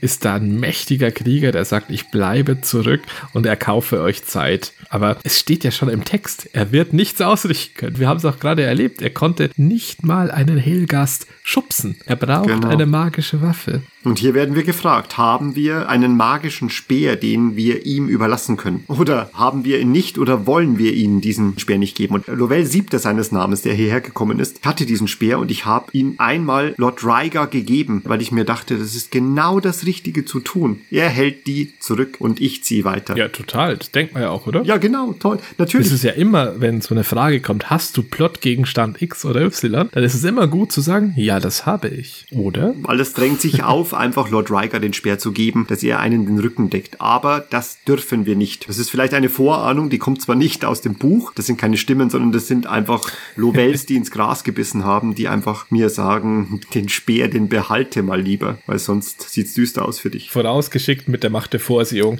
gibt man jetzt den Speer her, mhm. dann wird man unweigerlich den Tod finden in der Folge. Außer man ist Athanael. Aber ich greife vor. Genau. Athanael kam nicht in die Verlegenheit dieser Entscheidung. Er ist schon vor vorgerannt, noch bevor Hauptmann Ryger seine Worte fertig ausgesprochen hatte. Einen magischen Speer hat er sowieso nicht. Warum Zeit noch verbringen mit jemandem, der sich sowieso entschlossen hat, zurückzubleiben? Naja. Wir hasten in den Tanalin, weg von Ryger, weg von den Helgasts und Richtung Hammerdal. Auf in den Tanalin, ja. 30 Meter ist der Tunnel hoch und breit. Also das ist nicht nur so eine versteckte Pforte, das ist ein richtiger Schacht, wo ein ICE durchfahren kann oder wo Heere durchmarschieren können. Was sie zweifelsohne auch tun werden. Der ist auch ständig auf allen Seiten von Fackeln beleuchtet beleuchtet. Offenbar herrscht hier stets reger Verkehr an normalen Tagen, steht hier. Aber abgesehen von einem umgestürzten Obstkarren ist gerade nichts los, als wir des Weges kommen. Ja, und dann beschleicht mich jedenfalls schon mal der Zweifel, sind die Hellgasts uns vielleicht zuvor gekommen? Das wäre fürchterlich rücken etwas zusammen. Ich habe ja diesen magischen Speer, zur Not stechen wir sie irgendwie ab. Ja, wir gehen so Rücken an Rücken seitwärts, damit sich niemand an uns heranschleicht und wir selber, wir setzen ganz vorsichtig einen Fuß vor den anderen und lauschen ins Fackellicht hinein. Da plötzlich, da steht es vor uns und wir lassen einen leisen Schrei los des Entsetzens. Ein 60 Zentimeter großes Nagetier, das aussieht wie eine Sumpfratte. Aber es ist keine einfache Sumpfratte, denn es trägt schicke Kleidung. Es hat eine prächtige Jacke aus Lederflicken an, geht aufrecht, hat in seinen kleinen pelzigen Pfoten einen Speer und schnuppert in der Luft, bevor es plötzlich Reis ausnimmt und ins Dunkel abhaut. Nicht das, was ich erwartet habe, aber soll es weglaufen, ist besser. Das sind also die mächtigen Krieger Durenors. Ich verstehe. Mhm. Hammerdal ist gehalten.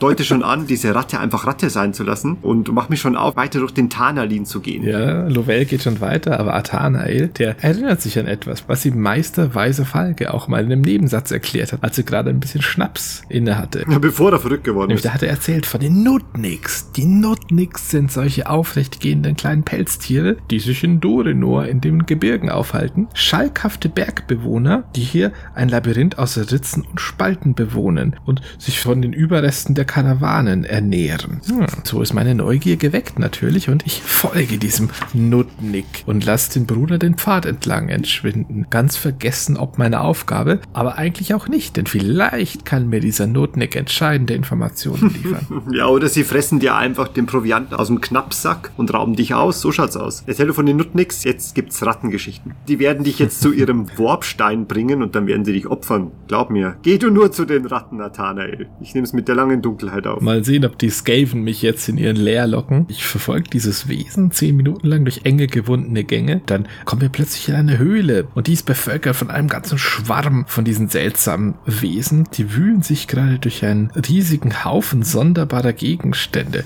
Und ich konnte ja nur durch mein Tierverständnis identifizieren, dass das überhaupt Nutniks sind und mich zu der Entscheidung durchringen, ihnen zu folgen. Und auch jetzt wird mein Tierverständnis gefordert. Zweimal hintereinander, richtig? Ja, man hätte ihnen auch so folgen können. Hat man Tierverständnis, spielt sie plötzlich eine ganz seltsame Szene ab, die so nicht zu erwarten war. Ganz ehrlich. Die musst du uns erzählen. Die hat mich kalt erwischt.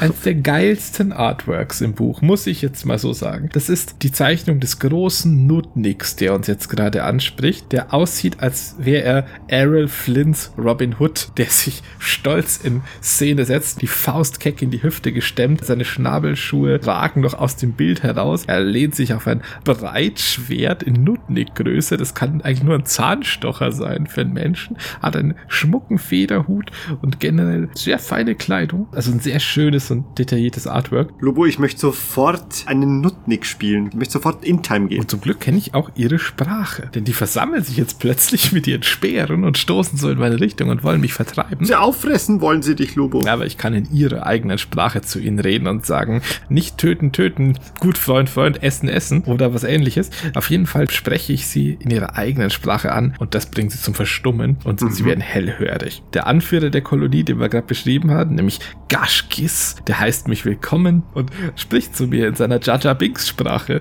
Du sah nicht an du Renesemann, hm? Woher du kommen? fragt Gashkis. Jedenfalls erkläre ich ihm ebenfalls in seiner seltsamen Sprache meinen Fall und beschwöre ihm, dass ich kein Schwarzkreischer bin, so nennen sie anscheinend die Helgasts. Von Gashkis erfährt man, zu großem Schrecken, dass offenbar schon zwei Helgasts in die Tunnel eingedrungen sind und für großes Chaos sorgen. Aber Gashkis weiß Rat, denn er bietet an, mir einfach einen Weg zu zeigen, wie ich an diesen Helgasts, diesen schrecklichen Dämonen Helgedats vorbeikomme. Einfach nach Hammerdal gehen kann. Ach, großartig. Sehr gut. Das musst du. Das ist keine magische Waffe. Du kannst nie gegen sie kämpfen. Das wäre irre. Und ich denke mir doch, oh nein, ah, zum Glück hat Lovell sich diesen Speer behalten. Als ich dann zustimme, mir den Weg zeigen zu lassen, dann kommt noch ein hübsches Nutnik-Mädchen, wie auch immer ich das beurteilen kann. Jetzt wirst du eingeheiratet in den Stamm. Ja, ich dachte schon, jetzt beginnt ein ganz eigenes Abenteuer. Aber nein, nein, Das größte Abenteuer deines Lebens. Die bringt mir einfach nur zwei Mahlzeiten. Dann führt mich Gaschkis durch die Tunnel und nach langem Marsch kommen wir wieder ans Tageslicht. Du's gehen links, du's nix passieren, verabschiedet er mich. Und als ich noch nach draußen trete und im Geiste meinen Lehrern danke, die mich die Nutnik-Sprache gelehrt haben, fällt mir danach auf, ja, die haben mein ganzes Gold gestohlen als Passiergebühr. Naja, sollen sie halt. Ist mein Geldbeutel halt leer, aber ich kann in Abschnitt 349 einfach nach Hammerdal spazieren, als wäre es nichts. Was dir gestohlen werden kann, gehört nicht wirklich dir, Athanael. Ja, deswegen marschiere ich die Straße weiter hinunter, als ich zu so einer Wagenburg plötzlich komme, die von Soldaten bemannt ist in roten Uniformen. Das sind die Männer Hammerdals. Das sind eisenharte, pflichtbewusste Männer und sie werden angeführt von einem Ritter mit dem königlichen Wappen Dorenors. Jetzt kann man natürlich aus trainiertem Reflex heraus diese Soldaten erstmal angreifen, so aus den Tunneln entgegenstürmen mit dem erhobenen Streitkolben. Ja, gute Idee. Sehr gut, genau. Ich komme nach Hammerdal, aber wie ein Sommerlending. Äh, ich erobere Hammertal und dann ziehe ich nach Westen. Da machen die auch nicht viel Federlesens. Also das sind Soldaten vom Elite-Regiment von König Alin den Vierten. Die halten mich für einen Helgast und deswegen zerstückeln sie mich. Da hat ein Abschnitt gefehlt, glaube ich. Hätte ihnen auffallen müssen, dass man Helgast eigentlich nicht zerstückeln kann, aber was soll's. Oder überhaupt verletzen. Sie hätten innehalten müssen, sobald sie das erste Stück aus dir rausschneiden. Aber nein, das ist ja nur was wäre wenn. Natürlich heb ich die Hände und gehe friedvoll auf sie zu, denn das sind meine Freunde. Ich bin bei guten Freunden am Ziel meiner Reise. Ich bin bei den Männern Hammerdals. Schnell ist mein Auftrag erklärt, das Siegel von Hammerdal wird vorgezeigt und der Ritter setzt mich einfach in eine Kutsche und mit halsbrecherischer Geschwindigkeit geht's für mich in Richtung des Palasts von König Alin. Lord Axim von Rhyme, das ist dieser Ritter, der mich empfangen hat, der hat noch ein grandioses Artwork spendiert bekommen. Hey, wieder ein geiles Artwork von einem Prachtritter in voller Rüstung mit Waffenrock und hochgeklapptem Visier. Meine Güte. Gary Chalk haut richtig raus in diesem Band 2. Ja, stolzer Gardehauptmann und der bleibt auch zurück und hält die Tunnel weiter gegen die Hellgasts, was ja eigentlich totaler Irrsinn ist, denn sie können ja nichts ausrichten gegen die ohne magische Waffen. Was auch erzählt wird, denn viele sind schon tot. Das sind die einzigen, die übrig sind von diesem ganzen Banner. Umso heroischer das Ganze. Sie wissen, dass die meisten von ihnen schon gestorben sind gegen die Helgas. Lass mich dir noch schnell erzählen, wie ich Lord Axim von Rhyme begegnet bin. Du hast im Prinzip den Weg beschrieben, wie es ist, wenn man das Tierverständnis hat. Und nur wenn man das hat, begegnet man den Nutnix und kann die Helgas umgehen. Und ich habe das nicht wahrhaben wollen. Ich wollte das überprüfen und viele Lovels fanden den Tod, um mir diese Nachricht zu bringen, dass es nicht geht. Ohne Tierverständnis ist es so, wenn du den magischen Speer nicht hast, kannst du hier nicht weiter durch den Tanalin. Das ist furchtbar. Das ist wirklich furchtbar, denn dort, wo du abgezweigt und dem Nutnik gefolgt bist, bin ich weiter durch den Tanalin gegangen, etwa eine halbe Stunde, und dann komme ich an eine Weggabelung und die führt mich nach links oder nach rechts. Ich habe den Weg nach links gewählt und bin dort entlang marschiert in die Dunkelheit und komme dann nach einiger Zeit an, wo ein Passagierwagen steht, der auf den Küstenstraßen von Ragadoren verwendet wird. Ich bin zweimal in so einem Wagen gesessen und er ist abgeschirrt und das Fahrzeug scheint verlassen, aber drei tote Soldaten liegen dort. Jetzt kann ich entweder den Wagen nach Nahrung und Ausrüstung durchsuchen oder unbeachtet lassen und weitergehen. Oder in einem Fort will mir irgendwer etwas erzählen über die Welt, was ich nicht weiß. So auch wieder hier, der sechste Sinn springt an. Warte, dein Gast kommt nur für jetzt Interessant, etwas Bösartiges. Näher geht er nicht drauf ein. Ich kann jetzt hineinsteigen, vorbeilaufen oder zur Gabelung zurückkehren und eine neue Entscheidung treffen.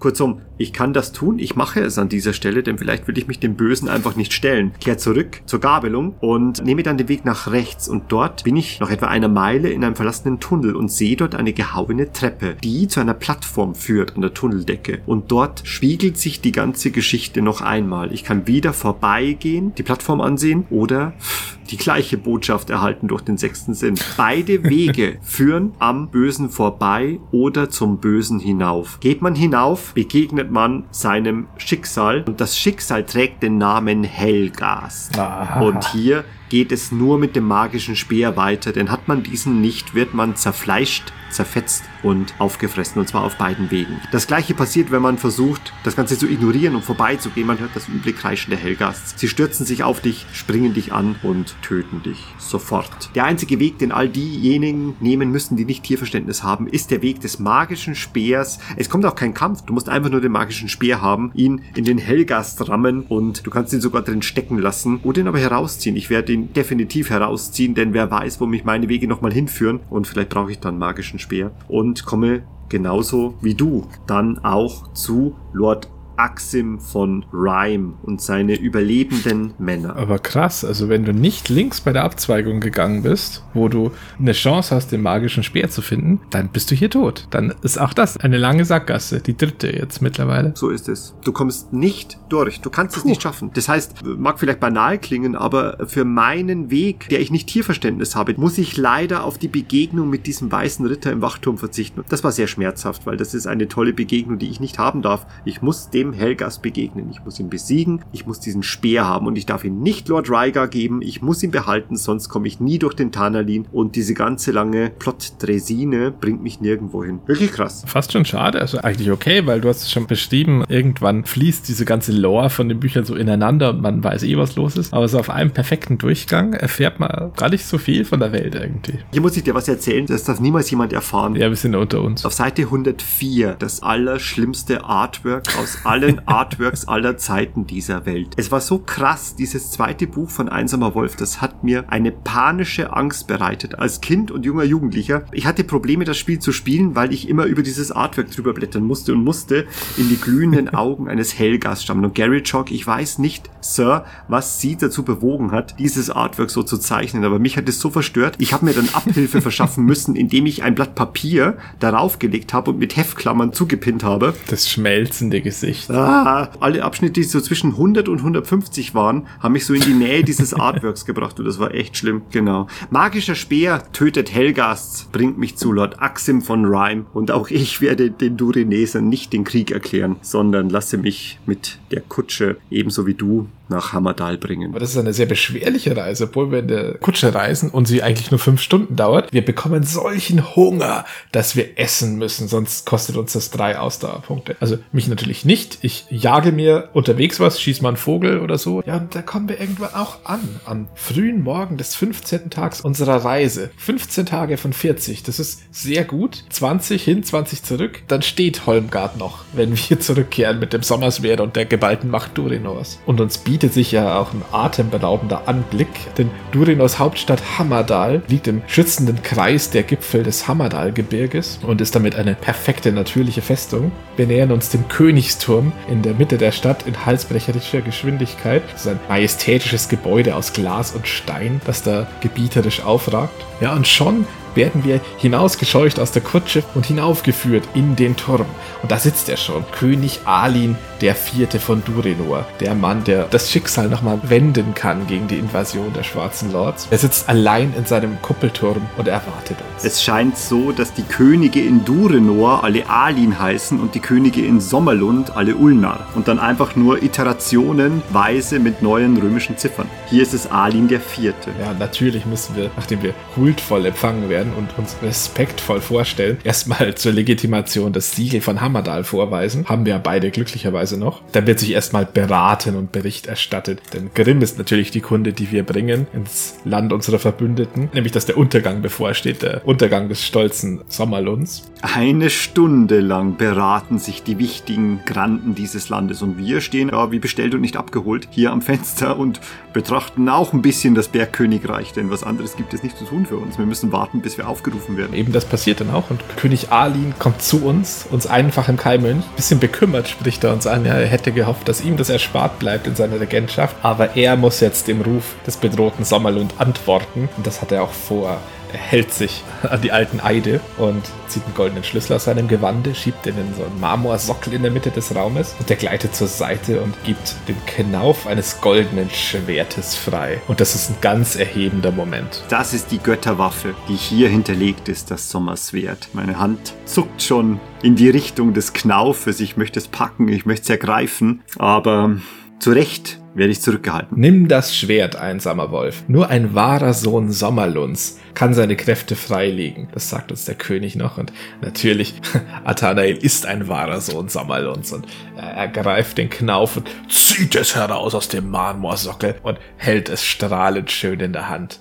Eine überirdisch prächtige Waffe. Die vom Teufel besessene Kai-Fähigkeit sechster Sinn, die wird unendlich oft abgefragt in diesem Buch. Nur wenn man diese Fähigkeit hat, bekommt man jetzt zu hören, was es mit dieser Waffe auf sich hat. Während du dich im goldenen Licht und im silbernen Glanz des Schwertes badest und überhaupt keine Ahnung Oh. hast, was du da in Händen hältst, prasselt es auf mich ein und ich bekomme all das erzählt, was du vielleicht nur erahnen kannst. Im fernsten Zeitalter, vor Durenon, Sommerlund und Helgedan. Nur kein Ort kann die Macht fesseln. In anderen Händen verliert es seine Macht für immer. Echt jetzt? Es bietet Acht auf deine Kampfstärke. Ja, Wahnsinn. Doppelte, doppelten Ausdauerschaden gegen Untote, wie zum Beispiel Helgast. Doppelt. Es kann jede Magie und jeden Zauber lernen. Faszinierend. Das auch noch? Und ist die einzige Waffe, die einen schwarzen zu töten einzige Waffe. Und das ist ja allerhand. Und es ist wirklich so, dass du es an dieser Stelle nicht gesagt bekommst, was die Waffe an sich für eine Bedeutung hat, außer du hast den sechsten Sinn. Das heißt, Athanael, du weißt nicht, was du da in Händen hältst. Du musst unwissend über den Effekt der Überwaffe weiter deine Reise führen. Diese geistige Eingebung, die bleibt mir natürlich verwehrt. Ich stehe nur ehrfürchtig im Glanz dieser Klinge und bin mir völlig sicher, das ist die Waffe, die den Krieg nochmal umdrehen und Holmgard und Sommerlund vor der Eroberung schützen wird. Dann bleibt auch gar nicht viel Zeit, um da jetzt irgendwelche magischen Analysezauber noch zu werfen, wenn ich sie hätte. Nein, nein, Lord Axim kommt und sagt, äh, komm einsamer Wolf, viele Vorbereitungen sind zu treffen. Dann stecke ich das Schwert ein, dessen Führer ich nun bin und schließe mich ihm an. Ich ebenso. Jetzt werden sich die letzten beiden Kai-Lords nicht mehr trennen. Gemeinsam werden wir nach Sommerlund zurückkehren. Das Sommerswert ist in unserer Hand. Die Dureneser sammeln sich, wissen, dass sie den Sommerländing zur Hilfe kommen müssen. Ich glaube, es wird alles gut. Ich habe das Gefühl, Abschnitt 350 ist nah. Ja, es dauert noch eine Weile und auch der Aufbruch zurück nach Holmgard dauert noch, denn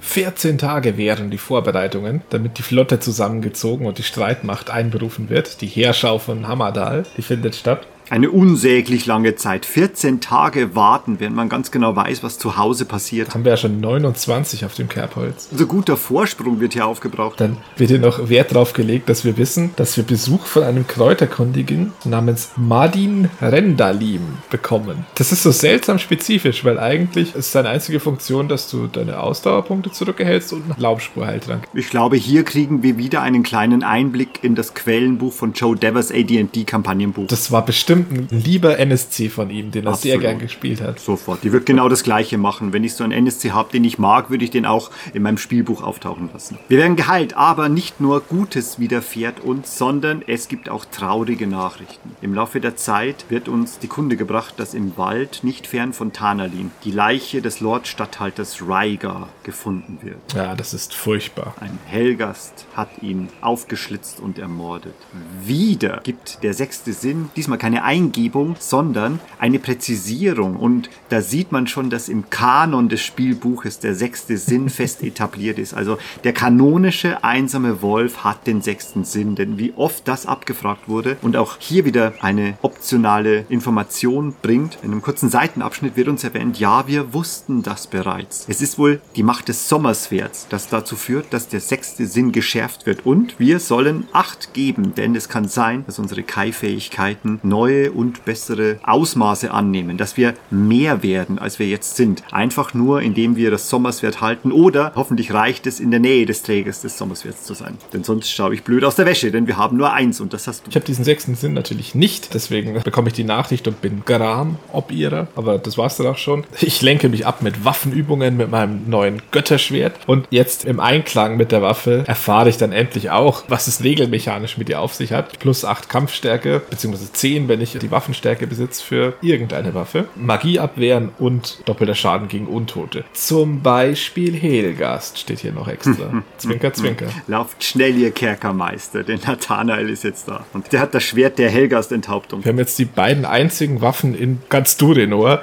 die Helgasts besiegen können. Ja, die sollten wir mal der Garde, die den Tanalin bewacht, bringen. Aber was noch viel wichtiger ist, du hast jetzt die einzige Waffe, die es schafft, einen schwarzen Lord aus Helgeda zu töten. Einen der schwarzen Lords persönlich. Und das Ganze wird wunderschön eingebettet, denn wir lassen uns jetzt nicht nehmen, eine schöne Trainingsmontage zu haben, denn es gibt nur einen, der dir beibringen wird, wie man ein Schwert richtig führt und das bin ich, denn ich bin Schwertwaffenmeister. So schlagen wir uns Tage auf dem Übungsplatz um die Ohren, wo du vergessen musst, wie man mit Speer, Kriegshammer und Kurzschwert enge Passagen hältst, denn jetzt bist du ein Schwertkämpfer. Und während des Trainings kommst du ab und zu mal rüber und willst mir das aus der Hand geschlagene Schwert hochreichen und sagen, es ist ja wirklich sehr schwer, soll ich es nicht für dich tragen, Bruder? Nur eine Weile. Ich kann es eine Weile nehmen, wenn es zu schwer für dich ist. Und dann sage ich so, nein, lieber nicht. Und so, ja, na klar, mir ist es gleich, nimm du es und dann wuschelst du mir noch durch die Haare. Genau, das macht mir nichts. Ich gebe es dir wieder zurück. Ich darf es nicht mal anfassen. Das ist ja das Problem. Es versenkt ja meine Hand. Ich bin ja nicht von Sommerlending Blut. Kein Sohn Sommerlunds. Deswegen begehre ich dieses Schwert, wie ich es auch hasse. Jetzt ist der frühe Morgen des 33. Tags unserer Reise. Langsam habe ich das Gefühl, das ist immer gleich, diese Zählung. Aber egal, die Flotte steht. Wir können auslaufen. Im Hafen vor Anker liegt die Dudeneser Flotte, bemannt mit unzähligen grimmen Soldaten. Wir haben sie schon kennengelernt. Das sind kernige Männer rechten Herzens. Das sind rechtschaffen gut bemannte Schiffe, von vorne bis Wir hinten. segeln auf dem Flaggschiff Durenor. Das ist ein schöner Name. Zurück nach Holmgard. Admiral Kalfen ist der Befehlshaber des Unternehmens und er begrüßt uns auf dem Flaggschiff. Wir segeln los und müssen alsbald die Zufallstabelle befragen. Drei verschiedene Ergebnisse gibt es. Und Wellen, die machen gar nichts. Nicht mal erzählerischen Unterschied. Das ist fast schon dreistes Abschnittschinden gerade. Wie man halt oft vermuten könnte, vielleicht haben hier noch drei Abschnitte gefehlt und es musste ganz kurz so aufgefächert werden. Drei verschiedene Dinge können passieren. Das stimmt eigentlich gar nicht, weil es einfach drei kleine, bisschen unterschiedlich geschriebene Erzählpassagen sind, die der Fahrt ein wenig die Glorie nehmen. Denn entweder ist es eine Flaute oder eine Verzweiflung oder eine düstere Stimmung, also ein schlechtes Omen in allen drei Bereichen. Wichtig ist, wir sind nicht bei Abschnitt 350. Und das faszinierte mich damals wie heute, dass dieses Buch noch nicht vorbei ist. Also wir haben noch nicht gewonnen. Alles richtig gemacht. Die Durineser sind da, das Schwert ist da. Es ist eigentlich vorbei, aber vorbei ist es noch nicht, sondern wir segeln noch zurück. Und spätestens jetzt ahnen wir, dass vielleicht die Reise nach Holmgard zurück unter einem schlechten Stern steht. Ja, da passiert nämlich noch was, denn wir sind schon eine Weile gesegelt und aus dem Nebel, der von den Kirlundin-Inseln übers Meer gezogen ist, da schält sich der Umriss. Und zwar nicht nur eines schrecklichen schwarzen Schiffes, sondern einer Menge von ihnen. Und dann gellt es schon tausendfach über die Deckplanken der Durineser Schiffe. Na, alle Hände an Deck zum Kampf vorbereiten, schreit der Admiral über alle Schiffe hinweg. Waffen werden gezogen, alles kommt aus den Luken herausgekrochen, denn jemand stellt sich uns entgegen. Das ist furchtbar. Und das ist so krass und auch so geil, weil das ist eine feindliche Flotte, die sich uns da entgegenstellt. Jetzt schon, ja, als wir gerade aufgebrochen sind. Und das sind Todeswracks. Das sind mit schwarzer Magie wieder an die Oberfläche geholte, untergegangene Schiffe mit Mannschaften aus ertrunkenen Matrosen und Soldaten. Und in der Mitte wird diese fürchterliche schwarze Flotte angeführt von einem mächtigen Flaggschiff. Sie versperren uns den Weg in die Holmbucht. Das ist eine Blockade aus untoten Linienschiffen. Das soll uns also aufhalten. Und das feindliche Flaggschiff, das ist auch mit einem riesigen Rammsporn ausgerüstet und nimmt sofort Kurs auf die Durenor. Und ehe wir es uns versehen, werden wir gerammt. Es wird uns ein riesiges Loch in die Seite geballert und schon schreit der Admiral alle Mann von Deck. Und auch wir finden uns plötzlich auf einem untergehenden Schiff inmitten der feindlichen Flotte wieder. So schnell kann es gehen. Nur noch Chaos, Rauch, brechende Masten, krachende Planken und es gibt zwei Möglichkeiten, was man hier tun kann. Und jetzt ist nicht die Zeit, sich abzusprechen. Ich mache das, was der Admiral schreit. Ich springe ins Meer und versuche schwimmend ein anderes Durenor-Schiff zu erreichen. Das ist eine wunderschöne Spiegelepisode, denn weißt du noch, als wir zu Beginn im Zuge von so einer Zufallsbegegnung einfach ein feindliches Piratenschiff gerammt haben mit der Grünzepter, das war krass. Genau das passiert uns jetzt. Was für ein Zufall. An Kampf ist überhaupt nicht zu denken. Keine Stats blühen auf, sondern runter vom Schiff. Ich springe ins Wasser und überall treiben Leiber von Toten und Ertrinkenden herum. Ich schwimme 20, 30 Meter weit und klettere über die Reling eines Durineser Kriegsschiffs. Und hier wird gekämpft. Zombies sind an Bord geklettert und metzeln die entsetzten Durenor-Soldaten nieder. Dann habe ich die Möglichkeit, willst du das Sommerswert ziehen und dich in den Kampf stürzen oder auf ein langes Todeswrack springen? Dann sage ich, tja, ich springe auf das Todeswrack. Das Sommerswert, das hat Athanael, also hier bringt mir das nichts. Und ich springe sofort weiter auf eines der Feindschiffe, denn ich bringe den Krieg zu ihnen. Einer Eingebung folgend nehme ich diesen magischen Speer, mit dem ich schon einen Helgast abgestochen habe, weil ich glaube, vor dieser Waffe müssen sie Respekt haben. Das kann Helgasts töten, also kann das auch Zombies in die Knie zwingen. Es ist, als ich einen Speer schwinge und die Zombies näher kommen, aber eigentlich auch vor Angst zurückweichen, dass irgendetwas Vertrautes an diesem Schiff ist. Also als ob ich an einem Ort wäre, an dem ich schon mal gewesen wäre und ehe ich mit dem Finger drauf deuten kann, ruft eine grässliche Stimme hinter mir meinen Namen. Packe den Speer, fahr herum Und was ich da sehe, das ist der Grässlichkeitskrönung. Denn ich starre in die Augenhöhlen eines wandelnden Toten und, so verkrümmt und erstellt er auch ist, erkenne ich trotzdem Kapitän Kehlmann mit augenlosen Höhlen, abgezehrt und eine Wasserleiche. Ich stehe auf dem Deck der Grünszepter, die vor 28 Tagen gesunken ist. Ich stehe auf unserem Schiff, das hier gegen uns erhoben wurde. Das ist ein Grab geworden. Sie hat sich der Flotte der Todesschiffe angeschlossen. Das ist grässlich, das ist Kehlmann. Er streckt mir seine Hand entgegen und raunt schon mit einer gespenstischen Stimme. Möchtest du Teil meiner Mannschaft werden? Hier hättest du einen Platz. Und ich sehe schon, wie die Zombies so etwas zur Seite rücken und lassen einen Platz frei für mich. Der Geächtete, der Wassergonier, der Bastard. Und hier könnte ich ein Zuhause finden. Und für einen kurzen Moment überlege ich mir ja, Vielleicht ist das mein Platz, einfach Teil von Kapitän Kellmanns untoter Mannschaft zu werden. Aber nur für einen kurzen Moment, dann sagt er, leg den Speer weg, diesen magischen Speer. Leg ihn aus der Hand, leg ihn auf den Boden, dann wird meine Seele erlöst werden. Und dann merke ich schon, das ist genauso fishy wie dieser Junge, der dir diese Dokumente verkaufen wollte in Port Becks. Ich werde den Speer nicht zu Boden legen, packe ihn fester und ich glaube, Kapitän Kehlmann und Sprock und all die anderen wackeren Männer, die sind tot und nichts kann sie in Wirklichkeit zurückbringen. Das sind nur leere Hüllen und deswegen geht es in den Kampf. Ja, schade, dass du so ein großzügiges Angebot ablehnst. Ganz finstere Episode, aber auch sehr befriedigend irgendwie, dass sich der Kreis da so schließt und der wackere Kapitän, mit dem wir aufgebrochen sind und mit dem du Samor gespielt hast, der jetzt als schrecklicher Untoter zurückkehrt und dich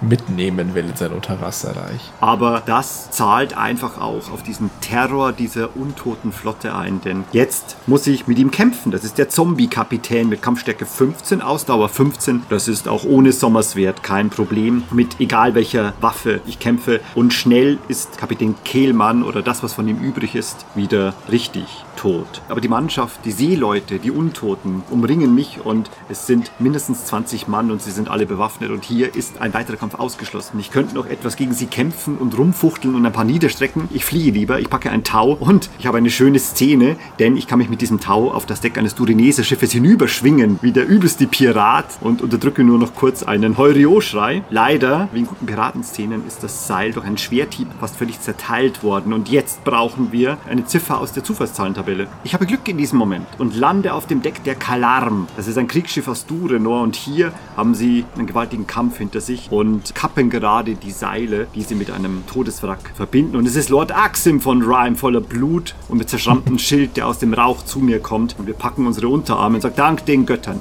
dass du lebst, einsamer Wolf. Also hier ein Wiedersehen mit Lord Axim, mit hohen Verlusten. Aber er zeigt hinüber durch den Rauch und siehe da, das Flaggschiff der untoten Flotte brennt. Schwarze Rauchwolken dringen daraus hervor. Noch ohne zu wissen, was da passiert ist, als das Flaggschiff des Feindes untergeht, beginnen auch die anderen Schiffe zu sinken. Der Bann ist gebrochen, sagt Lord Axim. Wir haben die Schlacht gewonnen. Das kann nicht Mannesstärke gewesen sein. Etwas muss da passiert sein, sonst hätten wir diese Untoten nicht besiegen können. Was ist da passiert? Vielleicht war es ja auch dein Duell gegen Kehlmann, das ihnen jetzt die Motivation raubt. Vielleicht ist wirklich was passiert. Auf der anderen Seite des Schlachtfelds, nämlich auf dem Flaggschiff der Todesfrags. Ich springe dann nämlich einfach hinunter von unserer sinkenden Durenor auf das Deck des Flaggschiffs der Leichenmatrosen und krach dann erstmal durch die faulenden Planken ins Unterdeck. Bleib unverletzt, aber lande erstmal inmitten von Zombies. Vier schreckliche Untote wanken auf mich zu und wollen mich mit bloßen Händen erwürgen. Ja, aber ich habe das Sommerswert. Ich habe die Waffe, die gemacht wurde, um solche Wesen zu vernichten. Und die haben jetzt Kampfstärke von 13. Also ich habe 27. Die Tabelle geht gar nicht so weit, um das abzubilden. Also bei 11 plus ist Schluss. Also es ist mehr oder weniger unmöglich, überhaupt Schaden zu nehmen. Du hast den Rand der Tabelle erreicht. Und Großartig. wenn sie mir einen Punkt Schaden machen würden, im nächsten Abschnitt hätte ich es geheilt, denn ich habe das gute Blut von Sommerlund in mir mit der Heilkraft. Und deswegen mache ich da kurz einen Prozess mit diesen vier Zombies. Da steht nochmal sicherheitshalber dabei, dass ich auch doppelten Schaden anrichte. Falls dann noch irgendwie der Kampf zu lange dauern würde oder zu schwierig wäre, dann werde ich nochmal an die Fähigkeiten meines Schwerts erinnert. Du bist jetzt auf dem Pfad des Sommerswert-Trägers und das begegnet dir fast jeden zweiten Abschnitt. Jetzt verstehe ich, warum mich unsere Feinde aufhalten wollten, bevor bevor ich das Schwert bekomme, weil jetzt bin ich einfach eine unaufhaltsame, untoten Tötmaschine. Da gehe ich jetzt wieder Terminator des Guten durch dieses Schiff und hacke links und rechts die Feinde um. Das können wir jetzt wirklich ein bisschen abkürzen. Ich verliere so ein bisschen wegen schlechter Luftausdauer. Gut, im nächsten Abschnitt habe ich es wieder geheilt. Im gleichen, weil der Abschnitt hat keinen Kampf, wo du den einen Ausdauerpunkt verlierst. Das heißt, den regenerierst du sofort. Mein Gott, nicht mal Rauch kann dich mehr töten. Ja, ich stemme mich dann hoch, kletter wieder auf das Deck. Da empfängt mich ein Helgas, der ja tückisch den ersten Streich landet und mir damit fünf Ausdauerpunkte raubt. Aber dann schlage ich ihn tot. Er hat nur Kampfstärke 22. Das ist lächerlich wenig, denn ich führe das Sommerswert und ich habe 27 Kampfstärke. Das heißt, ja gut, plus 5 ist immer noch sehr gut. Und deswegen schlage ich ihm seine 30 Ausdauerpunkte, die ja eigentlich nur 15 sind, wenn man den Schadensbonus des Sommerswerts mit einrechnet. Deswegen hacke ich ihn mit ein paar wenigen Hieben ins Jenseits und da bleibt er dann auch. So steige ich über den stinkenden Kadaver des Helgas, der sich schon auflöst, hinweg und eine Treppe hinauf und bin jetzt wieder an Deck. Und dann sehe ich da das Kampfgetümmel, das tobt um mich herum. Die Flotte ist umzingelt von den Todeswracks. Und dann sehe ich aber was Unerwartetes, nämlich vom Heck des Flaggschiffs aus, auf dem ich gerade stehe, faucht plötzlich eine sengende Flamme, zweifellos magisch, aus dem Turm heraus und explodiert in einem befreundeten Schiff. Da ist offenbar ein Magier, der Feuer schleudert, am Werk. Verderbte Zauberkraft an Bord des untoten Flaggschiffs. Pff, als ob es nicht schon schlimm genug wäre. Ja, natürlich sehe ich mir das näher an, weil der muss aufgehalten werden, dieser Schadzauberer. Ich hätte auch die Option, dass ich stattdessen einfach das Weite suche und über Bord springe. Dann lande ich genau da, wo du bist und muss dann auch mich Kehlmann stellen und so weiter. Also mündet quasi in die Grünzepter-Szene. Aber das kann nicht die Lösung sein. Dieser Zauberer, dieser Scharlatan, der muss aufgehalten werden. Diese kurze Passage, die du hattest, während du gegen den Feind angestürmt bist, wird zweimal noch der sechste Sinn abgefragt worden, um eine Vorahnung zu haben, was da auf dich lauern könnte. Jetzt zum Beispiel schon wieder. Also inflationär oft wird der sechste Sinn abgefragt. Wir sind bei fast ein Dutzend Mal im ganzen Buch. Ja, dieser sechste Sinn, der hätte mir jetzt auch verraten, was ich aber gleich mit eigenen Augen sowieso erschließen werde. Also das war jetzt nicht so entscheidend. Ich setze meinen Weg fort zu diesem Turm. Zwei Zombies, die zerteile ich einfach mit einem Hieb. Das muss ich gar nicht auswürfeln, das steht einfach so im Text. Bestätigt mich so in dem Eindruck, den ich habe von mir gerade als Mordmaschine. Und am Fuße des Turmes sehe ich jetzt oben über mir einen buckligen Mann in roter Robe, der einen Tokmor auf dem Kopf trägt, also die klassische Kopfbedeckung eines Magiers, und in der rechten einen Zauberstab führt. Mhm. Man kann ihn auch auf dem Cover bewundern. Das ist sehr eindrucksvoll. Mhm. Jetzt könntest du uns mehr sagen über diesen Mann, der da steht, denn du besitzt einen Kristallsternenanhänger. Den hast du im ersten Buch erhalten. Weißt du noch? Ja, natürlich. Den trage ich immer noch bei mir. Wie schade. Das ist faszinierend, dass jetzt am Ende von Buch 2 zum ersten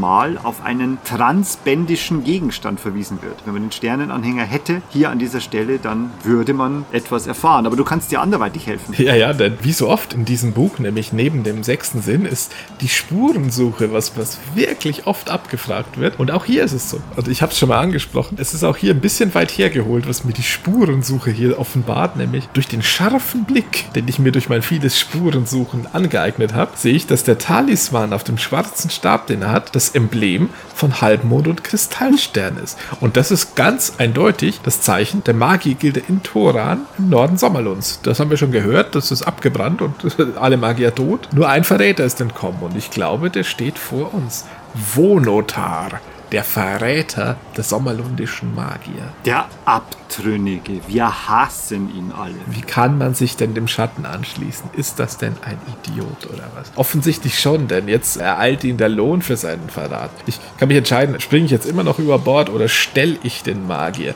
Ja, was werde ich tun? Ich nehme mein magieabweisendes Schwert des Verrätertötens und erklimme den Turm. Und steht im Text schon, ja, du hast das Sommerschwert schon gezogen, als du die Leiter hochkletterst, deswegen dauert es ein bisschen länger, aber du weißt schon, was zu tun ist gleich. Ich schwing mich über den Rand des Turms und da steht er. Er empfängt mich schon und ruft mir entgegen, wie wird mir die Ironie deines Todes behagen, einsamer Wolf? Aha, man kennt uns. Er hat seine Zauberkräfte, will dich jetzt weglasern. Soll er lasern, ja. Er will natürlich einen mächtigen Flammenstrahl auf uns schleudern, aber wir haben es ja gehört. Entweder von den Stimmen von jenseits oder einfach für unser intensives Training. Das Sommerswert absorbiert magische Angriffe. Und genau das passiert jetzt. Diese magischen Flammen werden wie von Zauberhand in das Sommerswert gesaugt und von uns abgewendet. Mir geschieht hm. gar nichts. Der Energieblitz Schweiß verschwindet in der goldenen Klinge wie Wasser im Abfluss. Dann steht in Klammern noch so dieser Hinweis. Ah, du erinnerst dich, dass das Sommerswert die Macht besitzt, Magie abzuwehren. Dann tut Vonotar, was böse Verräter tun, die nicht sofort gestellt werden dürfen. Ja, klassischer Spielleiterkniff. Er nimmt so einen Edelstein und wirft ihn auf den Boden wie ein Ninja, der mit so einem Rauchei verschwindet. Genau das passiert jetzt. Also eine magische Wolke wird hervorgerufen. Im Schutz dieser Wolke sucht er das Weite und türmt. Ja, das ist eine Säure- und Giftgaswolke. Also das ist eine, die würde dich umbringen. Da hilft wahrscheinlich das Sommerswert auch gar nichts. Wir haben keine Atemfilter dabei, wie im Fass der Finsternis. Ja, ich versuche auch noch ihm nachzuspringen und im stinkenden Wasser die Verfolgung aufzunehmen. Aber nein, nein, nein, ich schaffe es nicht. Ich sehe zwar im Wasser dann noch, ja, das Flaggschiff brennt. Da ist irgendwas explodiert anscheinend. Und da werde ich aber schon abgelenkt von einem Karan, der über mir schwebt und mich packen will. Aber auch hier muss ich mich gar nicht mehr mit einem Kampf abgeben. Ich töte ihn einfach mit dem Sommerswert, diesen Kran. Er hatte mich schon gepackt und in die Luft gezogen, aber ich erschlage ihn einfach und werde wieder fallen gelassen. Und dann lande ich und schlag auf der Kalarm auf. Vor deinen Füßen falle ich plötzlich vom Himmel und schlag so mit dem Gesicht zuerst auf, aber immer noch das Sommerswert mit festem Griff umschließend. Deine vom Sommerswert freie Hand packe ich und helfe dir hoch, als wir uns auf der Kalarm wiedersehen, auf Lord Axim von Rhymes Schiff. Und der Blick von uns beiden dreht sich gleichzeitig in Richtung des Flaggschiffs der Todeswracks, das brennt und versinkt in einer schwarzen Rauchwolke. Und so können die Durenese diesen Kampf für sich entscheiden. Nicht, weil sie alles niedermetzeln und versenken, sondern weil sie die Wurzel alles Übels losgeworden sind durch den Träger des Sommerswerts. Weil ich niedergemetzelt und versenkt habe. Sinkt das Flaggschiff, sinken alle Todeswracks. Das ist ein bisschen wie White Walker bei Game of Thrones. Ja? Mhm. Der Schlange den Kopf abschlagen, das hast du im letzten Band bereits erwähnt. Und jetzt hast du es wahr gemacht. Dann ist jetzt Zeit, jetzt wo die Bedrängnis geendet hat, die Schlacht ist gewonnen, die Verluste zu zählen und die sind grauenvoll. Von den 70 Kriegsschiffen, mit denen wir ausgelaufen sind, sind nur 50 in der Hollenbucht angekommen und können Holmgard verstärken. Admiral Kalfen ist gefallen auf dem Flaggschiff. Er ging mit der Durenor unter dem Flaggschiff, wie es seinem Kapitän und Admiral gut zu Gesicht steht. Aber die Moral ist ungebrochen. Sie ist vielleicht sogar so gut wie noch nie, denn die Männer brennen darauf, es den schwarzen Lords heimzuzahlen und Holmgard zu retten, die stolze Stadt Sommerlunds. Ja, und am 37. Tag, also vor der Zeit, wir hätten noch ein bisschen trödeln können, kehren wir zurück nach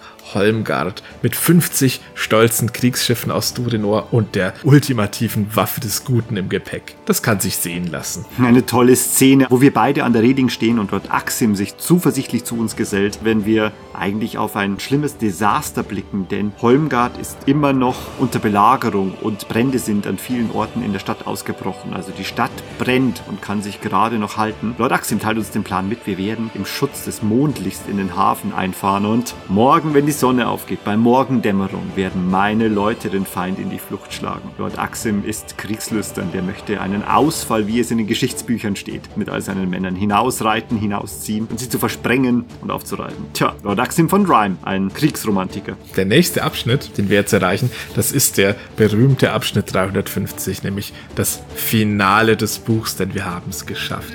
Yes! Wir laufen heimlich mit unseren 50 Kriegsschiffen im Hafen ein, sehen das bedrängte Holmgard, wo es überall brennt, überall schon die Soldaten des Feindes Aufstellung bezogen haben, um die Welle herum, um den letzten Angriff zu führen, der mit Sicherheit den Tod der Stadt und aller ihrer Bewohner mit sich bringen wird. Aber da jubeln die Menschen schon, als wir die Flagge Durinors entrollen. Die Nachricht unserer Rückkehr verbreitet sich und Jubel und Rufe brannten auf. Die Kai-Lords sind zurück. Zwischen ihnen auf der Mauer mit so einem 30-Tage-Bart Hauptmann De Val, der einfach schreit, meine Jungs sind wieder da. Sie haben es geschafft und er knufft seinen einäugigen Hauptmann rechts neben ihm in die Seite, als ob er es immer gewusst hat. Hauptmann De Val hat nie an uns gezweifelt. Ja, als ob er es immer gewusst hat. Da sprichst du was an. Nämlich kommt jetzt ganz schöner Schwall mit Zeug, das wir anscheinend schon immer gewusst haben, aber jetzt erst erzählt bekommen. Nämlich erfahren wir, im Lager der Feinde, da ist in der Mitte ein großes Zelt mit einem Banner, auf dem ein zerbrochener Totenschädel abgebildet ist. Und das ist die Standarte von Zagarna, Lord von Karg, einem schwarzen Lord aus Helgedat, der Anführer ist dieser großen, großen Streitmacht des Bösen. Zagarna. Und da kann er sich natürlich gleich eine Zielscheibe auf seine Stirn malen, wenn er sein Feldlager hier so aufschlägt. Und wir im Besitz der heiligen Atombombe von Sommerlund sind. Denn als das offenbart sich das Sommerswert jetzt nämlich. Ja, es wird Zeit. Wir stehen oben auf der Mauer und das ist wirklich ein beklemmender Anblick für diesen Moment. Das letzte Artwork des Buches, eine Doppelseite, wo man mehrere Dinge sieht, aber vor allem sieht man wieder einfach Giax in Massen den Boden umgegraben und Pfähle reingerammt haben und am Horizont nichts mehr außer weite Schlacke, keine Bäume, keine Wiesen mehr. Also die Giax und Helgedat hat um Holmgard alles dem Erdboden gleich gemacht. Oh, das ist ein total geiles Wimmelbild irgendwie, weil es so viel zu entdecken gibt. Siehst du diesen einen Giak, der so kopfüber da von der Explosion weggeschleudert wird? Apropos Explosion. Wir haben ja eine intuitive Kenntnis darüber, wie das Sommerswert zu bedienen ist und was seine Mächte sind. Es hat verborgene Fähigkeiten. Nicht nur diese Kampfwertverbesserungen und der Schutz vor Magie, sondern es kann offenbar auch das Sonnenlicht einfangen und es gegen das Böse werfen. Und so richten wir mit dramatischer Geste das Sommerswert auf das Zelt von Zagarna. Dann schießt da ein Strahl gleißenden Lichtes auf das Zelt zu und es explodiert in einer schrecklichen Feuersäule und links und rechts werden die Giak weggeschleudert. Zagarna ist auf der Stelle tot und bestimmt auch alle menschlichen Sklaven, die im Zelt sind. Keine Ahnung, das muss man mal abkönnen. Auf der Stelle ist das feindliche Heer seines Heerführers beraubt. Alle sehen es, alle wissen es. Die Giak geraten in Panik, die Krans fallen vom Himmel. Alles haut ab. Es ist ein bisschen wie bei den Todeswracks. Der Anführer ist gefallen und jetzt ist die Armee geschlagen. Und die Tore gehen auf und frische und wütende Dureneser und der Rest, der sich noch auf den Beinen halten kann, strömt hinaus, um alles niederzumachen, was nicht schnell genug zurück in die schwarzen Lande flieht. Der Sieg ist unser, der Tag ist dein. Der Träger des Sommerswerts hat es geschafft. Hurra! Ja, hurra, genau. Aber natürlich entlässt uns das Buch noch nicht, ohne auf die Fortsetzung hinzuweisen, nämlich in Gefahr in den Höhlen. Da geht es weiter. Die nächste Herausforderung für den Träger des Sommerswerts. Naja. Dieses Abenteuer werden wir bestreiten, aber nicht heute, denn heute ist Zeit zu feiern. und für eine Weile können wir Sommerlund und Holmgard und Durenor und Hammerdal sich selbst überlassen, denn für diesen Tag ist das Böse besiegt.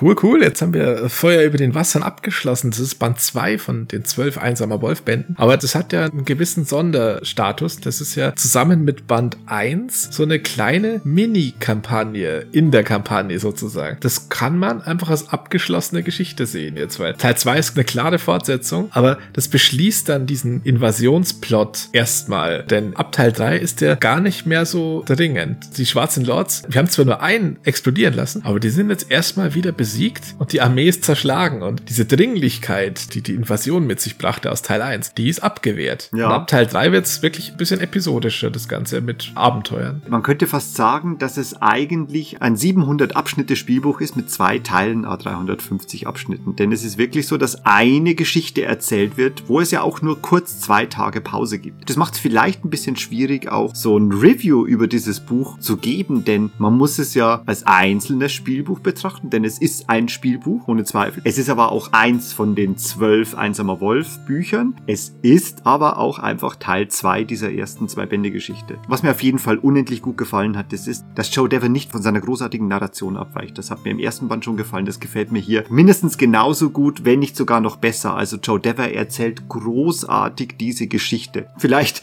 mit ganz kleinen Augenzwinkern in Port Becks, wo es ein bisschen Bürokratie, Terror zu besiegen gab, ist es immer noch eine konsequent durcherzählte Geschichte, die so viele tolle Begegnungen hat, wo ganz tolle Dinge passieren, wo einfach das Fantasy-Herz höher schlägt. Da ist alles drin, was man sehen möchte. Großartige Ritter, die edelmütig sind und immer die Wahrheit sprechen. Das sind Freunde, die kommen, wenn die Not am größten ist, unter Aufbietung all ihrer Kräfte. Das große magische Schwert, das zurückgewonnen wird und das Gute siegt. Also all diese Dinge möchte ich in Fantasy einfach sehen. Und da bleibt Joe Dever der Linie treu und erzählt ist Band 2 nach wie vor großartig. Ja, es ist schon klar, er erkennbar eine Fortsetzung vom ersten Band, aber es ist schon so unterschiedlich in vielerlei Hinsicht, dass es total gerechtfertigt ist, finde ich, das in zwei Büchern zu Ja, erzählen stimmt. und nicht in einem mit zwei Teilen oder so. Also das beginnt schon bei den strukturellen Dingen. Also gehen wir nochmal kurz zurück zum Inhalt. Hast du ja schon angesprochen. Also das steckt ja voll mit schönen klassischen Fantasy-Motiven. Ist aber ein Stück leichtherziger als der Teil 1, der ja wirklich nur Fluchtterror ist die ganze Zeit und Survival-Kampf. Da ist ja das hier schon wieder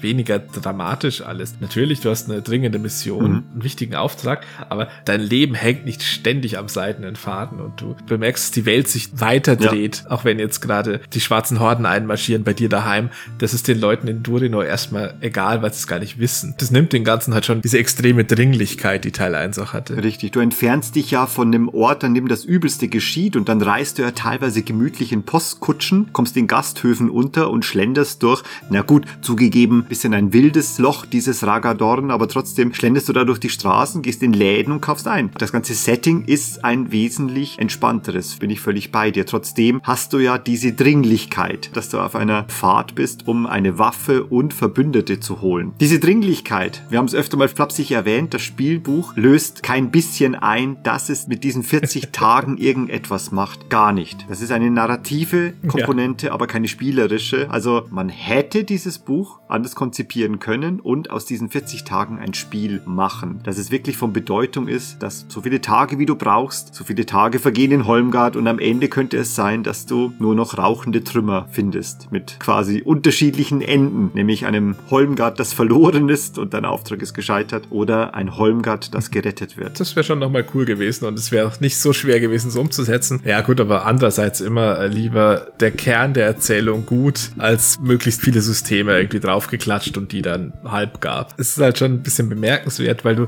so oft darauf hingewiesen wirst, wie viel Zeit vergangen ist und direkt am Anfang im Auftrag schon steht, 40 Tage einsamer Wolf. Du hast genau 40 Tage. Dann meint man halt schon, dass es was damit auf sich hat. Aber ich finde es jetzt auch nicht schlimm, dass es jetzt kein Minispiel geworden ist. Das wäre ein anderes Spielbuch, hätte ein ganz anderes Pacing und würde auf was ganz was anderes hinaus wollen. Es ist absolut in Ordnung, was es ist. Es zeigt dir einfach mit diesen Tagen immer, wie die Dringlichkeit voranschreitet. Ein bisschen bedauerlich finde ich, dass wir auf einer unendlich geradlinigen Plot-Eisenbahn entlangfahren, die nur selten einen Schlenker macht und eigentlich nur in Ragadorn und faszinierenderweise am Schluss bei diesem Seegefecht ein bisschen aufgedröselt wird, wo man wirklich ein paar andere Sachen erleben kann. Gut, man kann zeitweise kleine andere Episoden erleben, aber man ist ganz streng am roten Faden. Das ist ein bisschen bedauerlich. Es ist ja wirklich so wie so eine Perlenschnur, dass du immer wieder quasi den einen Weg hast, der sich dann so aufteilt in zwei bis drei parallele Stränge, die aber schnell wieder zusammenführen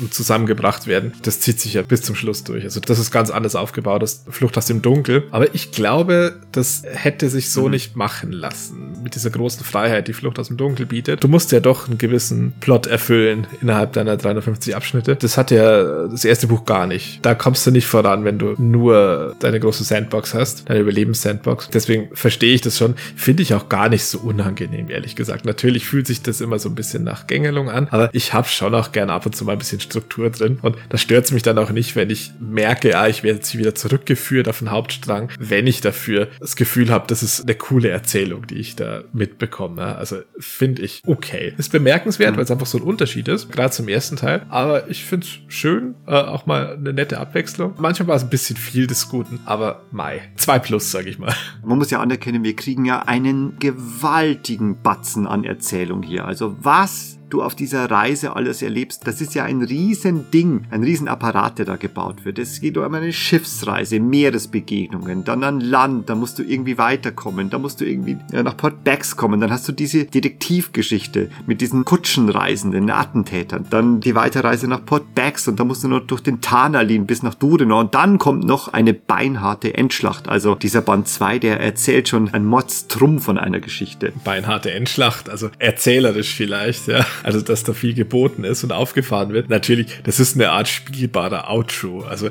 das ist mechanisch eigentlich keine Herausforderung mehr. Du musst ja das Sommerswert haben, anders geht's nicht weiter. Und damit bist du einfach übermächtig und kein Kampf, der noch kommt, kann dir irgendwas im Endeffekt. Du würfelst dich dadurch pro forma, aber eigentlich bist du eine unaufhaltsame Tötungsmaschine. Aber das macht es eigentlich wieder gut, Ja, das weil finde ich super. es ist, ja, der verzweigte Schlacht. Wir müssen ja wirklich uns erinnern, wir sind ja 90 Prozent der Erzählung immer noch eigentlich am Boden. Also da sind Fischer, die hauen dir eins über die Rübe, da sind Leute, die stehlen dir Sachen. Du kommst erschöpft an Land, du wirst verfolgt von Assassinen, von Helgast. Also mir hat es immer schon ganz krass beklemmend getaugt in diesem Band 2, dass du ja absolut untötbaren Mordkreaturen gegenüberstehst. Also du bist wirklich gehetzt worden bis in den Osten und kommst dort mit letzter Kraft an und hast dann dieses Sommerswert Sehen die Hellgasts mal, wie das ist. ja, und dann gehst du in diese Endschlacht und du kannst einfach verschiedene Geschichten erleben dort, aber wenn du dort mit dem Sommerswert reingehst und du gehst mit dem Sommerswert rein, es gibt gar keine Variante, darfst du hier einfach mal aufräumen und das ist so erfüllend, befreiend und großartig am Ende. Ja, es ist kaum noch Gefahr, also ich glaube nicht, dass sich irgendwer da verletzen kann. Du kannst, glaube ich, gar keine dumm genug Entscheidung treffen, um da den Schluss nicht zu schaffen. Das soll es aber auch gar nicht. Der Schluss ist für dich. Du sollst einfach aufräumen können und dadurch Heavy Metalen. Das gebührt dir einfach. Das ist erlösend. Was sagst du zu den Nutniks? Die waren unerwartet, oder?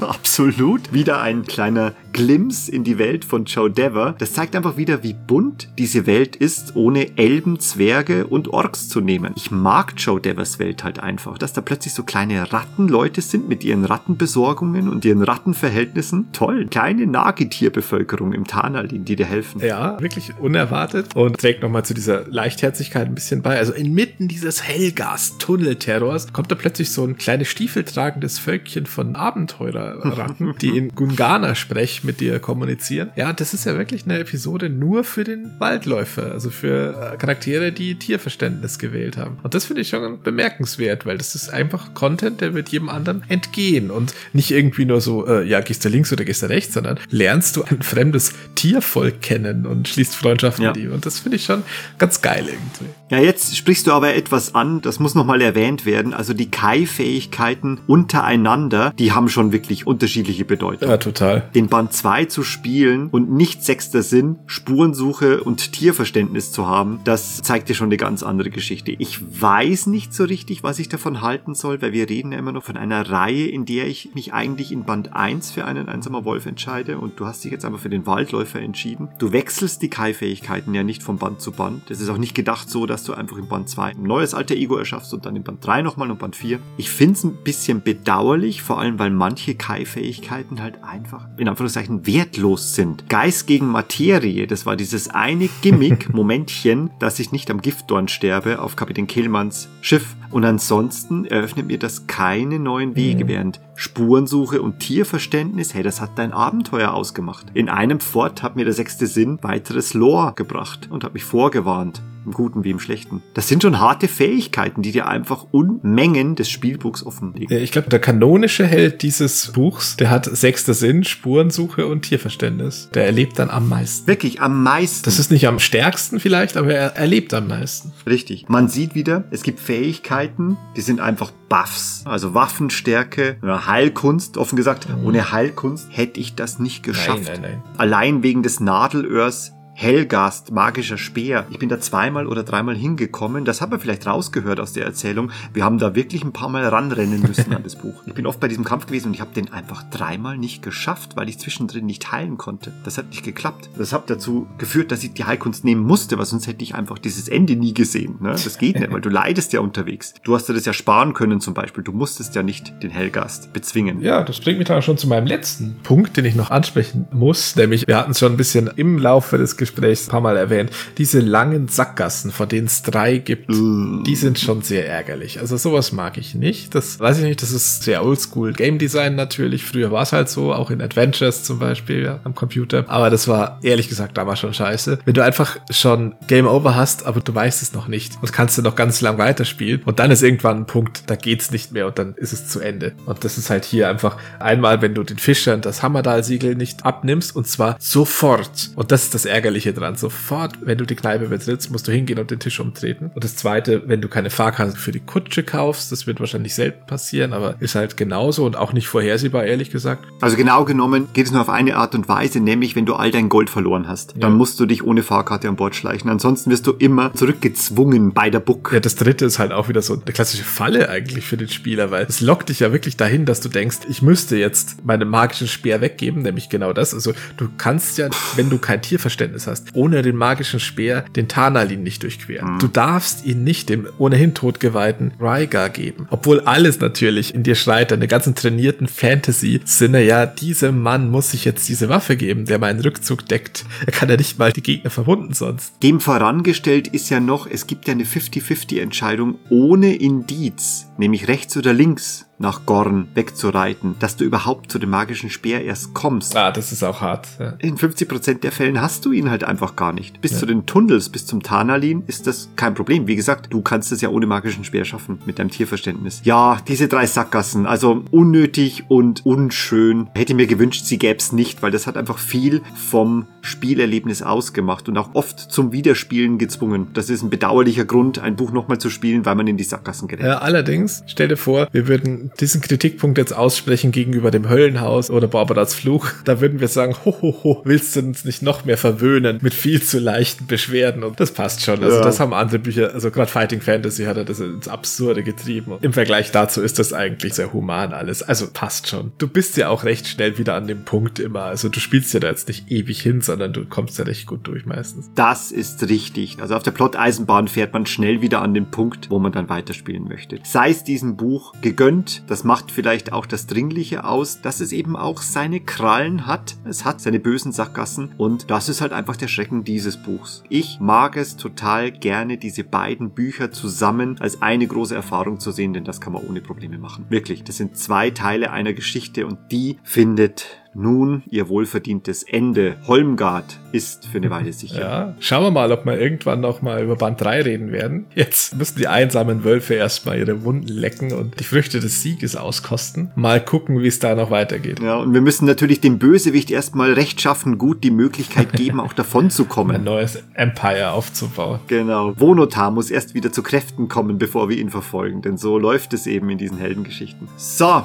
Lubo und ihr Lieben dort draußen. Das war es mit Feuer über den Wassern. Wir sind für heute am Ende und beschließen dieses gewaltige Kapitel Einsamer Wolf, in dem wir echt uns jetzt eine Weile aufgehalten haben. Wir haben erstmal ausgewolft. Macht's gut da draußen. Ciao, macht's gut.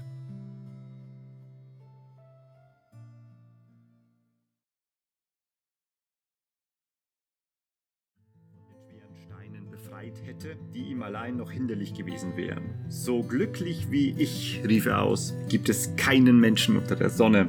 Mit leichtem Herzen und frei von aller Last sprang er nun fort, bis er daheim bei seiner Mutter war.